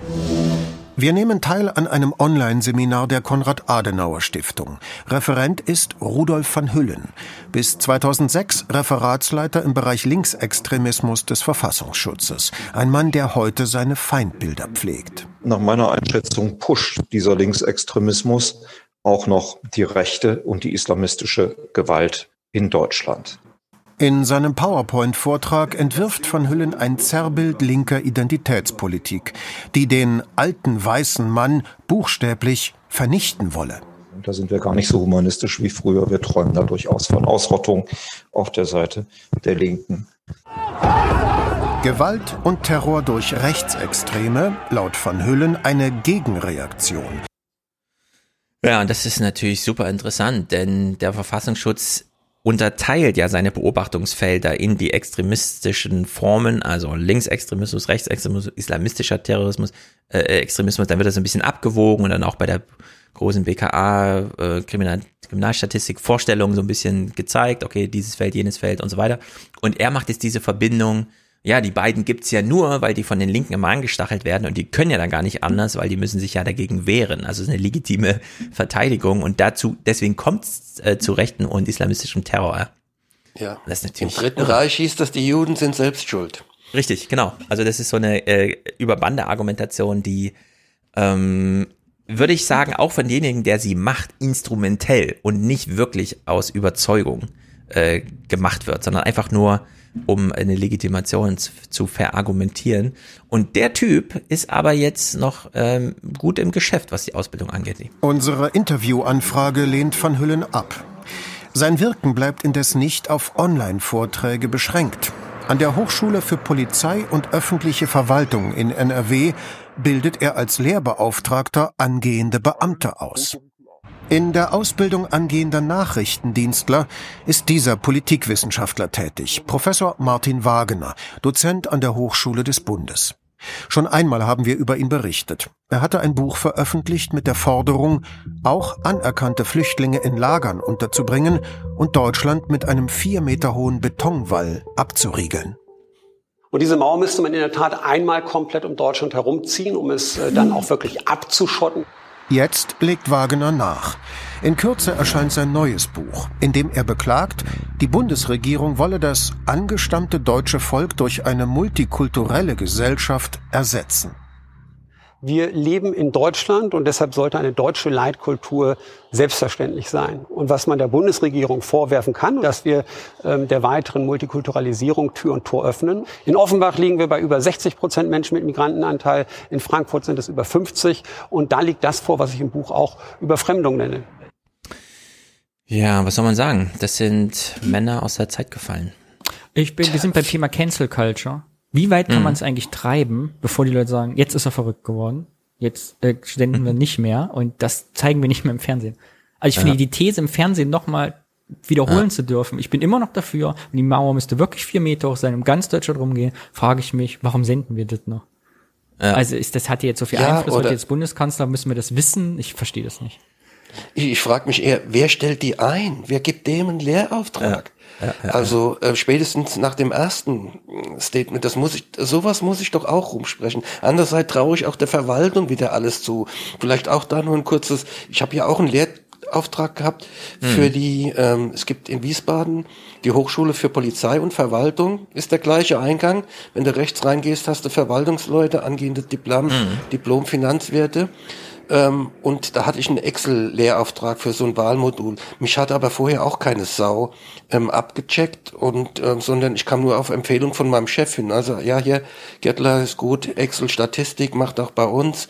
Ähm, da habe ich einen, einen Lehrauftrag bekommen. Ich habe mich immer gefragt, auch bei den eigenen Veranstaltungen, wer hat tatsächlich mal reingeschaut? Ähm, Mhm. ähm, wer schaut die Evalu Evaluierungsbögen nach? Die kontrolliert auch keine Sau. Das habe ich nämlich auch dann festgestellt, Ja. als ich mal eine Praktikantin hatte und ich habe gesagt, was hast du denn vorher gemacht? Ja, ich war vorne. Ja und? Ja, ich musste diese gelben Bögen, das sind die Evaluierungsbögen, ähm, müsste ich überprüfen. Was du?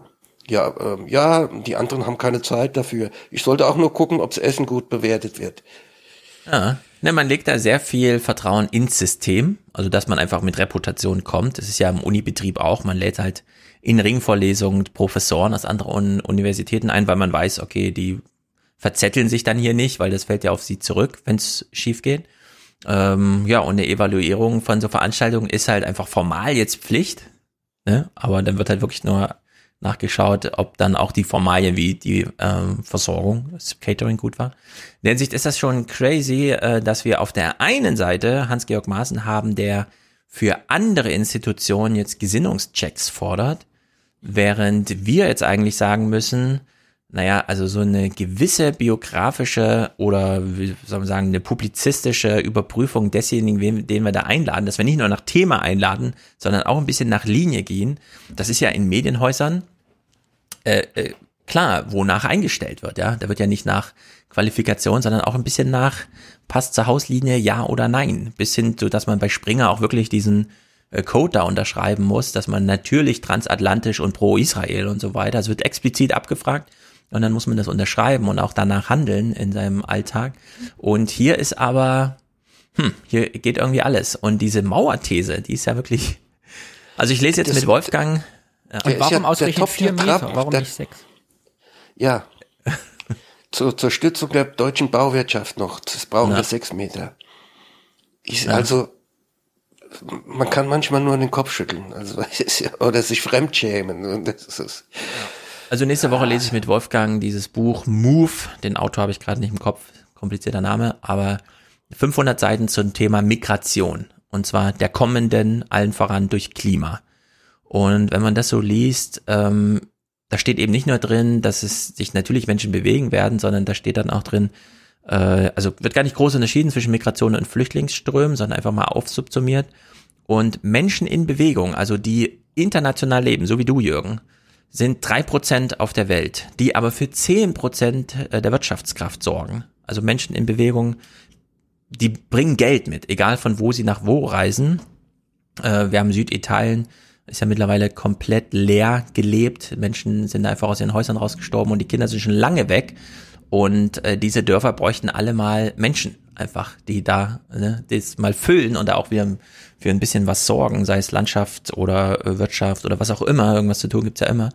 Aber noch verkrampft man sich in dieser Abwehr bis hin zu solchen Thesen, obwohl wir längst gerade durch äh, den Wunsch in Europa eigentlich den Wohlstand beizubehalten, äh, andersrum denken müssten und diese Menschen gezielt anwerben müssten und so, ne? Also dass wir denen keine Mauern bauen, sondern Autobahnen. Eine der Thesen in dem Buch ist übrigens, das Wirtschaftswunder wurde doch nicht in Bonn gemacht, sondern das war natürlich die fertigen Autobahnen, die einfach da waren nach dem Krieg.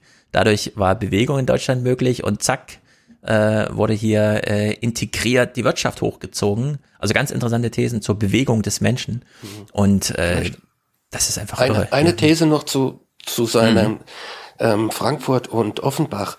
Ähm, du wohnst ja in Frankfurt, ich war da über zehn Jahre lang. Hm. Äh, Gerade Frankfurt hat mir ja gezeigt, dass es da immer geklappt hat. Ja. Mit, mit dem hohen, mit dem hohen ähm, Anteil von damals Ausländern genannt oder mhm. Migranten, wie auch immer.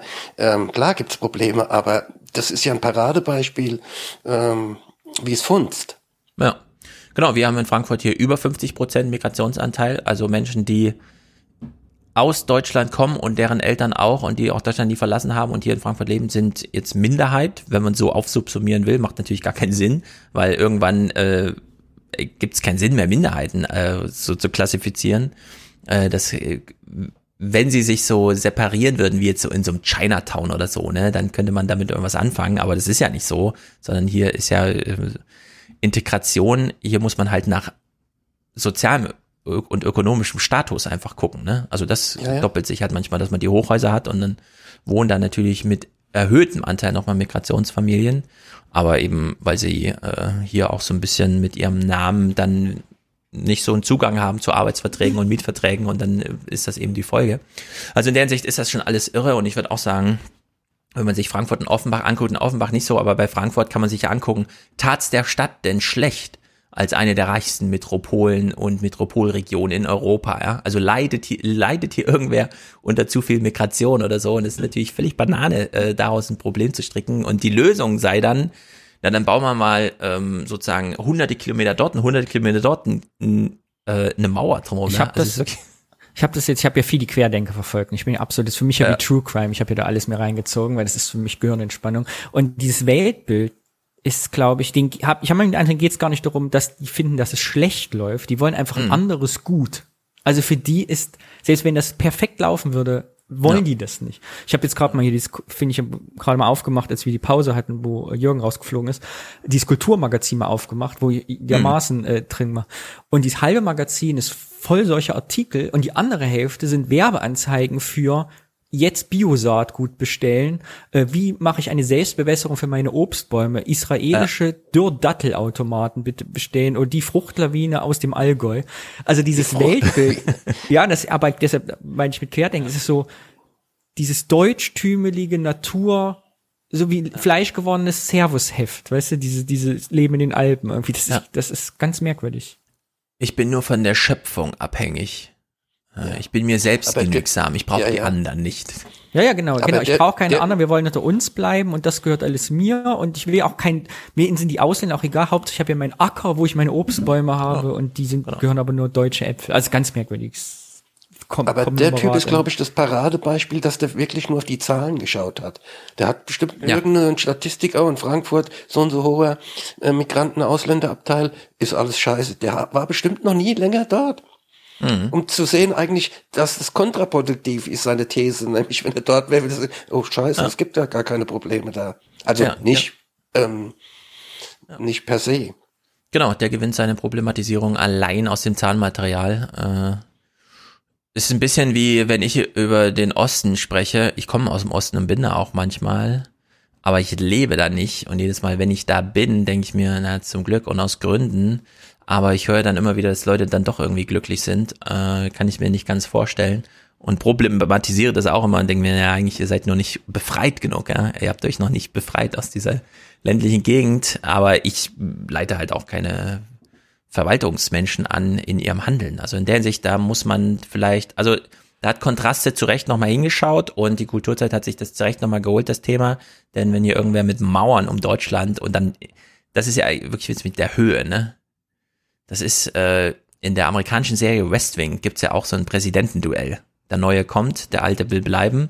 Und dann beginnt da die Debatte mit, ich verdopple die Grenzschutzbeamten. Und dann ist der Gegenentwurf des Progressiven, äh, warum verdreifachst du sie nicht? Und damit hat er sie dann unter Druck gesetzt. Ja. Da müssen die Konservativen mal erklären, warum sie es nur verdoppeln und nicht verdreifachen. Ist ihnen die Sicherheit nicht wert genug? Ja, ja und deswegen, Danny, deine Frage, warum nicht sechs Meter? Ja, war vier Meter Zaun, da gibt's auch Leitern bei Karstadt für. Ja, aber wäre das schon die Frage, die dann eigentlich Kontraste dem stellen muss. Also ja. was haben wir jetzt noch rausgefunden, was nicht absurd. Also, Im Grunde ja, genau. Also er hätte ja fragen können, Journalisten, also sie wollen vier Meter, warum, wie kommen sie auf diese vier Meter? Ist das ausgerechnet? Werden sechs Das macht ja leider nur die Heute-Show. Aber das ist der Heute-Show-Modus, der da greifen muss bei manchen Sachen. Naja, wir steigen mit einem letzten Clip aus. Und komplett rum auch, ist auch die Frage, was heißt komplett rum? Auch jetzt an der Küste? Also macht man jetzt auch die, die Strände zu, können wir das an den Strand gehen? Ja, das, sind alles da so ja, das Fragen, ist ja gleichzeitig noch Dammschutz. Das stimmt. Also, das ist schon Aber da muss man ihm die Laschet-Frage stellen. Laschet wurde ja gefragt bei der Vorstellung des äh, CDU-Programms, was kostet denn ein Liter Benzin? Und dann hat er so, hm, ja, keine Ahnung, ich habe so vermutet, er hat es ein bisschen ausgezögert, um noch eine SMS schnell zu kriegen oder so. Aber dann hat sich ja irgendwie verschätzt um 20 Cent. Aber ihm muss man auch fragen, wenn sie eine Mauer um Deutschland bauen, wie viel Volumen Beton ist das denn? Und dann soll er die Frage mal beantworten. Oder er hat sich halt keine Gedanken gemacht. Gut, ganz kleiner Themenwechsel zum Ausstieg, denn ich habe auf dem Cover des YouTube-Videos ein Thema untergebracht, das wir zumindest jetzt kurz uns anschauen müssen, aber auch, weil ich es eine gute Kunstaktion finde. Also ein Clip aus New York City, wo ein Künstler sich gedacht hat, n -n, nicht, nicht wir, nicht hier und irgendwo ist Krieg und so weiter und irgendwer macht irgendwie eine Mauer, sondern ich veranschauliche dich, äh, ich veranschauliche jetzt mal ein Problem und zwar hier vor Ort. Und er hat eine Predator-Drohne in New York City auf die Straße gestellt. Eine Kampfdrohne mitten in Manhattan. Und plötzlich ist der weit entfernte Krieg gegen den Terror greifbar nah. Das Modell ist seit dem Wochenende auf der New Yorker Highline installiert. Entwickelt hat es der in Berlin lebende Amerikaner Sam Durant.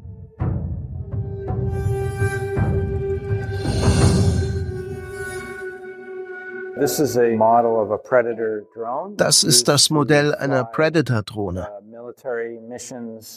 Mit ihr fliegt das US-Militär Überwachungs- und Kampfeinsätze auf der ganzen Welt. Ich denke, es ist wichtig für uns, dass wir darüber diskutieren, ob das so weiter passieren soll. Denn diese Praxis hat schreckliche Auswirkungen. Das ist einfach super. Super, super, super. Fährst du morgens zur Arbeit, so wie übrigens auch Drohnenpiloten in Amerika zur Arbeit fahren. Die sind ja nicht vor Ort, wo der Krieg stattfindet. Und dann steht einfach so eine, also hängt zehn Meter über dir so eine Drohne. Aber ich glaube, die ist durch. noch viel zu klein. Die, nee, die hat er so. sich immer bei Drohnen, oder? Ja, nee, also die ist erstmal so groß wie so eine Predator. Die haben natürlich noch andere ah, Modelle. Okay. Ja. Längere Flügel, um länger in der Luft zu bleiben, aber das ist mehr dieses Standardding, was man so mit dem Propeller hinten dran dann einfach da drüber Ich habe oft immer so den Eindruck, wenn die auch im Bundestag abstellen, äh, ja, die haben da so die Drohnen dabei, wo einer ähm, so ein Bubi so ein Ding da fliegen lässt. Nee, ja. das sind ja Riesenteile. Genau. Ähm, nur halt nicht ähm, mit, mit, mit Piloten. Hm. Ja. Genau, so eine Predator ist eigentlich so groß, dass man auch einen Menschen vorne unterbringen könnte, wenn man die ganze Technik nicht drin hätte. Also vom Volumen her und so, das, das passt. Äh, unter der Maßgabe hier der Hinweis, äh, Michael ist aus Afghanistan zurück und nächste Woche hänge ich mit ihm noch mal ein Gespräch dran, dass ich jetzt die Woche mit ihm führe, was wir jetzt überhaupt mal unter Verteidigung verstehen. Auch so, er ist ja noch ein recht junger Soldat. Wir hier ein paar Mal schon mit ihm gesprochen. Da werden wir auch noch mal über die Drohne in New York sprechen, denn äh, auch die Grünen haben sich ja positioniert, haben gesagt, äh, Drohnen zur Unterstützung der Soldatenarbeit ja, aber nur nachdem die Bedingungen geklärt sind und die CDU sagt, erstmal anschaffen und dann kann man immer noch über, über die Bedingungen sprechen. Also in der Hinsicht. Wobei so Drohnenpilot ist ja perfekt für Homeoffice eigentlich. Das ist, kann man fast als Homeoffice machen, genau. Ja, der Michel äh, war bei mir im Atelier. Wir haben ja zusammen ein Bier getrunken, wenn ich das sagen darf, ah, letzte Woche. Und frage mhm. ihn mal, ich weiß nicht, ob er darüber reden darf offiziell, aber frage ihn mal nach dem Stein, den sie aus Afghanistan zurück. Der Stein. Ich habe es mir aufgeschrieben. Jetzt bin ich Spannende gespannt Geschichte. die ganze Woche. Nächste Woche klären wir auf, was mit dem Stein auf sich hat. Ich weiß schon. Ja, ich genau. hoffe, das ist nicht so wie nach dem Irakkrieg. Da hat jemand auch ähm, einen Gegenstand mitgebracht nach Deutschland, der war aber verstrahlt und der wurde dann mm. angeklagt, weil er kontaminiertes ähm, Uranmaterial, was ja ähm, Einfuhrbestimmungen ja. eigentlich unterliegt oder gar nicht. Oh, war, war ja, schon also fast wieder halb Comedy. Das ja, es geht um die Gedenksteine. Man hat doch mit großem Flugzeug diesen, diesen Stein, den sie für die gefallenen Soldaten in Afghanistan hingestellt haben und Soldatin äh, nach Deutschland zurückgebracht. Ah, und das ist eine ganz spannende Geschichte darum. Ja, Find es ich. ist sowieso immens. War auch in den Nachrichten, war, hat man heute gesehen, wie das da in dieses Flugzeug reingeschoben wurde. Ah, ja, das habe ich, ich habe diese Nachrichten noch nicht gesehen. Ähm, aber ja, da musste das ganze Lager abgebaut werden. Auch die ganzen Autos mussten zurück, alle geflogen, alles Container und so weiter. Das war logistisch wahrscheinlich nicht besonders einfach. Ich werde ihn auch mal fragen, ich fand es auch sehr überraschend plötzlich dieses Jahr. Der letzte Soldat ist jetzt abgeflogen. Und ich dachte, oh, das ging jetzt aber schnell. Es lag ja schon in der Luft und so, aber jetzt, das ging ja dann doch irgendwie recht zügig. Dafür, dass ja die Amerikaner sich noch bis September oder so Zeit nehmen. Also 11. September ist ja so deren aufgeladenes Datum, um dann die letzten abzuziehen. Naja, das wird also sehr interessant nächste Woche, äh, sehr politisch. Jetzt danken wir erstmal dir, Jürgen. Das war auch eine sehr gute Verbindung nach Montevideo, außer eine kleine Unterbrechung, aber ansonsten erstaunlich, dieses globale Internet. Ja, sehr schön. Ich danke euch. Hat, hat mir riesigen Spaß gemacht und ich begleite das zukünftig wieder als Chat-Teilnehmer. Sehr gut, da freut sich der Chat und Mulles, der ja auch schon mal mit dir zu tun hatte. Sie. Da geht's ja immer zur Sache im Chat. Da wir ja im Fernsehpodcast sind, möchte ich zum Abschluss gerne, äh, Jürgen, diese berühmte Frage stellen, die immer jetzt auch gestellt wird in Fernsehsendungen, wenn entscheiden, wie spät ist es denn bei dir jetzt? Naja. Ah, äh, bei mir ist es jetzt 5 Uhr 47 Ortszeit, oder? Das ist ja der helle Ja, 51. Ja. Ja. ja. Da geht's jetzt noch in den Abend hinein. Die Sonne ja, scheint in den noch. Abend. Bei uns Und heute ist eine Abend Stunde ist hier das Highlight für alle Montevideaner der Klassiker National Montevideo gegen Peñarol Montevideo.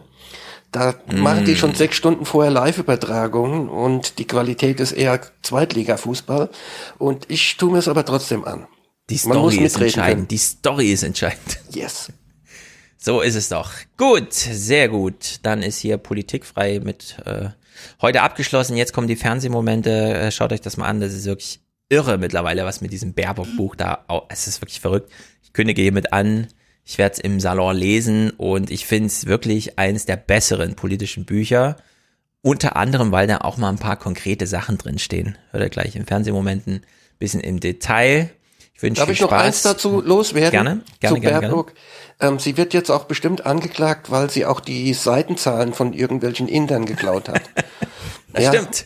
Ähm, bis hin zum Buchstaben Ä, den sie ja nicht in ja. ihrem Nachnamen verwenden darf. Also da, da kommt noch mehr. Sieben? Hatte doch Sarrazin hat auch eine Seite 7. Das ist doch da alles hier noch, von Sarrazin abgeschrieben. Da kommt noch einiges. Ja, es ist irre. Also ich werde das nach, nächste Woche mit Mick ausführlich besprechen. Ich, mir fehlen noch ein bisschen die Worte. Äh, ich ringe jetzt die Woche lang drum und nächste Woche gibt's da ein ordentliches Urteil zu. Also gut. Auf Wiedersehen. Ciao Danny. Auf Ciao Jürgen. Hier Ciao. sind die Fernsehmomente. Fernsehmomente diese Woche und wir beginnen beim Wochenende, Freitag um genau gesagt, also vorige Woche Freitag. Angela Merkel macht ja so langsam ihre Abschiedstour durch Brüssel, fährt überall hin nochmal, lässt sich feiern und ist auch hier bei Ingo Zamparoni Thema.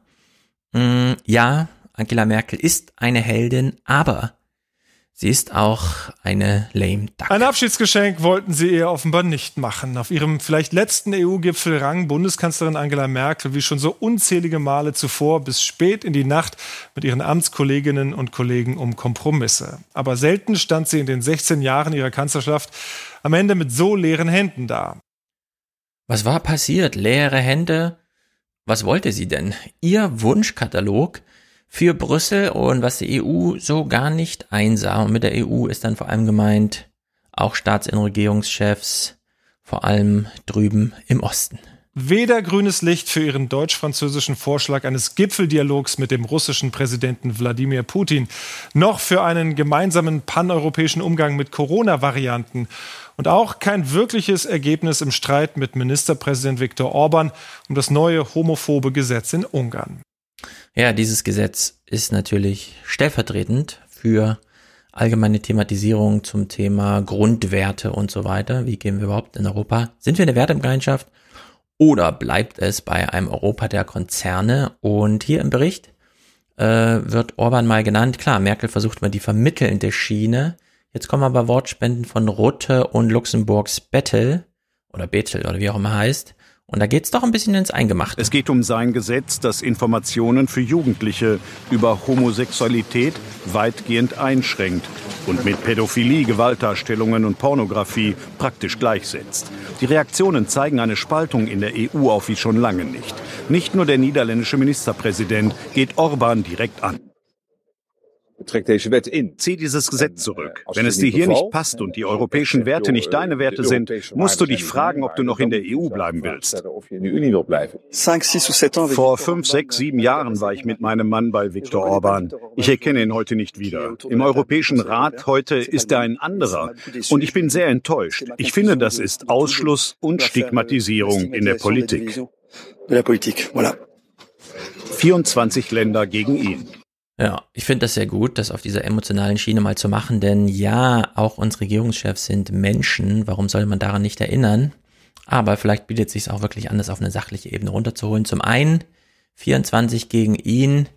Das ist ja sein Wahlkampf-Geheimrezept. So hat er ja 66 Prozent plus bei den letzten Parlamentswahlen dort erreicht. Und jetzt stehen halt wieder Parlamentswahlen an. Also versucht er wieder diesen Gegenpol. Ich als euer Kämpfer in Europa für ein besseres Europa, nicht gegen Europa. Das ist, glaube ich, ganz wichtig, ähm, dass man nicht übersieht, dass wie in Polen ja auch es große Zustimmung zur Europäischen Union gibt äh, und er dann diesen Schlängelpfad für ein besseres Europa kämpfend, aber eben kämpfend, also ist dieser Kampf, der so vorangestellt wird, entsprechend anders als Rote und äh, Bettel äh, versuchen Merkel und Macron mit ihren Wortspenden, die hier auch eingesammelt werden, äh, so ein bisschen nüchterner zu sehen, aber noch nicht nüchtern genug. Insofern haben wir hier schon ein ernstes Problem. Ich glaube, wir haben im Übrigen ähm, dieses Problem nicht nur ähm, mit Ungarn, sondern über die Frage zum Beispiel, was ist sozusagen der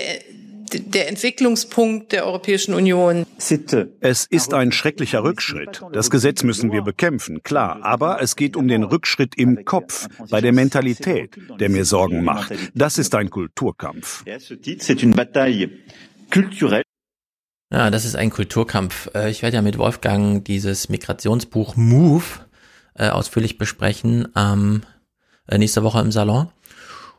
Und was hier ja schon mal auffällt, und da wird ja Ungarn natürlich auch genannt, äh, Ungarn ist ein Land, das in der Bredouille ist, vor allem durch Abwanderung werden alle diese Probleme verursacht.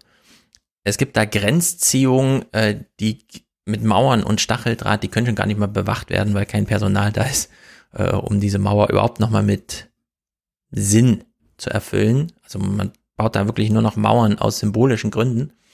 Und man müsste sich diese demografischen Zwänge eigentlich mal genau anschauen in Ungarn. Also das sind einfach osteuropäische Länder, die haben äh, in den letzten 30 Jahren 30 Prozent ihrer Bevölkerung verloren und so. Da geht's ja richtig zur Sache. Alle leben in Westeuropa, in England, Amerika, überall hin. Große, große Wanderungsbewegung. Und zweitens könnte man sich dann auch mal fragen, aber da muss man auch sehr abgeklärt sein, welches Problem geht von Ungarn tatsächlich aus?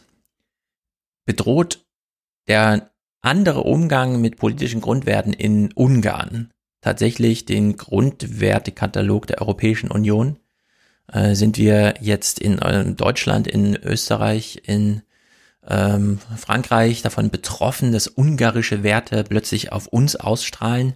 Nee, gar nicht, sondern wir arbeiten uns ja in der Hinsicht daran ab, dass wir nochmal besonders betonen, worauf es uns eigentlich ankommt. Und Ungarn hier als Kulisse für unsere eigene Werterückversicherung nutzen.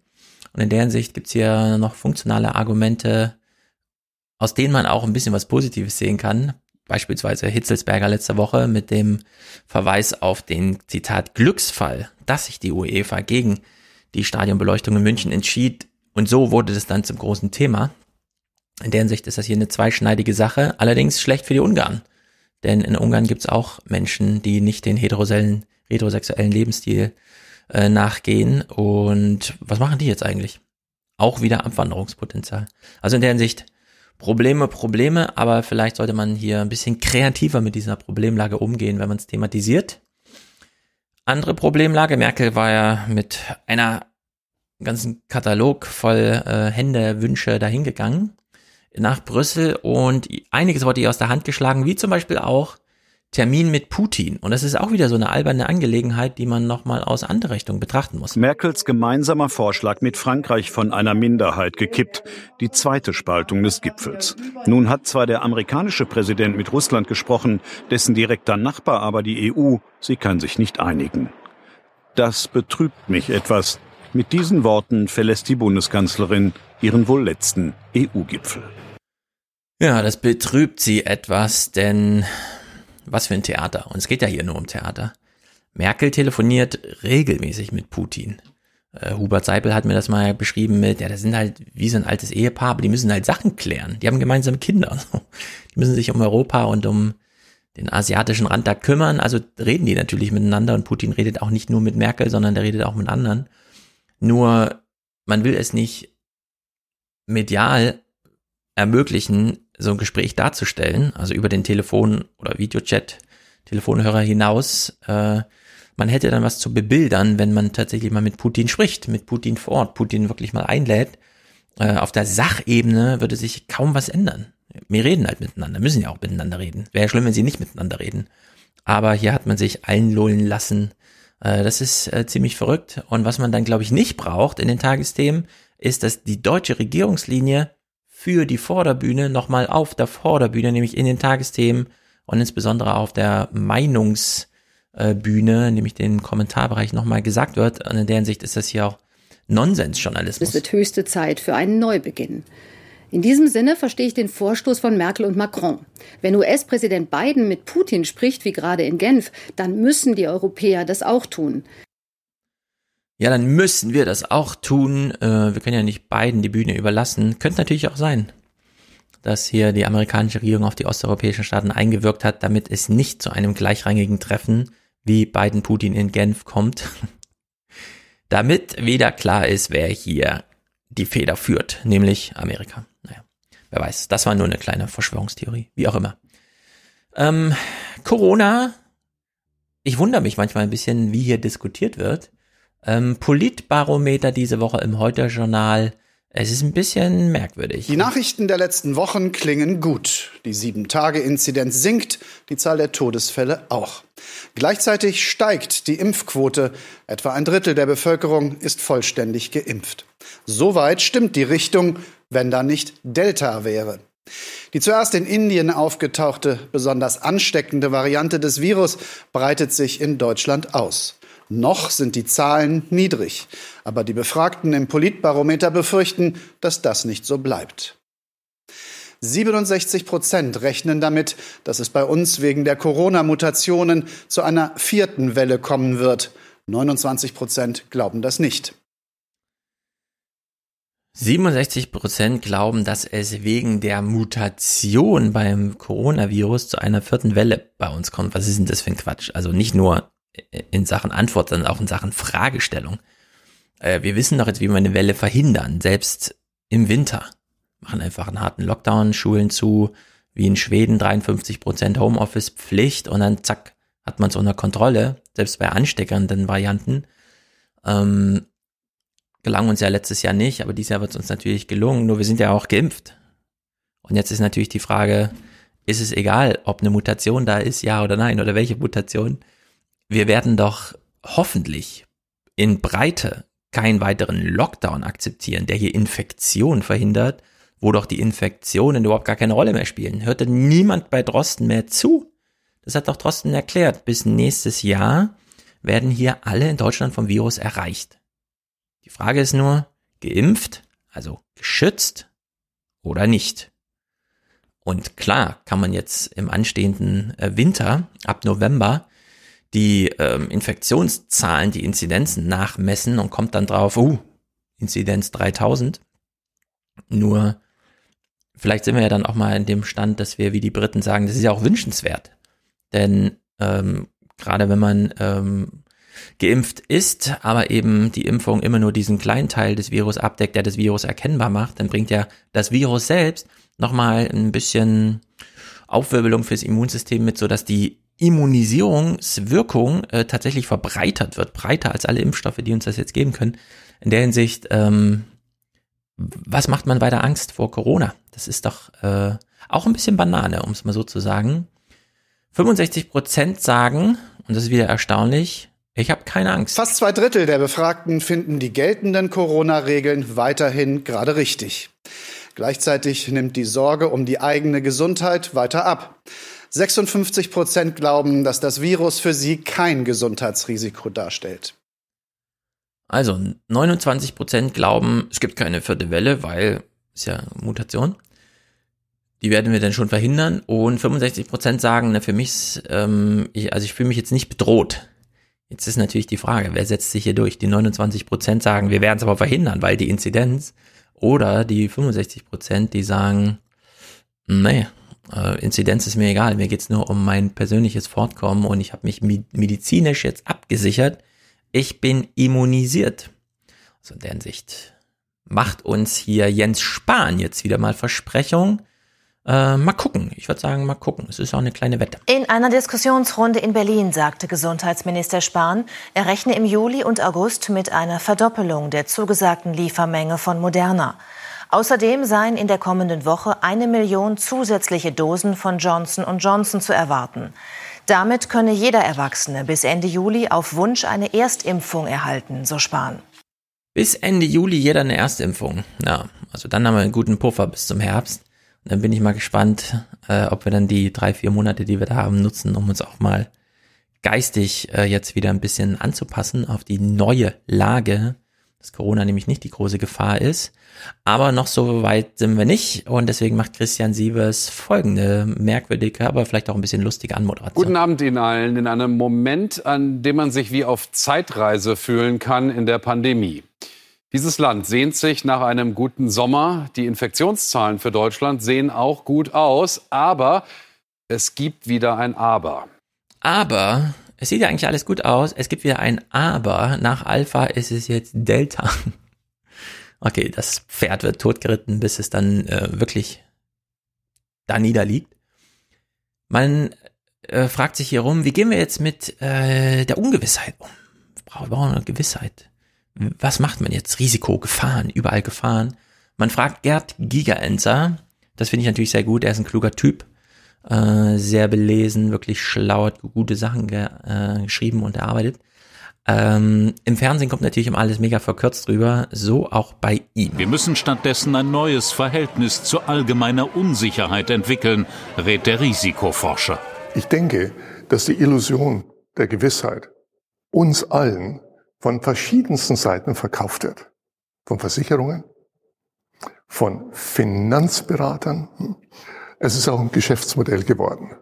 Dagegen leben wir in vielen Bereichen in, unter hochgradiger Ungewissheit. Und hier ist es wesentlich, dass wir lernen, die Illusion von Gewissheit zu vergessen. Nichts ist sicher in diesem Leben außer dem Tod und den Steuern. Der Tod und die Steuern. Der Tod ist doch ganz nah geknüpft an Corona. Wie sollen wir jetzt mit diesem Spruch umgehen? Aber es ist natürlich witzig. Es ist wesentlich, jetzt zu vergessen, äh, die Illusion von Gewissheit zu vergessen. Die Illusion von Gewissheit ist, der Impfstoff hat gefälligst mit 100 Prozent zu wirken. Und da ist es ganz interessant, dass der CureVac-Impfstoff, der ja wegen unter 50 Prozent Wirksamkeit jede Art von Symptomatik bei Corona-Infektion zu verhindern, aussortiert wird, in seinen, Zu äh, nicht Zulassung, sondern in seinen Phase 3 Studien, Zulassungsphase wird es ja wahrscheinlich jetzt nicht geben, ähm, dennoch zu 100 Prozent gegen Hospitalisierung und Tod wirkt. Zumindest bei den U61-Jährigen. Und in der Hinsicht haben wir es selbst bei den schlechtesten Impfstoffen nach Studienlage mit Impfstoffen zu tun, die uns äh, Hospitalisierung und äh, Tod verhindern lassen, zu 100 Prozent, äh, was bedeutet, damit ist dann auch Long-Covid und sowas ausgeschlossen. Oder Long-Covid ist zumindest in monatlich gemessen und nicht lebenslang. Also in der Hinsicht, ähm, keine Ahnung, was wir jetzt mit solchen Lehren machen, die hier Giga-Answer hier, wenn man die mal übersetzt, ja. Leute, macht euch mal locker. ihr müsst euch jetzt wieder zurück ins Leben finden, denn ihr habt noch ein paar Jahrzehnte vielleicht vor euch.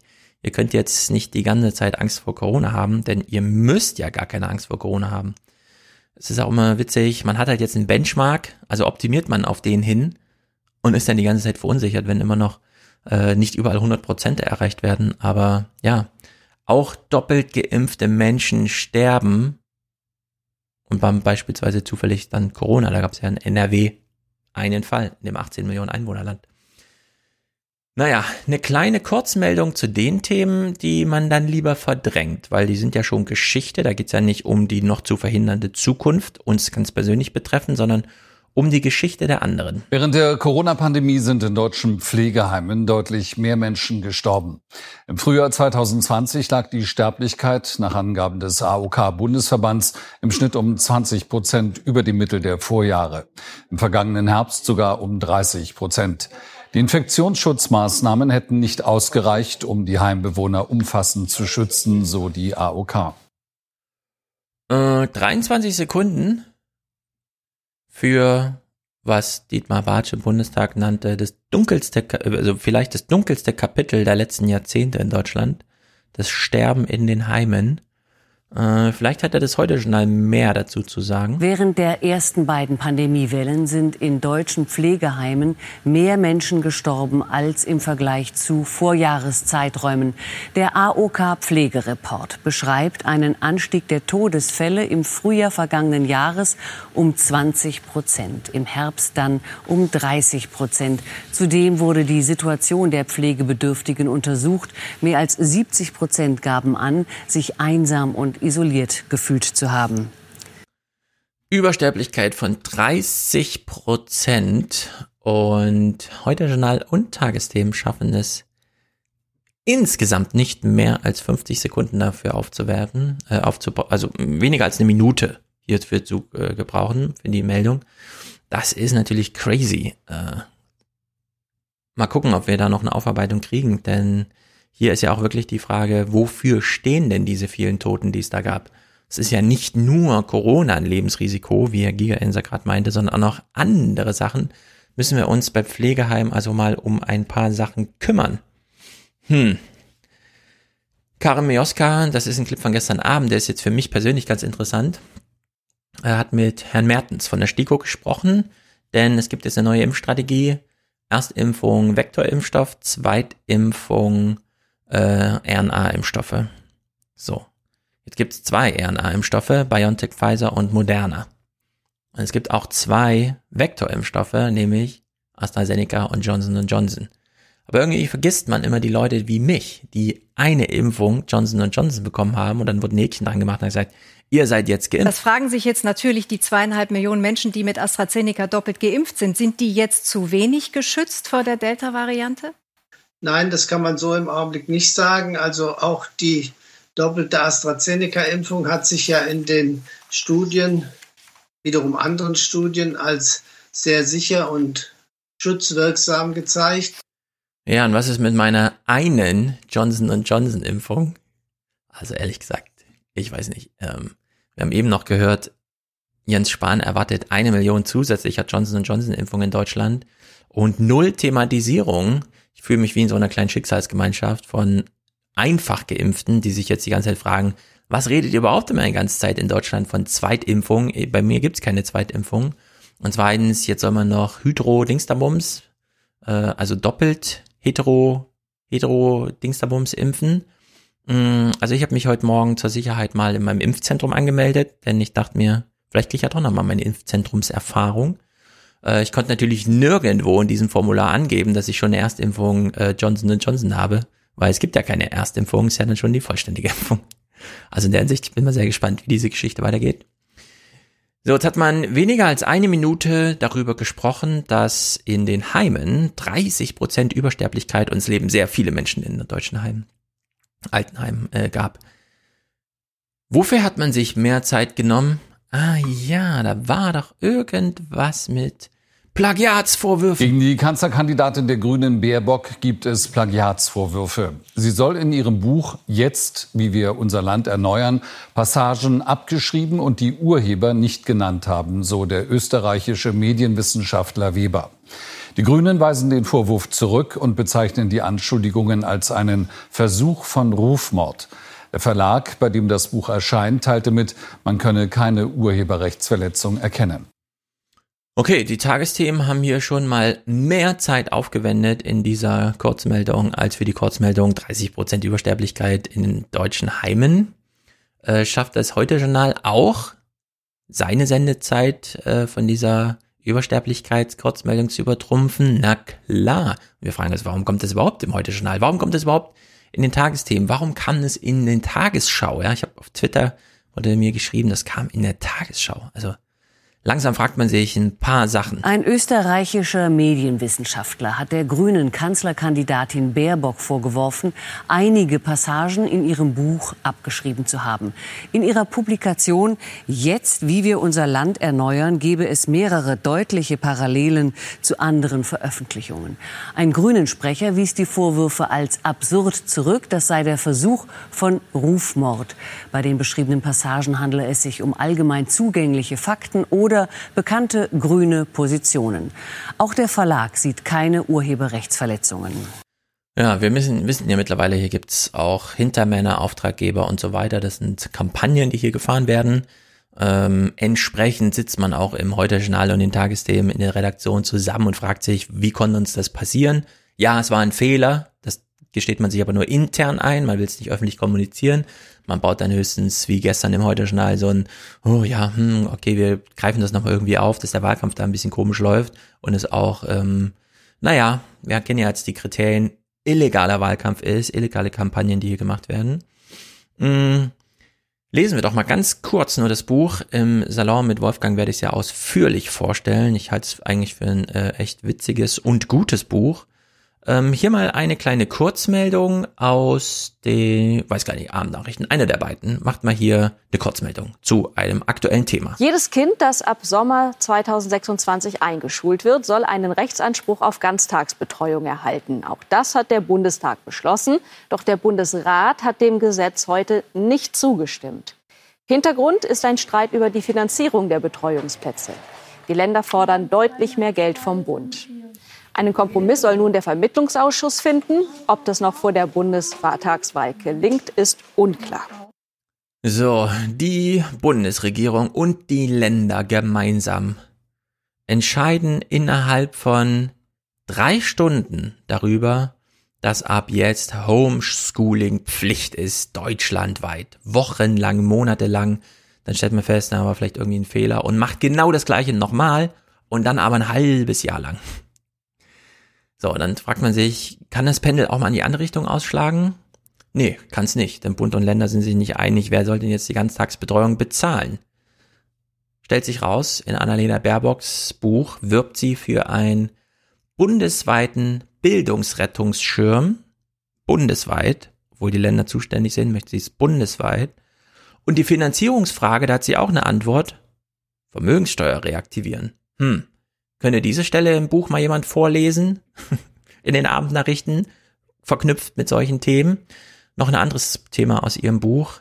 Heiko Maas, der beste Außenminister aller Zeiten, ähm, was soll man sonst über ihn sagen, war im Jemen zu Gast. Außenminister Maas hat die internationale Hilfe für Menschen im Bürgerkriegsland Jemen als ungenügend kritisiert. Einige Länder entzögen sich ihrer humanitären Verantwortung. Nach einem Treffen mit dem Außenminister des Landes sagte Maas, nicht einmal die Hälfte der UN-Hilfsprogramme seien derzeit gedeckt, ihre Finanzierung nur bis Ende August gesichert. Länder entzögen sich ihrer Verantwortung. Hm, das ist ja interessant. Welche Länder könnten das denn sein? Zum Beispiel unser Land, das die Kriegsparteien weiter mit Waffen unterstützt, obwohl das eigentlich beispielsweise im Koalitionsvertrag oder wo auch immer drin stand, dass man das eigentlich nicht will. stellt sich raus, in Annalena Baerbocks Buch äh, gibt sie der Europäischen Union eine Mitschuld an dem Scherbenhaufen Jemen. Könnte man das mal in Regierungsverantwortung sagen? Oder könnten wir jemand in Regierungsverantwortung wählen, der das so in seinem Buch schreibt, so dass wir das dann noch später zitieren, aufgreifen und da mal nachhaken können? Also in der Hinsicht, äh, was für eine Nachrichtenwoche, ja? Wie bescheuert, ehrlich gesagt. Äh, unglaublich. Naja. Klima, handeln wir kurz das Klima ab, denn es war ja einiges los in Kanada. Im Westen Kanadas und der USA leiden die Menschen derzeit unter einer anhaltenden Hitzewelle. Allein in Kanada gab es bereits über 100 Todesopfer. Bei Temperaturen von fast 50 Grad riss an vielen Stellen der Beton auf den Straßen auf. Die Behörden stellten klimatisierte Räume zur Abkühlung zur Verfügung. Infolge der Hitze breiten sich in den USA Waldbrände aus. Ja, jetzt war ja auf Twitter überall zu lesen, das hat doch nichts mit Klimawandel zu tun da war halt irgendwie so eine Glocke und die geht dann halt auf und äh, alle tausend Jahre ist es einfach 50 Grad warm. Stellt sich raus, nein, es ist natürlich Klimawandel, was da in Kanada passiert ist. Lasst euch das nicht ausreden, falls ihr selber solche Tweets geschrieben habt. Umprogrammieren ab jetzt 50 Grad in Kanada. Ja, kann es auch schon mal gegeben haben, aber äh, also gab es da noch nie. Zumindest nicht aufgezeichnet. Jetzt waren sie da, äh, ja, es ist Klimawandel. Hier im Heute-Journal wird uns das nochmal kurz erklären. Diese Karte der amerikanischen Raumfahrtbehörde NASA zeigt, dass besonders die Westküste Kanadas betroffen ist, aber auch die der USA. Es hat sich eine sogenannte Hitzekuppel gebildet. Hochdruck in der Atmosphäre wirkt wie ein Deckel, der die Luft unter sich extrem erhitzt. Es ist auf die großen Strömungen in der Atmosphäre zurückzuführen, äh, die teilweise ausleiern, kann man sagen, und gleichzeitig verstärken sich eben diese Hochs. Daher kommt ein Teil und es ist auch so, dass in den letzten äh, Jahrzehnten die Hitzewellen länger werden und auch intensiver. Das ist auf die allgemeine Erwärmung auf unserem Planeten zurückzuführen. Mhm, die allgemeine Erwärmung, äh, wo kommt die bloß her? Ist sie menschengemacht oder nicht? Man weiß es nicht so genau. Also, wenn der Lieder sagt, ist es so. Da muss man jetzt nicht die ganze Zeit dagegen ankämpfen, weil man an dem Tag, an dem man hörte, dass in Kanada große Hitze ist, auch nochmal auf Twitter irgendwas gelesen hat und jetzt ist das irgendwie das Weltbild, dem man folgt. Naja, wir müssen ja nicht immer, nicht wir, nicht hier Journalismus zum Thema Klimawandel haben, äh, denn ja, auch in Tschechien, die Tornados waren Klimawandel und wie es da vor sich ging, ist ja wirklich atemberaubend. Blechstücke stecken wie Geschosse in der Fassade des Hauses der Familie Ulela im tschechischen Lužice. Maketa hat sich gerade im Obergeschoss aufgehalten, als der Tornado das Haus traf. Scheiben zerbarsten, Scherben und Trümmer flogen durch die Wohnung. Die Mutter dreier Kinder und ihre älteste Tochter erlitten tiefe Schnittwunden, aber die ganze Familie hat überlebt. Alles hat gedröhnt, dann brachen die Fenster. Wir hatten keinen Ort, wo wir uns verstecken konnten. Wir lagen auf dem Boden und waren überall voller Glassplitter. Am Morgen nach dem Sturm ist es still im südmährischen Katastrophengebiet. Menschen liegen sich in den Armen, versuchen die Erlebnisse der vergangenen Nacht zu verarbeiten. Die Ortschaft Ruschki gehört zu den am stärksten betroffenen Gemeinden. Dächer wurden abgedeckt, Hauswände eingedrückt, Autos herumgeschleudert. Etwas Vergleichbares, sagen Anwohner, habe es in der Gegend noch nie gegeben stellt sich doch für uns die Frage, kann es auch bei uns passieren? Ingo Zamparoni hat sie Gott sei Dank mal aufgegriffen. Und damit entwickelt sich eine vertikale Rotation, der Tornado entsteht. Und übrigens diese Windgeschwindigkeiten, die dort auftreten können, die werden abgeschätzt aufgrund der Schadensbilder. Und deshalb schätzt man eben, dass es 300 bis 350 Kilometer pro Stunde gewesen sein könnten. Das Ganze ist ja geschehen gut 250 Kilometer von Deutschland entfernt. Das heißt ja dann wohl, dass ein Wirbelsturm mit so einem Ausmaß ohne weiteres auch jederzeit hier bei uns möglich wäre, oder? Definitiv. Und das gab es auch schon. Zum Beispiel europaweit gab es in den letzten zehn Jahren 3800 Tornados. Und dabei auch etliche dieser stärkeren Kategorie. Ich habe mal ein bisschen zurückgeschaut. In Deutschland ein paar, an die wir uns vielleicht erinnern. 2015, das war dieser F3-Tornado in Bützow in Mecklenburg-Vorpommern. Oder die ältere Generation dürfte sich noch an 1968 erinnern. Damals war es ein F4-Tornado mit 330 bis 420 Kilometer pro Stunde in Pforzheim. Also auch bei uns müssen wir uns auf solche verheerenden Tornados, wenn gleich auch nicht so oft, aber wir müssen uns darauf einstellen. Ja, es hatte die letzten 50 Jahre und äh, zwei der vier fanden in den letzten fünf, äh, zehn Jahren statt. Also ist natürlich auch so, das kann man mal wieder sehen, ja. Äh, wird drängend, dass wir hier mal uns große Fragen stellen. Wollen wir aber nicht. Ich glaube, hier passt ganz gut. Diesen Deutschland-Trend kurz zu zeigen. Aktuell sagen sieben Prozent, es sollte alles im Wesentlichen bleiben, wie es ist. Minus vier Punkte im Vergleich zu September 2017, also vor der letzten Bundestagswahl. Eine Mehrheit von 57 Prozent sagt aktuell, ich wünsche mir einige Kurskorrekturen, minus elf Punkte. Und immerhin ein Drittel mit 34 Prozent sagt, ich wünsche mir einen grundlegenden Wandel, plus 15 Punkte im Vergleich zu vor der letzten Bundestagswahl. Na, immerhin hat sich die Zahl derjenigen, die sich einen grundlegenden Wandel zumindest in der, keine Ahnung, die sagen uns nicht mal, wie viele Leute sie hier befragt haben, wahrscheinlich 1017, damit es äh, schöne Prozentkommazahlen gibt. Ähm, zumindest hat sich die Zahl verdoppelt, derjenigen, die meinen, ich brauche jetzt mal einen grundlegenden Wandel. Unter der Maßgabe, das fiel mir aber erst ähm, gestern ein, als ich Lanz hörte, äh, sollten wir, wir lesen immer die falschen Wahlprogramme. Also Wahlprogramme lesen ist ja sowieso ein bisschen Quatsch, aber wir sollten eigentlich immer die Wahlprogramme des vorhergehenden Legislaturperiode lesen. Was hat die CDU eigentlich versprochen 2017 und bis heute nicht eingehalten? Vielleicht sollte man da äh, nochmal ähm, Grundlage für die Willensbildung draus ziehen. Bietet sich irgendwie an. Naja.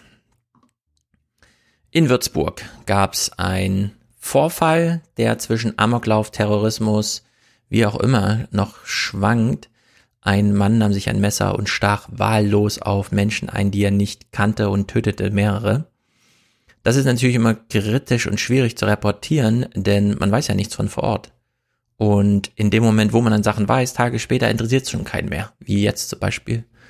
Ähm, dass der Untersuchungsausschuss in Deutschland zu Anis Amris Amokfahrt auf dem Breitscheidplatz damit zu Ende ging, dass die Opposition Minderheitenvotum äh, abgibt und sagt, wir sind uns gar nicht sicher, ob Amri überhaupt am Steuer saß.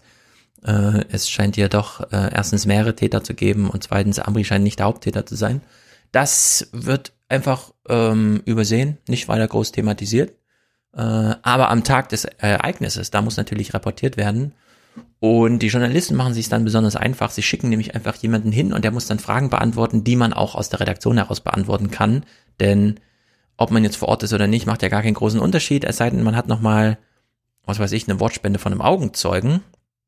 Oder, und das ist der zweite Weg, den man dann einschlägt, man nimmt sich einfach den ranghöchsten Politiker, den man finden kann, und stellt ihm Fragen. Denn derjenige ist in Verantwortung. Er muss irgendwas sagen. Äh, wenn er nichts sagt, fällt es auf ihn zurück. Er kann dann nicht einfach und so weiter ausweichen wie ein Journalist, der auch nur als Dritter Unbeteiligter dort ist. Politiker sind immer automatisch mit ähm, äh, verantwortlich, weil hm, sie haben sich dafür entschieden. Das ist ihr Beruf. Entsprechend gestaltet Christian Sievers hier das Gespräch mit dem bayerischen Innenminister Joachim Herrmann am 25. Juli. Der Mann war polizeiauffällig, sagt Würzburgs Oberbürgermeister heute Abend, also der Polizei vor der Tat bereits bekannt. Warum? Das wird gerade noch näher ermittelt, ähm, aber es waren ähm, keine besonders aufregenden Dinge. Zuletzt allerdings, äh, erst vor zwei Wochen, ist der Täter wohl psychisch auffällig gewesen und deshalb auch in eine psychiatrische Behandlung eingewiesen worden. Äh, was dabei aber dann näher herausgekommen ist, welches Ergebnis diese Behandlung hatte, das hat sich heute Abend noch nicht klären lassen. Das wird ein Thema natürlich der nächsten Tage sein. Sie sagen, äh, psychisch auffällig gewesen. Was genau ist da passiert? Das weiß ich leider auch noch nicht, aber das waren die äh, ja, Kurzinformationen, die wir jetzt immerhin äh, nur wenige Stunden nach der Tat schon zusammentragen konnten. Warum war er der Polizei bekannt? Hat die Polizei hier etwas unterlassen? Ist es deswegen dazu gekommen? Ist die Polizei mitschuld? Kommt Hermann mit, ich weiß es noch nicht genau, lassen Sie mir noch kurz Zeit. Es gibt auch eine psychische Komponente. Hm, was genau? Das weiß ich auch nicht. Christian Sievers ist hier auf der Suche, also auf dieser Warum-Frage. Warum ist das geschehen? Wen können wir mitschuldig machen? Und entsprechend hakt er noch ein bisschen rechts und links rum. Haben Sie irgendwelche Anzeichen dafür, dass das jemandem schon früher hätte auffallen müssen? Nach dem, was mir bislang heute Abend mitgeteilt wurde, nein. Es habe sich um einen abgelehnten Asylbewerber gehandelt, heißt das äh, im Moment. Können Sie das bestätigen? Jedenfalls, dass er 2015 als Asylbewerber hier nach Deutschland gekommen ist und seitdem hier in Würzburg gelebt hat, zuletzt in einer Obdachlosenunterkunft. Die näheren ausländerrechtlichen Themen, der Verfahrensablauf, sein Status, das äh, kann wohl erst im Lauf des morgigen äh, Tages geklärt werden. Also auch warum er weiter in Deutschland war, sollte er tatsächlich abgelehnter Asylbewerber sein, ist im Moment noch unklar. Ja, das kann ich Ihnen im Moment noch nicht sagen. Da muss morgen mit, auch wenn morgen Samstag ist, denke ich, werden wir das hinkriegen. Ja, den Polizei- und äh, Zuwanderungsbehörden bekannt. Also kein Einzeltäter oder was ist von Christian Sievers hier die Unterstellung irgendwie. Sehr merkwürdig. Äh, die finale Frage, die sich Christian Sievers hier an, ausdenkt, um sie Joachim Herrmann zu stellen, zeigt dann die ganze Verlegenheit des Journalismus, zu glauben, senden zu müssen, obwohl man eigentlich weiß, wir haben gar nichts zu senden. Herr Herrmann, was sagen Sie heute Abend den Würzburgerinnen und Würzburgern nach so einem Nachmittag? Ich glaube, wir sind alle tief betroffen. Äh, es ist fürchterlich, was da passiert ist. Äh, ich habe großen Respekt äh, vor den Menschen, die da couragiert handelten und den Täter versucht haben zu stoppen. Was sagen Sie den Bürgern jetzt, wo die Kirche ausgefallen ist und jemand eine Predigt halten muss? Ja, ich danke für das couragierte Eingreifen und hoffe, niemand trägt von den Verletzten dauerhafte Schäden davon. Ähm, was für eine ausweglose Situation für alle Beteiligten. Warum begibt man sich in diese Situation? Frage an den Politiker, Frage an den Journalisten.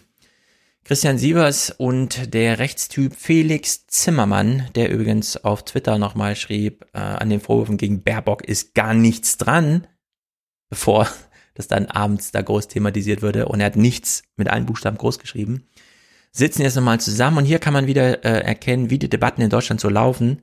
Sie sind einfach auch begriffsgetrieben. Derzeit ist es Inzidenz, Quarantäne, äh, Zweifachimpfung und der ganze Kram. Das war ja vor fünf Jahren noch ein bisschen anders. Wir erinnern uns an diese Worte. Jetzt ist es so, das haben wir jetzt erfahren, dass der mutmaßliche Täter in Deutschland als Asylbewerber sogenannten subsidiären Schutz genießt. Was ist denn das? Subsidiärer Schutz bedeutet, er ist nicht als politisch Verfolgter anerkannt, aber er ist legal hier. Und zwar deswegen, weil ihm in seinem Herkunftsland ein ernsthafter Schaden droht. Mhm. Wir erinnern uns alle noch. Ähm, letzter Clip für heute. Es ist so, auch wieder ausweglose Situation für Journalisten. Sie wissen nicht, was sie tun sollen, aber sie wissen, was ihnen Spaß macht. Entsprechend Elmar Thewissen darf wieder über Donald Trump berichten. Ich gratuliere herzlich zu dieser Selbstbeauftragung des amerikanischen Korrespondenten des ZDF. Ein Viertel aller Amerikaner ist der Meinung, dass die letzte Präsidentschaftswahl Betrug war, dass im Weißen Haus gar nicht Joe Biden sitzen dürfe, sondern Donald Trump. Trump selbst verbreitet diese Lüge, die sich breit macht wie ein bösartiges Geschwür seit seiner Abwahl. Und jetzt zum ersten Mal auch wieder auf großer Bühne in Ohio. Elmar Thewissen. Susie Rabel hat eine Botschaft für Donald Trump. Ich liebe Sie. Sie sind ein Held. Sie retten unsere Welt. Gott segne Sie. Ja, das finde ich ein witziges Zitat, denn was sagt Elmar Thewissen? Trump, puh, ich liebe Sie, Sie sind ein Segen für das Fernsehen. Endlich wieder Trump. Endlich ist wieder klar, erstens, worüber berichten wir, zweitens, wie und drittens, alle klopfen mir auf die Schulter. Das ist doch super. Also in der Hinsicht, alles Gute, Christian, äh, äh ja, Christian Sievers natürlich auch, aber vor allem Elmar Tevis und dann Amerika. Endlich ist wieder was los. Das war der Podcast für heute. Nächste Woche ist Mick hier wir gucken ganz viel Politik, Politik, Politik, gehen nochmal auf den ganzen Irrsinn ein und betrachten vor allem, was diese Woche, die kommende Woche jetzt so passiert. Äh, der Wahlkampf nimmt ja so langsam Fahrt auf und da jetzt auch Journalisten angehalten sind, so die eine oder andere Reflexionsschleife zu drehen und sich vielleicht auch kritisch selbst zu beobachten, äh, wird das natürlich super interessant. Also seid gespannt. Bis dahin. Matthias Musik und danach Audiokommentare sofern vorhanden.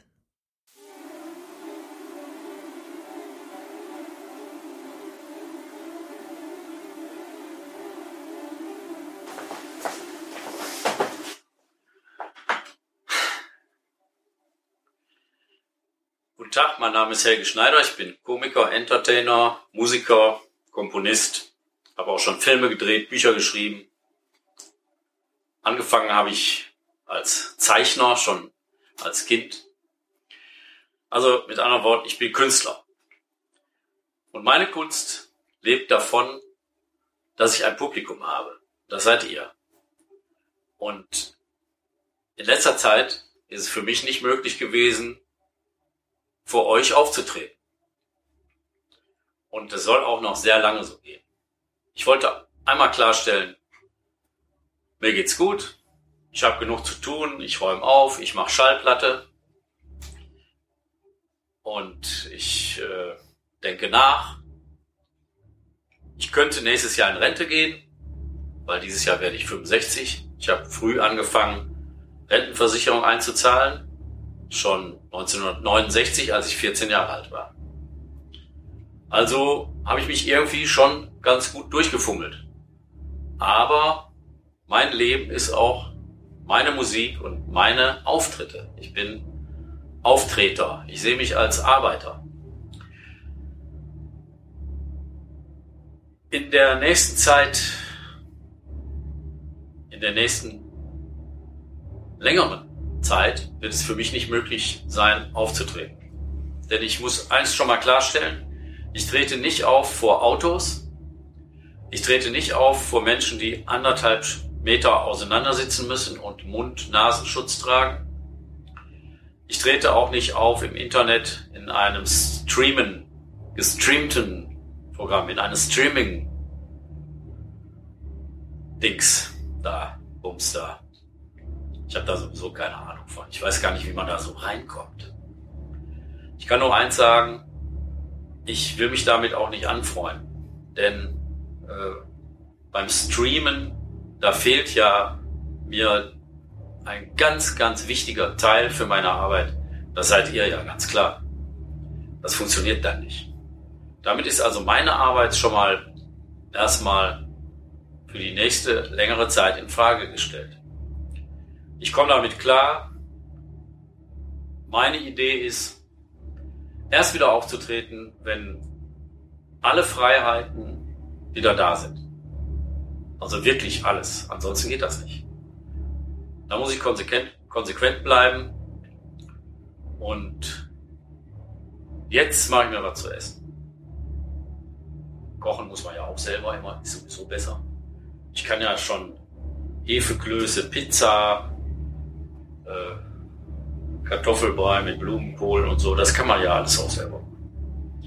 Also ich wünsche euch alles Gute und vielen Dank für eure Zuwendung über die ganze lange Zeit. Ich werde mich öfter mal über Facebook melden. Aber wenn es so weitergeht, war es das. Tschüss.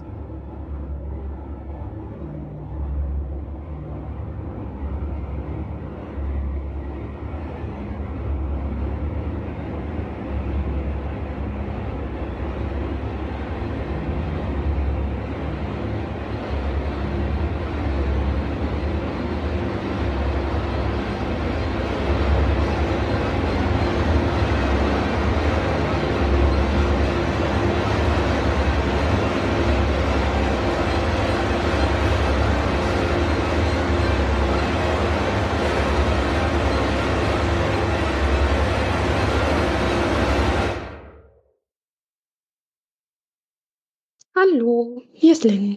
Ich dachte, es ist mal wieder an der Zeit, einen Kommentar einzusprechen. Ist ja schon ein Weilchen her. Und ich würde gern einen Gedanken fortführen, den ich ähm, oder den Stefan und ich im Podcast besprochen haben, als ich das letzte Mal da war. Als es um Pandemie und Klima ging und dass irgendwie die Menschen das mit dem Mathe nicht mehr können. Und die Frage, wieso das so ist. Und ich habe da eine Theorie und ich würde sie gerne hier mal teilen. Und zwar, dass wir davon ausgehen, dass Mathe lernen wie Fahrradfahren ist. Und zwar, äh, Fahrradfahren lernen wir ja irgendwie als Kinder. Ähm, und das dauert auch so ein bisschen, bis man das mit dem Gleichgewicht raus hat und mit Treten und Bremsen und gleichzeitig Lenken und all dem Kram. Und wenn man das da mal gelernt hat und so ein bisschen Routine entwickelt hat, dann macht man das ohne nachzudenken. Und selbst wenn man dann irgendwie mal 10 oder 15 Jahre nicht Fahrrad fährt und nicht irgendwie eine Gleichgewichtsstörung entwickelt hat, dann kann man das auch immer noch. So die, die ersten Meter sind vielleicht ein bisschen wackelig so, bis man da wieder ähm, Routine drin hat, aber man muss nicht wieder bei Null anfangen. Bei Mathe scheint das ja nicht so zu sein. Und ich glaube halt, dass Mathe lernen eher so ist wie eine Sprache zu lernen. Bei Sprachen wissen wir alle, wenn man die nicht regelmäßig spricht, verlernt man die. Den meisten geht es so wie mir, die haben mindestens eine zweite Fremdsprache gelernt. Und ähm, ich habe zum Beispiel Französisch gelernt und ich kann kein Französisch mehr. So, ich habe das seit der 11. Klasse nicht mehr anwenden müssen. Ich konnte eigentlich ganz gut Französisch. Wir haben so Jugendbücher auf Französisch gelesen, nicht fließend, aber ich konnte das lesen. Und ähm, heute habe ich Probleme, einfache Sätze zu formen. So, ich verstehe noch viel Französisch, wenn Leute Französisch sprechen. Aber mir fällt es so schwer, Sätze zu bilden. Ich müsste die ganze Grammatik nochmal büffeln, die ganzen unregelmäßigen Verben lernen. So, das ist einfach ganz tief in meinem Hirn vergraben. Ich habe da keinen Zugang mehr zu. Und ich finde das sehr schade. Und ich glaube halt, dass das bei so Sachen wie Mathe und vielen anderen Dingen, die man in der Schule lernt, auch so ist. Dass einfach, wenn man es nicht regelmäßig anwendet, es nicht genutzt wird, dass das, ja, hinten im Hirn begraben wird. So wie, wie halt irgendwelche Sachen, die man selten verwendet. Und dann wandern die immer weiter hinten in, den, in der Rumpelkammer zurück. Und wenn man sie da mal braucht, muss man über die ganze Kammer durchwühlen und es dauert ewig, bis man das Zeug dann da wieder rausgekriegt hat. Und ich denke, dass das bei vielen Sachen so ist. Und das ist auch der Grund ist, warum wir Mathe oder wie soll ich sagen, dass, dass vielen dieses Mathe-Denken so schwer fällt. Ich meine, alle mussten ja irgendwie mal durchs Abitur. So, da, da muss man höheres Mathe hinkriegen. Mehr als nur Plus und Minus und geteilt. Und da, da konnten die Leute das ja, da konnten sie es ja anwenden. Und wieso verlieren die Menschen das Gefühl für Mathe? Und ich glaube, es liegt einfach genauso daran wie bei einer Sprache, wo man immer da sitzt und denkt, verdammt, irgendwie muss man hier das Verb beugen. Ich habe aber keine Ahnung mehr, wie. So, und dass das, äh, dass man, äh, dass das, dass das halt dann zu diesen Problemen führt, dass, dass Menschen eine einfache exponentielle Kurve nicht mehr verstehen oder unser Gesundheitsminister dasteht und nicht, nicht weiß, was der Unterschied zwischen jedem fünften und jedem vierten ist.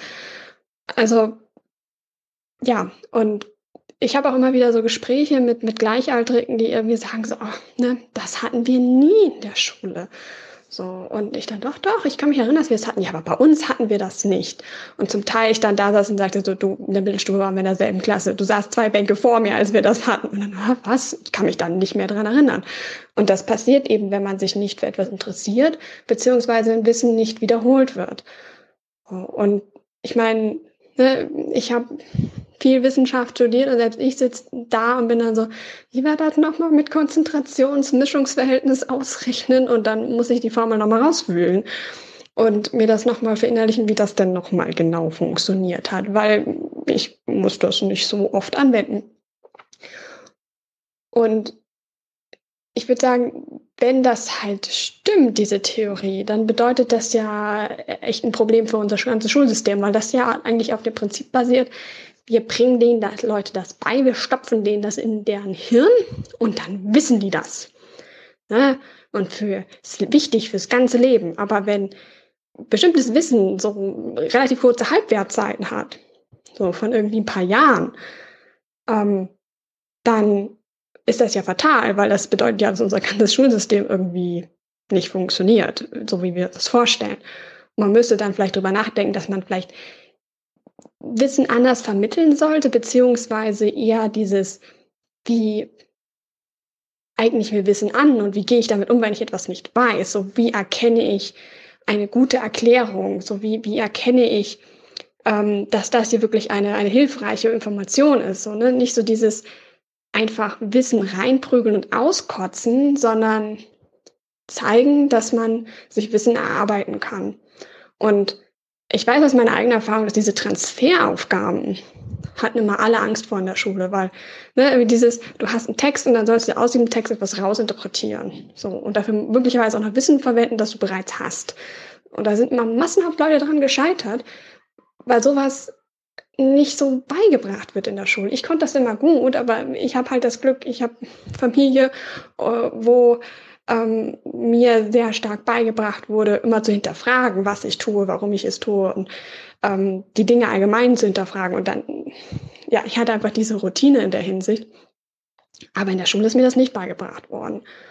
Und ich finde das eigentlich eine ziemlich fatale Vorstellung, dass wir die Kinder durch dieses Schulsystem jagen und ich bin kein Fan von Schule. Ich habe mehrfach versucht, einen Kommentar zu Schule und Covid zu verfassen und das ist immer irgendwie in einem stundenlangen Rant geendet darüber, wie scheiße und asozial Schule ist und dass dieses System abgeschafft gehört und nochmal ganz neu von vorne entwickelt.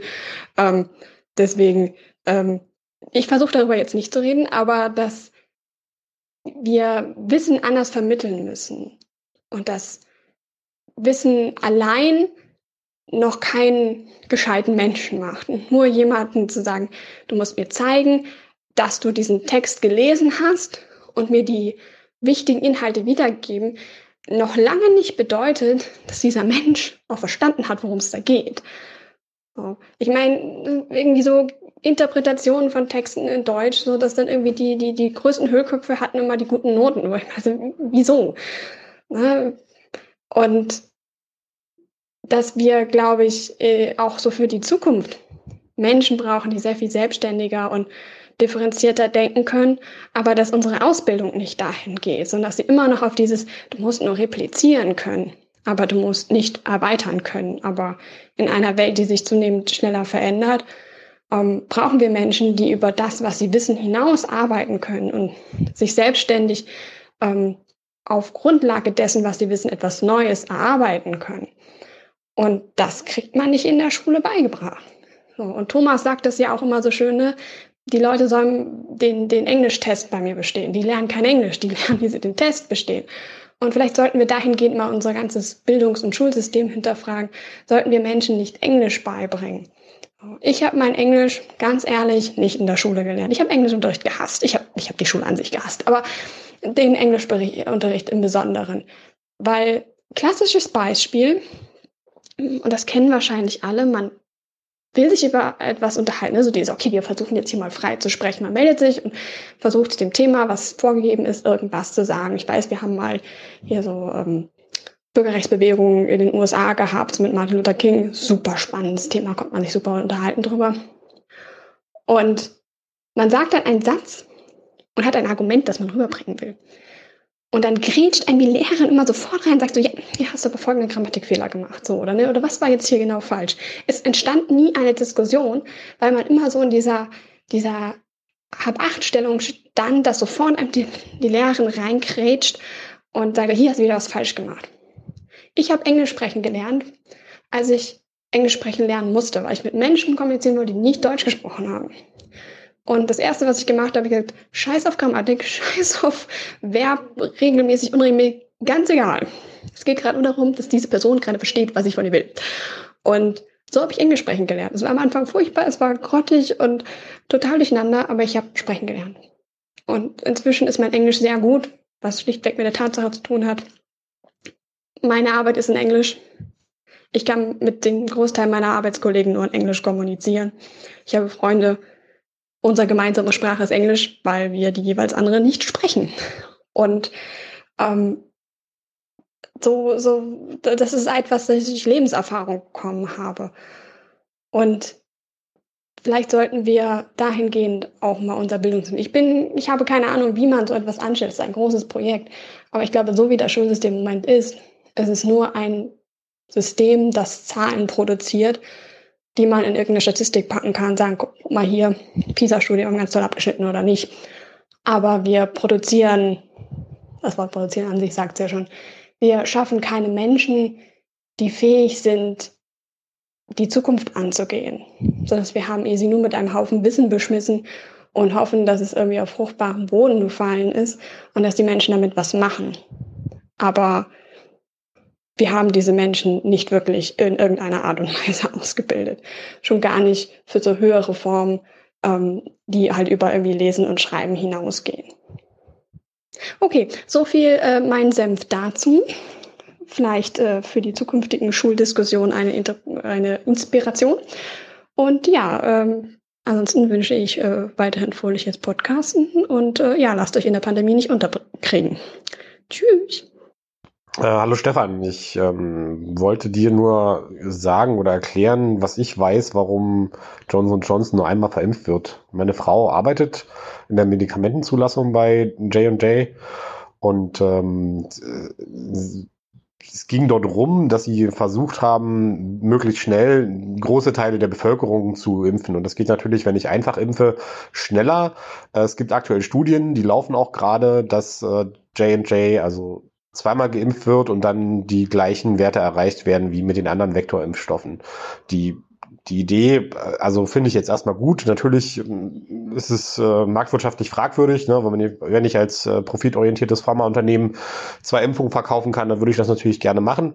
Aber in dem Fall haben sie das wohl hinten angestellt und wollen erstmal nur eine verkaufen. Und ähm, um möglichst schnell viele zu schützen und dann später den, den Profit dann noch nachholen, indem man eben nachweist, dass die zweite Impfung dann eben einen höheren Schutz bietet.